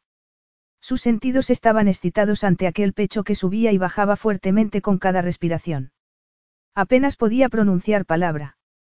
Tenemos esto, y nos tenemos el uno al otro, y a Nick, es mucho, cariño, es mucho. Es que no es suficiente. Continuó sin esperar respuesta, besando la piel que ella misma había dejado al desnudo, regodeándose al sentir el corazón de Patrick martillear bajo sus labios. Patrick, te deseo tanto, susurró quitándole la camisa. La luz de la luna iluminaba con su plata los amplios hombros de él, revelaba su estrecha cintura y sus caderas y los músculos de sus brazos, que se apresuraron a quitarle el top para mirarla con ojos intensos y oscuros. Ojos que la devoraron con la misma hambre que ella sentía en su corazón. Y fue entonces cuando ella creyó de verdad. Kate, dijo él sin apenas mover los labios. Kate, es tan banal decir que eres preciosa, pero es lo único que puedo decir. Me robas toda mi fuerza, te apoderas de mi mente, me reduces a un mero deseo salvaje y carnal, y a pesar de todo nunca he deseado a ninguna mujer como te deseo a ti. Kate se inclinó y besó la línea de su hombro sintiendo la carne tensa, suave bajo sus labios. Cariño, respiró. Me he pasado siete años deseándote, confesó Patrick con una voz teñida por completo por la emoción, sin ocultar por más tiempo sus sentimientos. Estuviera donde estuviera e hiciera lo que hiciera te buscaba, porque sin ti no soy más que medio hombre. Eras tan joven, y sin embargo te entregaste a mí tan completamente, tan generosamente. Y exigías lo mismo de mí, todo. Creía que lo sabía todo sobre las mujeres, que conocía la pasión, y sin embargo tú me enseñaste que no significaba nada sin amor. Lo sé, lo sé, Patrick, susurró ella. Pero ahora estamos juntos, no tenemos que ocultamos ya más. Deliberadamente, como si estuvieran representando una ceremonia más antigua que el mismo tiempo, Kate y Patrick se miraron el uno al otro a los ojos con adoración. El corazón de Kate dio un vuelco al ahondar en las profundidades de las pupilas de Patrick. A veces me preguntaba si te había soñado, continuó el ronco. Nadie podía ser tan dulce, tan sensual y amable, y al mismo tiempo tan excitante y exigente en lo básico. Noche tras noche, año tras año, tú me perseguías, y cada vez que me despertaba estaba solo. Comprendo la soledad, dijo ella temblando con las pupilas dilatadas. Los rasgos de Patrick se endurecieron adoptando el semblante de una máscara de bronce. Entonces tiró de ella y la levantó, contemplando su cintura y midiéndola con las manos durante un segundo arrebatador para deslizarlas luego y abrazar sus pechos desnudos. Kate tembló ante la fuerza de sus largos dedos. Sí, dijo Patrick un rato después, con los labios sonrientes mientras se inclinaba para succionar sus pechos. Una ola de sensaciones embargó a Kate anulando su voluntad. Su extraño y salvaje grito resonó como un eco desolado en el silencio de la habitación mientras la boca de Patrick succionaba a prisa cada célula de su cuerpo. Patrick la levantó gimiendo, buscando con avidez sus labios. Dentro de ella, luchando contra las eróticas y lánguidas sensaciones que la boca de Patrick había despertado, una urgente necesidad comenzó a cobrar forma y a exigir satisfacción. La fuerza y el poder de la excitación de Patrick resumían su primitivo deseo. Kate tembló al sentir que su pie tocaba el suelo frío. ¿Qué ocurre? preguntó él con voz que no disimulaba su cruda necesidad. Solo tú. Los ojos de Patrick buscaron los de ella. Todas las barreras habían sido derribadas. Kate puso la palma de la mano sobre el pecho de él y sonrió al sentir el martilleo de su corazón. Sirena, respiró él. Kate se inclinó y besó uno de sus pequeños pezones. Lo mordisqueó suavemente y volvió a besarlo. El júbilo recorrió por entero su cuerpo al oírle decir, temblando. Sí, sí. Patrick le quitó los pantalones y la ropa interior con habilidad. Un segundo más tarde las sábanas la envolvieron mientras contemplaba al hombre al que amaba quitándose el resto de la ropa y tumbándose junto a ella sobre la cama. Años atrás él se había mostrado tierno, amable. Su forma de hacerle el amor había sido como un saludo a su juventud y su inocencia. Pero no fue así en esa ocasión. Llevado por un deseo que no podía seguir conteniendo, Patrick le hizo el amor con furia, con frenesí, con un erotismo salvaje y una concentración que llevó a Kate hasta el límite de sus sentidos, hasta un lugar del que solo había oído hablar. Kate sintió renacer en ella la confianza al comprender que la violencia que había ejercido Sean no había helado su apetito sexual. Llevada por su propia excitación, por su receptiva impaciencia, viajó con Patrick al lugar en el cual la única realidad que contaba eran sus manos, sus bocas y el sonido de sus corazones latiendo voluptuosamente en un clamor por el cuerpo del otro. Un lugar en el que el instinto sustituía a las mentes, en el que los labios de Patrick sobre su monte de Venus valía más que las perlas del mar, más que toda la seguridad del mundo. Patrick volvió la cabeza para besar la parte alta de sus muslos. Su cabello la acarició, su mejilla afeitada la rozó haciéndola temblar. Kate se levantó para apretarse contra él en silencio, se movió sin voluntad propia, en una insistente demanda. Aún no, respondió él con voz ronca. Aún no, Kate. Pero aquel tortuoso deseo exigía una satisfacción. Intoxicada por el placer, había permanecido estasiada e inmóvil, atónita ante el éxtasis. De pronto, sin vacilar, recorrió con las manos el pecho de Patrick, su estómago plano y musculoso, siguiendo con un dedo la línea que marcaba el vello. Sus dientes encontraron la suavidad de los músculos de su hombro. Mordió la carne ardiente y lamió la marca. No, murmuró él atrapando sus intrépidos dedos con la mano. Kate levantó los pesados párpados. El hambre, más insaciable y dominante, enfatizaba los rasgos del rostro de Patrick. Sus ojos oscuros y medio cerrados brillaron, su boca se curvó en una sonrisa que no tenía nada que ver con el humor. Un instinto tan antiguo como el tiempo, innato en toda mujer, surgió en Kate, que comprendió de pronto la seducción. Se agarró las manos tras la espalda de él, se arqueó contra su miembro y comenzó a restregarse contra su cuerpo abrazándolo, tratando de embeberlo con los músculos por el canal sedoso de su interior que tanto lo había anhelado. Su nombre resonó de pronto como el grito de un depredador, con un monosílabo. Y entonces él la penetró. Kate sintió todo el poder de su cuerpo en una convulsiva embestida inicial. Patrick la llenó tan completamente que, a pesar de que sus caricias habían suavizado su cuerpo, tuvo que contener el aliento. Kate. La llamó Patrick con los dientes apretados. Oh, sí, suspiró ella en respuesta. Casi a tientas, Kate contrajo los músculos interiores mientras él susurraba. Sí, Así, así. Y comenzó a moverse. Kate estrechó sus hombros. Aquella piel cálida fue un deleite para sus dedos hasta que lo olvidó todo excepto del ritmo acelerado con que Patrick le hacía el amor y su propia respuesta salvaje y llena de deseo. Se fundió en sus brazos, desatando el lazo del deseo que la consumía. Gradualmente, inexorablemente, las sensaciones fueron aumentando, intensificándose, tensando todo su cuerpo. Consumida por las olas del placer, Kate comenzó a correr en pos de una cima desconocida para ella. Su cuerpo se tensó al encontrarse con las embestidas de él, marchó con él. La excitación creció, ahogándola en el placer. Gimiendo su nombre, Kate se esforzó por abrir los ojos, tratando de buscar un punto estable en aquella marea de pasión. Patrick la observaba con una sonrisa de emoción y mientras ella se hundía profundamente, muy profundamente, y las olas de la pasión la raptaban llevándola con sus vueltas hacia otra dimensión, Patrick se unió a ella en el éxtasis, con la cabeza echada hacia atrás mientras el eco de su voz resonaba en los oídos de Kate. Ella nunca supo cuánto había durado. No lo suficiente, y sin embargo un poco más hubiera bastado para volverla loca. Poco después el socaún la hacía temblar y estremecerse mientras la realidad, despiadada, se abría camino hasta su mente. Las lágrimas, inevitables, surgieron en sus ojos. Patrick, con la respiración aún pesada y la voz gutural y ronca, dijo entonces. Te he hecho daño. Estoy bien. Sin embargo, Patrick se puso de lado y volvió el rostro para verla. Sus ojos buscaban oscurecidos el semblante de ella. ¿Qué ha sido? ¿Cuánto daño te he hecho? Exigió saber. No me has hecho daño. Nada volvería a hacerle daño. Patrick, sencillamente, le había robado el corazón mientras sus hábiles y apasionadas manos le hacían olvidar el ataque de Sean curando finalmente una herida que creía cicatrizada hacía tiempo. Kate trató de sonreír. No sabía que pudiera ser así, añadió llena de extrañeza. Patrick se relajó. Kate apoyó el rostro en su pecho, y él levantó una mano y acarició su pelo rítmicamente. Ni yo, confesó él.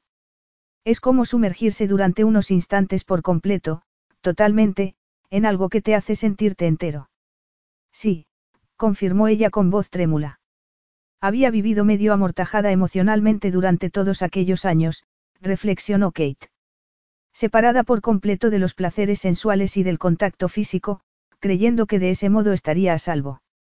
Pero de pronto Patrick la había sacado de ese entumecimiento para ponerla a merced de aquel rapto que le impedía hacer cualquier cosa que no fuera sentir, que le impedía incluso pensar. La había devuelto a sí misma, la había hecho completa de nuevo. Al amanecer Patrick llevó a Kate a su casa mientras el sol relucía en el cielo con un brillo medio primaveral medio veraniego. Pararon a tomar café y bollos recién hechos, pero ninguno de los dos habló demasiado. Kate se sentía relajada, pero no podía apartar la vista de Patrick. Su corazón estaba lleno de amor, pero las palabras no parecían suficientes. Tengo que irme a Australia esta tarde, pero volveré el miércoles. Entonces vendré a verte y haremos planes. Hasta entonces cuídate, cariño. Te quedas con mi corazón, dijo Patrick inclinándose para besarla delante de la puerta. Sí, señor, respondió Kate. Tan autoritario te parezco. La culpa la tienes tú por mirarme así, como si fuera la suma de todas tus esperanzas. Me hace sentirme como un rey, Kate se ruborizó y el río divertido, lleno de amor. Para allá o no me marcharé nunca. Échame de menos. Por supuesto que te echaré de menos, contestó ella resistiéndose a la tentación de colgarse de él. Que tengas buen viaje, y vuelve pronto a mí. Nada, dijo entonces Patrick recalcando sus palabras. Nada me impedirá volver a ti. Te lo juro. Kate lo observó caminar hasta el coche. Patrick levantó una mano para despedirse y se marchó. Estaba tan contenta que no podía contenerse, se sentía volar en su interior. Se miró al espejo del baño y creyó ver sus sueños flotando dorados alrededor, guiándola hacia un futuro que nunca se había atrevido a esperar. Tendrían que atravesar por un periodo de reajuste, se dijo. Patrick seguía viéndola como la niña inocente que una vez había sido. Pero no importaba, todo saldría bien, pensó mientras una sonrisa curvaba sus labios. Patrick quería a Nick, y seguiría aprendiendo a quererlo con el tiempo con un amor sólido que nada podría poner en peligro. Nada excepto sean, reflexionó. Asustada, la sonrisa de Kate se desvaneció. La pasión de aquella noche le había hecho olvidarse de todo, ni siquiera se le había ocurrido contárselo por la mañana. Su preciosa felicidad estaba construida sobre una mentira. Tenía que haber insistido en contarle la verdad antes de hacer el amor, antes de tomar un camino que podía llevarlos a concebir otro hijo, pensó. Pero lo único que podía hacer era esperar a que volviera de Australia, porque no podía contárselo por teléfono. Kate se sentía culpable. Abrió el grifo de la ducha y se desvistió. A las nueve de la mañana recogió a Nick. ¿Dónde está el señor Sutherland? Es decir, papá. Kate se lo explicó. Los días transcurrieron para ella en una especie de ensueño. Era feliz, pero se sentía incapaz de vivirlo con la luz interior de la convicción. Tenía un gran futuro por delante, pero no podía creerlo, y todo porque no le había contado a Patrick algo que debía saber. Aquella noche él la llamó desde Australia. ¿Va todo bien? preguntó Kate. ¿Por qué? Pareces cansado. Estoy tratando de arreglar el último follón en el que se ha metido Sean, explicó Patrick. Ah. exclamó Kate sorprendida, pensé que nunca lo veías. Y así es, pero su madre me ha pedido que arregle esto, yo ni siquiera sabía que seguían en contacto. Bueno, al menos Bárbara tiene la suficiente sensatez como para no permitirle volver a casa. Me he visto obligado a venir, Sean estaba utilizando mi nombre.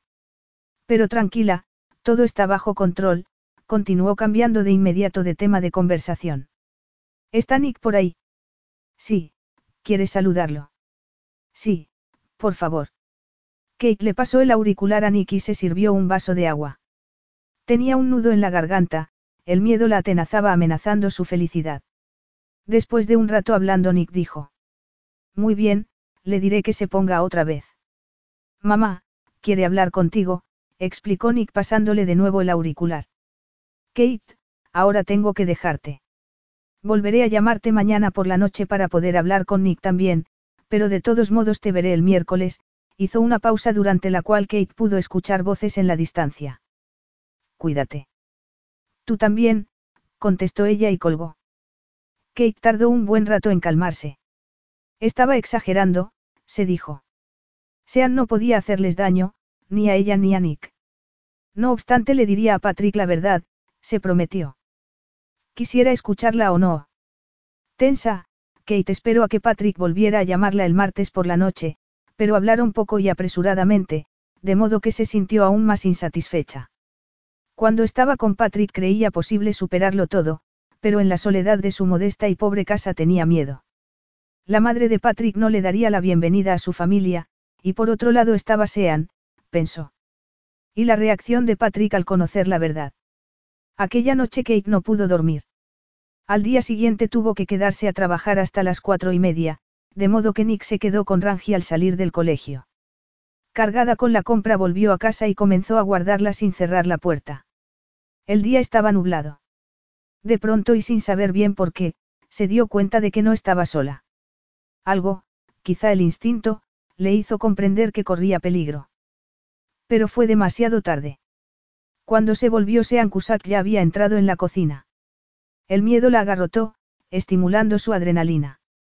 Sin pensar, abrió un cajón y sacó un cuchillo.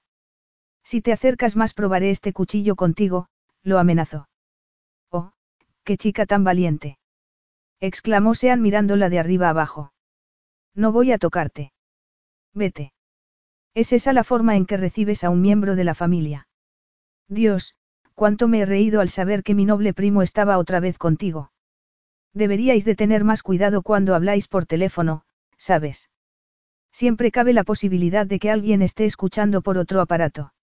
Naturalmente subía a un avión y seguía Patrick hasta su casa, deseoso de averiguar qué estaba ocurriendo. Mi pobre y estúpida madre me dijo que Patrick venía mucho a Bangarey últimamente, así que te busqué Izas.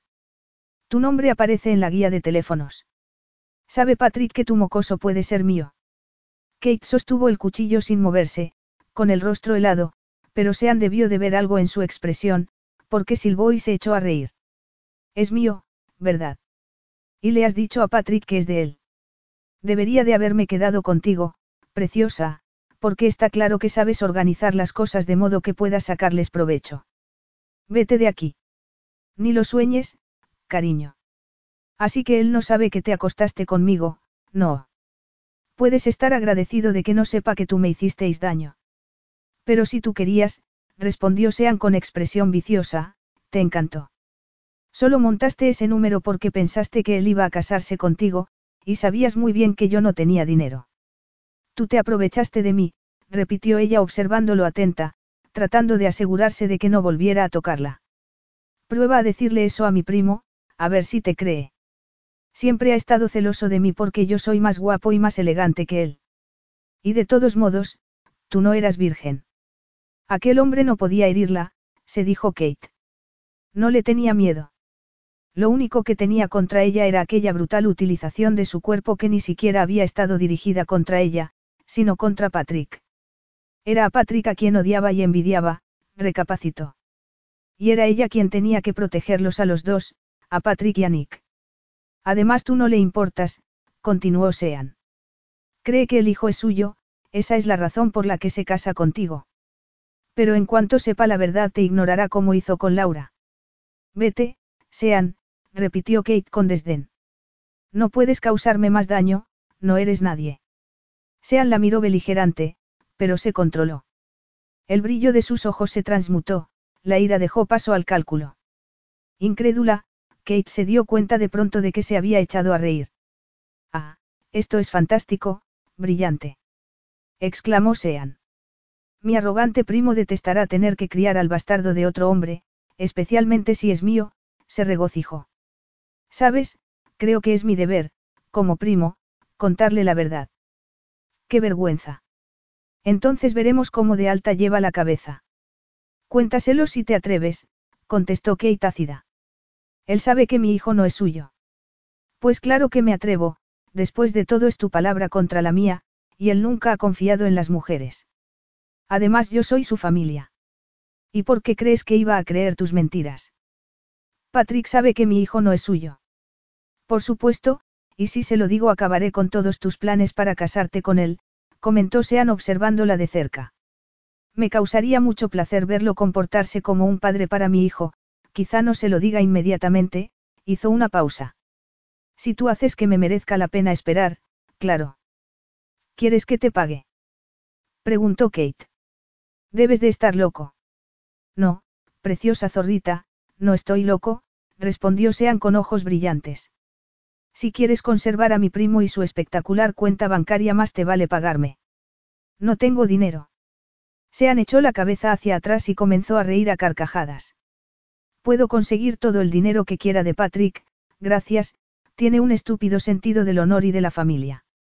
Pero el dinero no es la única forma de pagar a un hombre, ya sabes. Disfruté mucho de nuestras relaciones la última vez, y más aún va a gustarme llevarte a la cama cuando seas la mujer de Patrick. Sobre todo porque sé que tú me odiarás. ¿Cuántos sacrificios estás dispuesta a hacer por tu hijo, Kate? Kate enmascaró su agonía tras el desdén, y contestó. No me acostaría contigo ni aunque. De pronto gritó. Patrick había entrado en la cocina con ojos negros y furiosos, dispuesto a cualquier cosa. Sean se dio la vuelta y toda su bravura desapareció. No. Gritó Kate dejando caer el cuchillo y corriendo hacia ellos. Patrick pegó a Sean en la mandíbula acercándose a él a una aterradora velocidad. Luego siguió golpeándolo y golpeándolo sin darse cuenta siquiera de que Kate, colgada de su brazo, le rogaba que lo dejara. Sean cayó al suelo y se quedó quieto, sangrando por la boca. Los ojos de Patrick asustaban. Kate luchó desesperada. Déjalo, no merece la pena. No es más que basura, no es nadie. Él no merece la pena, Patrick. Patrick la empujó a un lado con suavidad y gritó. Levántate. Sean trató de ponerse en pie y se golpeó la espalda contra un mueble.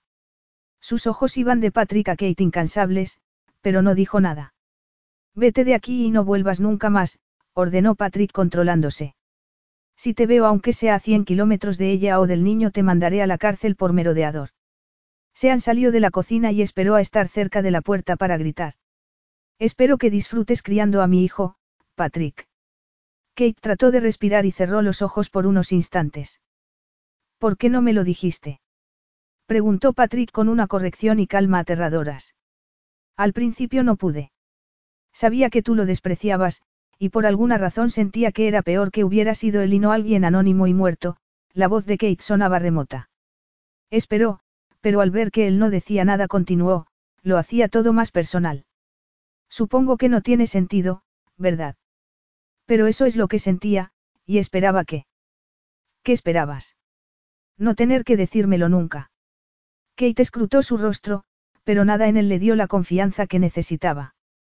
No obstante continuó con voz exhausta. Sí. Tú dijiste que, que nunca veías a Sean, así que pensé que Nick estaría a salvo, Kate sabía que no la creería, así que añadió, cuando me pediste que me casara contigo comprendí que tenía que decírtelo, pero no sabía cómo reaccionarías. Fui una cobarde, confesó. En aquel momento Kate ni siquiera se había dado cuenta, pero lo cierto era que no confiaba en él lo suficiente. Lo intenté, lo intenté la otra noche, pero tú dijiste que no querías saber nada, y yo me sentí aliviada y contenta. Debería de haber insistido. Lo siento, Patrick. Patrick se miró los nudillos heridos, manchados con la sangre de Sean. Kate abrió entonces el grifo y le dio una toalla de papel. Patrick se lavó las manos. Es verdad lo que ha dicho Sean. Pensaste que te estaba, mintiendo y que ni que era tuyo. Patrick contempló sus ojos suplicantes con una expresión indescifrable. Sí, al principio sí. El día en que volvimos a encontramos en Australia llamé aquí y le pedí a alguien que comprobara su certificado de nacimiento. No rellenaste el espacio en el que se preguntaba el nombre del padre pero le pusiste Nicholas Patrick como nombre de pila. Y me recordaba tanto a mi forma de ser cuando era niño, igual que, Black, Pat. Sus intereses repentinos y obsesivos, incluso su forma de ladear la cabeza. Por supuesto que pensé que era mío.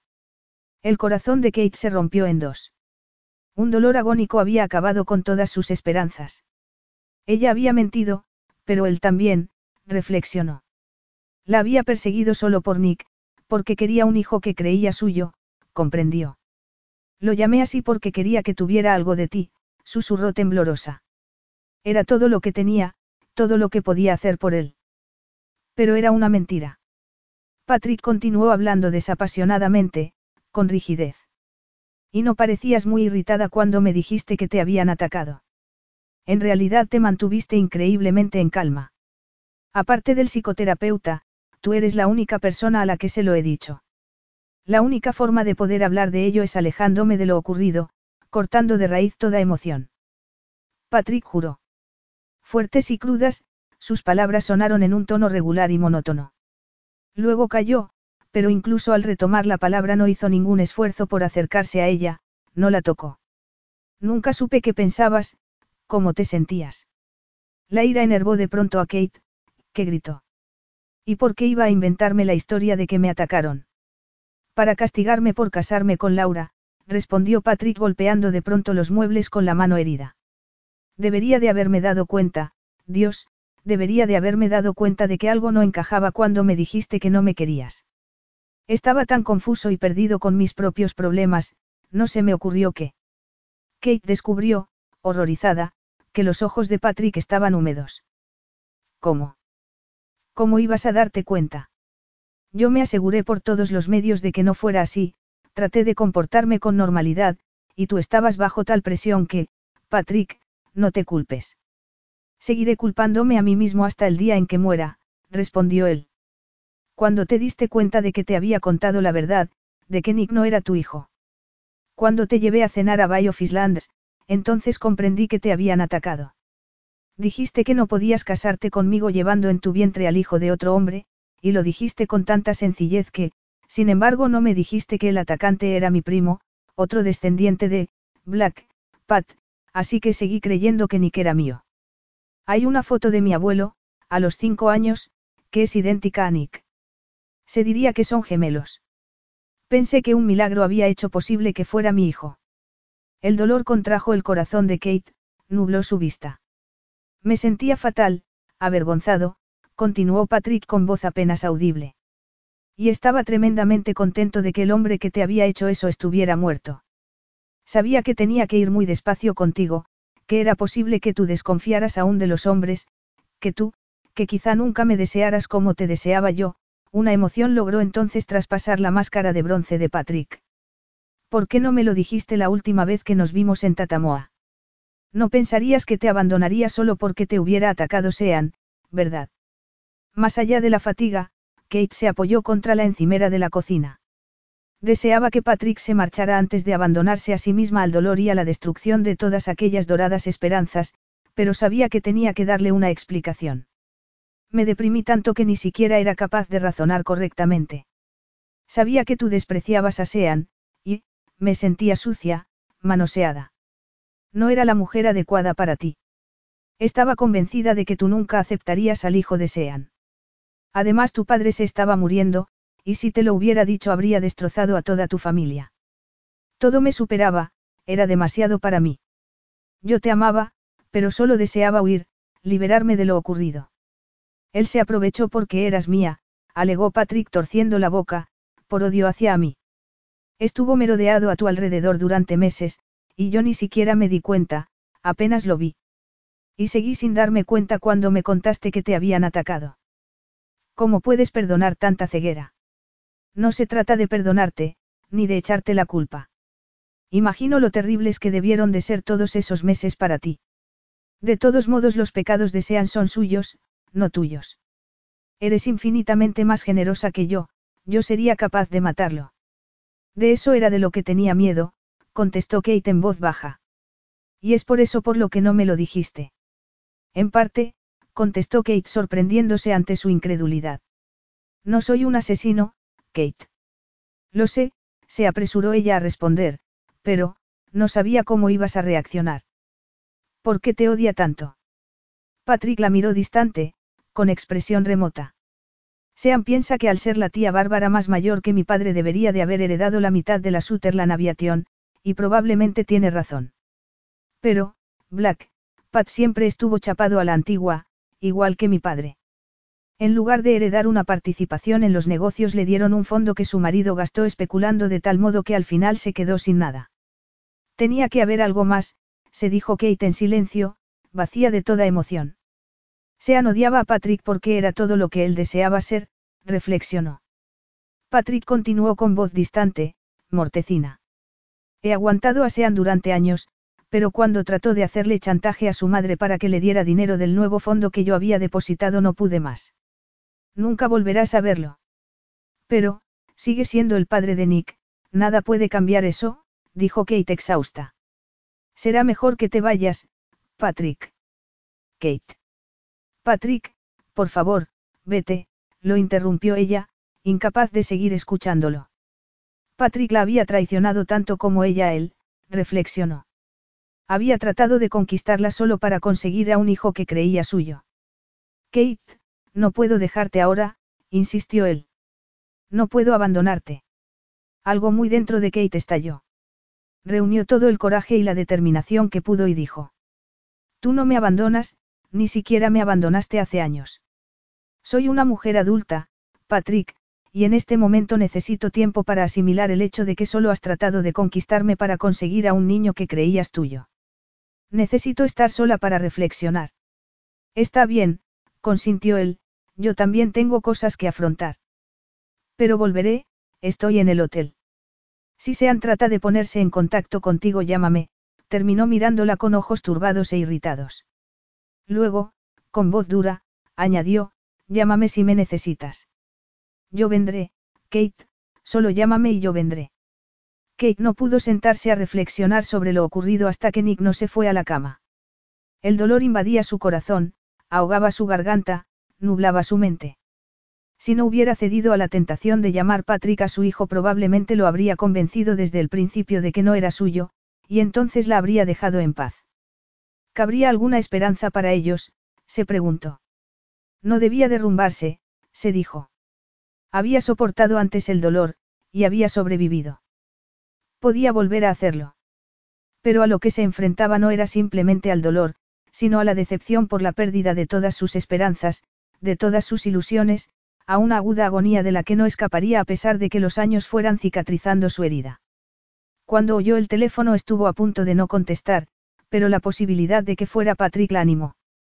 Pensé que te gustaría saber, dijo Sean con su odiosa voz, que mañana mismo iré a los tribunales a reclamar a mi mocoso. Creo que ya es hora de que conozca a mi hijo, de que le enseñe unas cuantas cosas. Muda de horror, Kate colgó el teléfono y volvió al sofá. La cabeza le daba vueltas. Después, más serena, se puso en pie y gritó en el silencio de la habitación. Sean no pondría las manos sobre Nick. Nunca, se juró. Y si insistía lo negaría todo. Solo un test del ADN podía establecer quién era el padre, y si Sean se atrevía a sugerir que hicieran la prueba huiría, pensó. El teléfono volvió a sonar. Tensa, lo descolgó. ¿Cómo se te ocurra acercarte a mí? Mañana mismo iré a la comisaría de policía a denunciarte. Mi tía testificará a mi favor, se lo conté todo, mintió. Estoy hablando en serio, Sean. Hubo un silencio que duró solo un segundo, y luego Patrick dijo, en voz baja pero furioso. Ahora mismo voy para allá. Patrick llegó en diez minutos. Su aspecto era el mismo, pero sus ojos habían adquirido un brillo peligroso. Cuéntame exactamente qué te dijo, ordenó nada más llegar. Kate le repitió la amenaza de Sean palabra por palabra. Está tratando de asustarte, dijo entonces Patrick sacudiendo la cabeza. No, quiere asustarme a mí. Trata de hacerme chantaje. Me exigirá dinero a cambio de no ir a los tribunales. Pero ¿cómo se le ocurre pensar que tú vas a ceder? Me conoce bien, sonrió Patrick irónico. Sabe que haría cualquier cosa por ti. Patrick, por favor, no hables así, rogó Kate con voz trémula e insegura.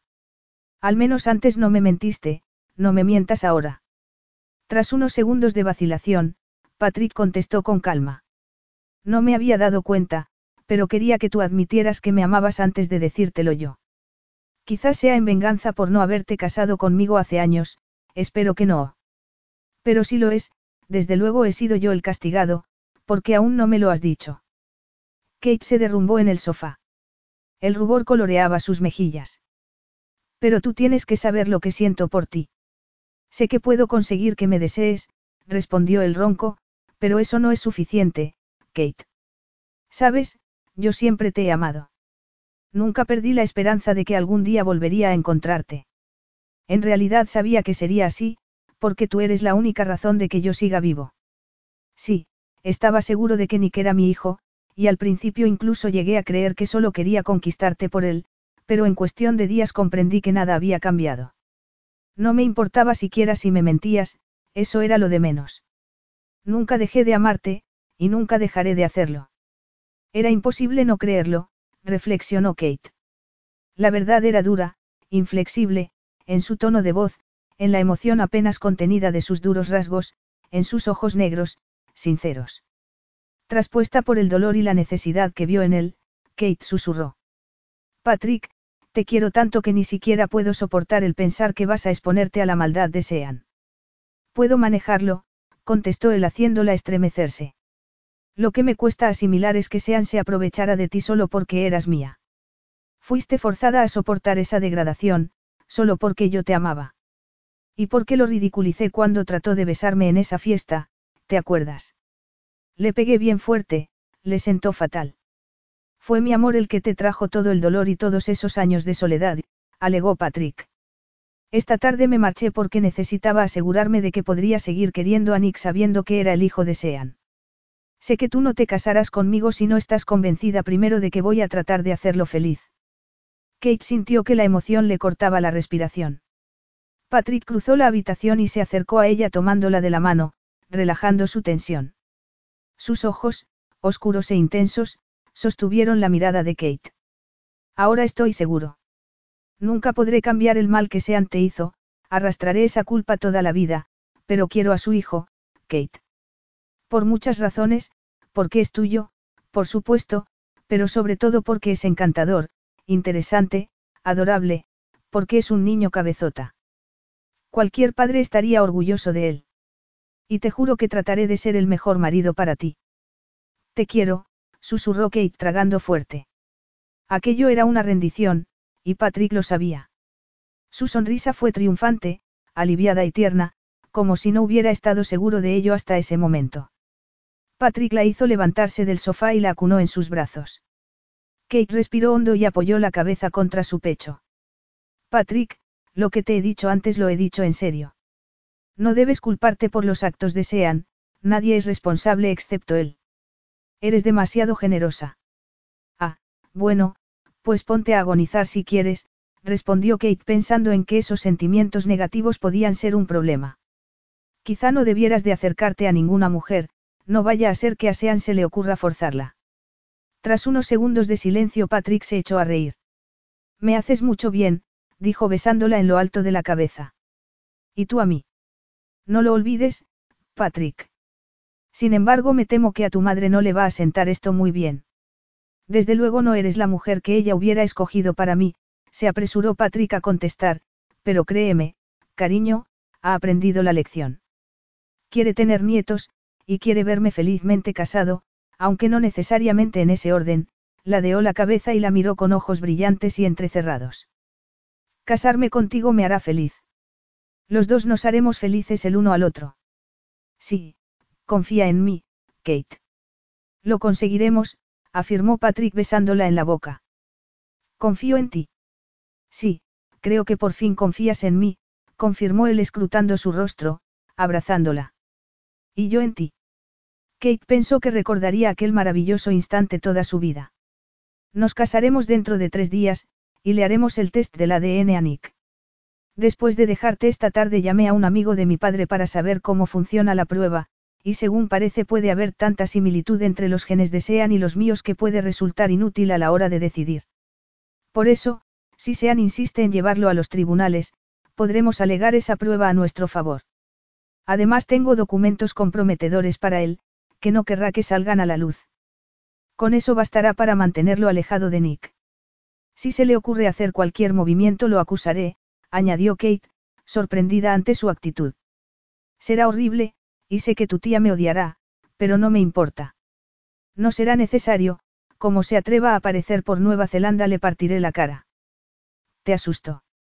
No, el sexo no significa nada cuando es robado y forzado. Quería humillarme, avergonzarnos a los dos, pero dejarlo salir victorioso sería concederle demasiada importancia. En realidad volver a verlo me ha ayudado, me ha hecho darme cuenta de lo vil que es. Pero sí me preocupé por Nick. No quiero que sepa nunca que Sean es su padre. Nos aseguraremos de que no lo sepa nunca. Sé cómo manejar a Sean. Nuestra mejor venganza será criar a un hijo feliz y honesto, y tú lo has hecho muy bien. Entre los dos nos aseguraremos de que Nick no se parezca a él.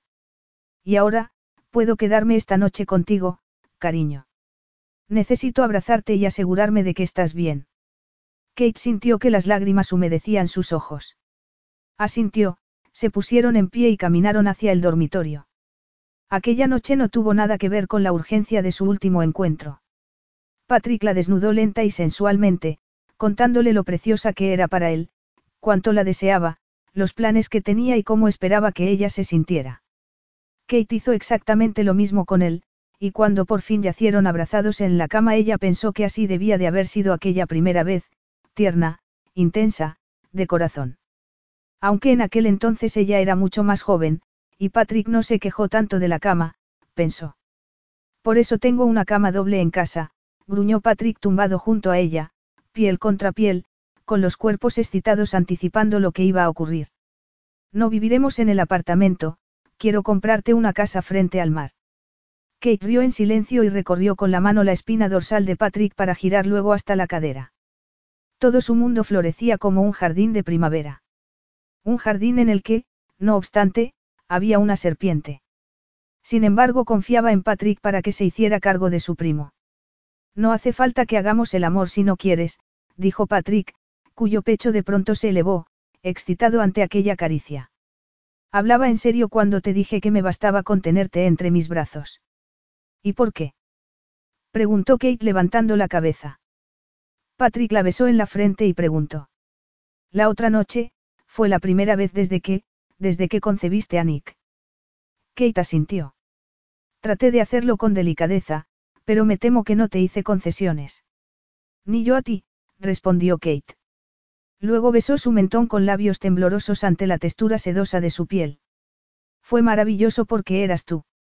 No soy de algodón, Patrick. Te amo y quiero hacer el amor contigo. Lo que ocurrió con Sean fue horrible, pero no tiene ninguna relación con nosotros dos. Dios, te amo. exclamó Patrick estrechando el abrazo y besándola. Y lo que comenzó con refreno acabó con apasionada intensidad y la más exquisita satisfacción. Epílogo. Dios, hace demasiado calor. exclamó Kate quitándose el sombrero y respirando hondo. Es verano, dijo Patrick desde detrás de ella. Kate se dio la vuelta riendo y lo besó. Patrick le devolvió el beso con renovado entusiasmo. ¿Por qué hacéis eso todo el tiempo? Bromeó Nick saliendo de su dormitorio, el mismo que había compartido con su madre la noche en que volvieron de Australia. Cuando sea mayor y me case, tendré que estar besando a mi mujer todo el tiempo. Casi seguro que sí, contestó Patrick apartando el pelo del rostro de Kate. Pero entonces comprenderás que te gusta. No lo creo. Has encontrado ya una casa nueva, mami. Puede que sí, respondió ella apoyando la frente sobre el pecho de Patrick durante unos segundos antes de apartarse. El agente inmobiliario dice que tiene una casa fantástica con vistas a una playa privada en North Shore. Y tiene embarcadero, sonrió mirando a Patrick, que había decidido vender el fueraborda para comprar algo más adecuado a las excursiones familiares. ¿Crees que nos interesa? A mí sí, pero ¿y a ti? Podemos ir a verlo mañana a las 10 de la mañana. ¿Te parece bien? Estupendo. Kate lo miró fijamente. Aunque estaba aprendiendo a descifrar las expresiones de su rostro, Patrick volvía a mostrarse como el hombre de acero que era, con cara de póker, cortés y conquistador en su sedoso nido de amor. Kate estaba tensa y con los nervios de punta, pero tenía una confianza y una seguridad de la que antes carecía. Patrick se lo diría cuando estuviera preparado para hacerlo, pensó. Patrick esperó a que Nick se hubiera ido a la cama. Entonces ambos se sentaron en el sofá y él dijo. Brian Pierce me ha llamado hoy. Kate lo miró atenta. Brian Pierce era el especialista que le había hecho la prueba del ADN a Nick. Kate tomó la mano de Patrick. Por fin había ocurrido, reflexionó. Patrick tendría que abandonar el último resquicio de esperanza de que Nick no fuera hijo de Sean. Patrick retorció su mano. Las muestras son exactas, Kate. Nick es mi hijo. Kate abrió la boca sorprendida. Pero si tuve la menstruación. Entre el momento en que hicimos el amor tú y yo y, lo desean, tuve la menstruación, con todos los síntomas. Nick no puede ser tuyo. Patrick levantó su mano y la besó, sujetándola contra la boca y añadiendo. Fue algo más suave que otras veces. Pues, sí. Sí, creo que sí. Pero fue una menstruación, perfectamente normal. Brian consultó a un ginecólogo, explicó Patrick. Dice que a veces puede ocurrir, que se tiene lo que parece una menstruación, aunque más ligera, pero que en realidad es el propio óvulo que se está implantando. La desesperación se desvaneció de pronto de los recónditos rincones del corazón de Kate, que susurró. Oh, gracias a Dios, gracias a Dios. Yo siempre soñé que, y ahora es verdad. Kate, cariño, no llores, la consoló Patrick estrechándola en sus brazos mientras la tormenta de júbilo la sacudía. Cuando las últimas lágrimas cayeron por sus mejillas, él levantó su barbilla para mirarla a la cara. No hubiera importado, afirmó tan resuelto que Kate parpadeó. Por supuesto que estoy encantado, porque eso significa que Sean no puede reclamar ningún derecho sobre él. Kate, te dije que no permitiría que él arrojase ninguna sombra sobre la vida de nuestro hijo. No te merezco, sollozó Kate tapándose la cara con las manos, temblando. ¿Que no mereces a alguien que pensaba que mentías cuando decías que te habían forzado? Preguntó en tono de desprecio hacia sí mismo.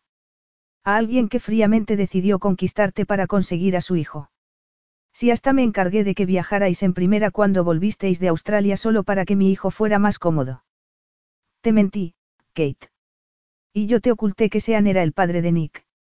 Mentí sobre el hombre que robó aquel coche. Pero ahora ya no importa, levantó la cabeza. Tú sabes que ya me importa. La expresión del rostro de Patrick se suavizó. Borraremos juntos esas mentiras, Kate. Hemos tenido que esperar mucho tiempo, pero para mí ha merecido la pena, aseguró Patrick con voz profunda, segura y llena de amor. Para mí también, respondió ella llevándose la mano de Patrick al pecho. Ha merecido la pena, Patrick. Dulce Kate, sonrió Patrick con voz ronca, mi tesoro, mi niña querida, dejemos todo eso atrás. Sí, contestó Kate tirando de su cabeza para besarlo. Aquel beso cerró la puerta del pasado y abrió la del futuro, un futuro más lleno de júbilo y felicidad de lo que Kate hubiera podido imaginar.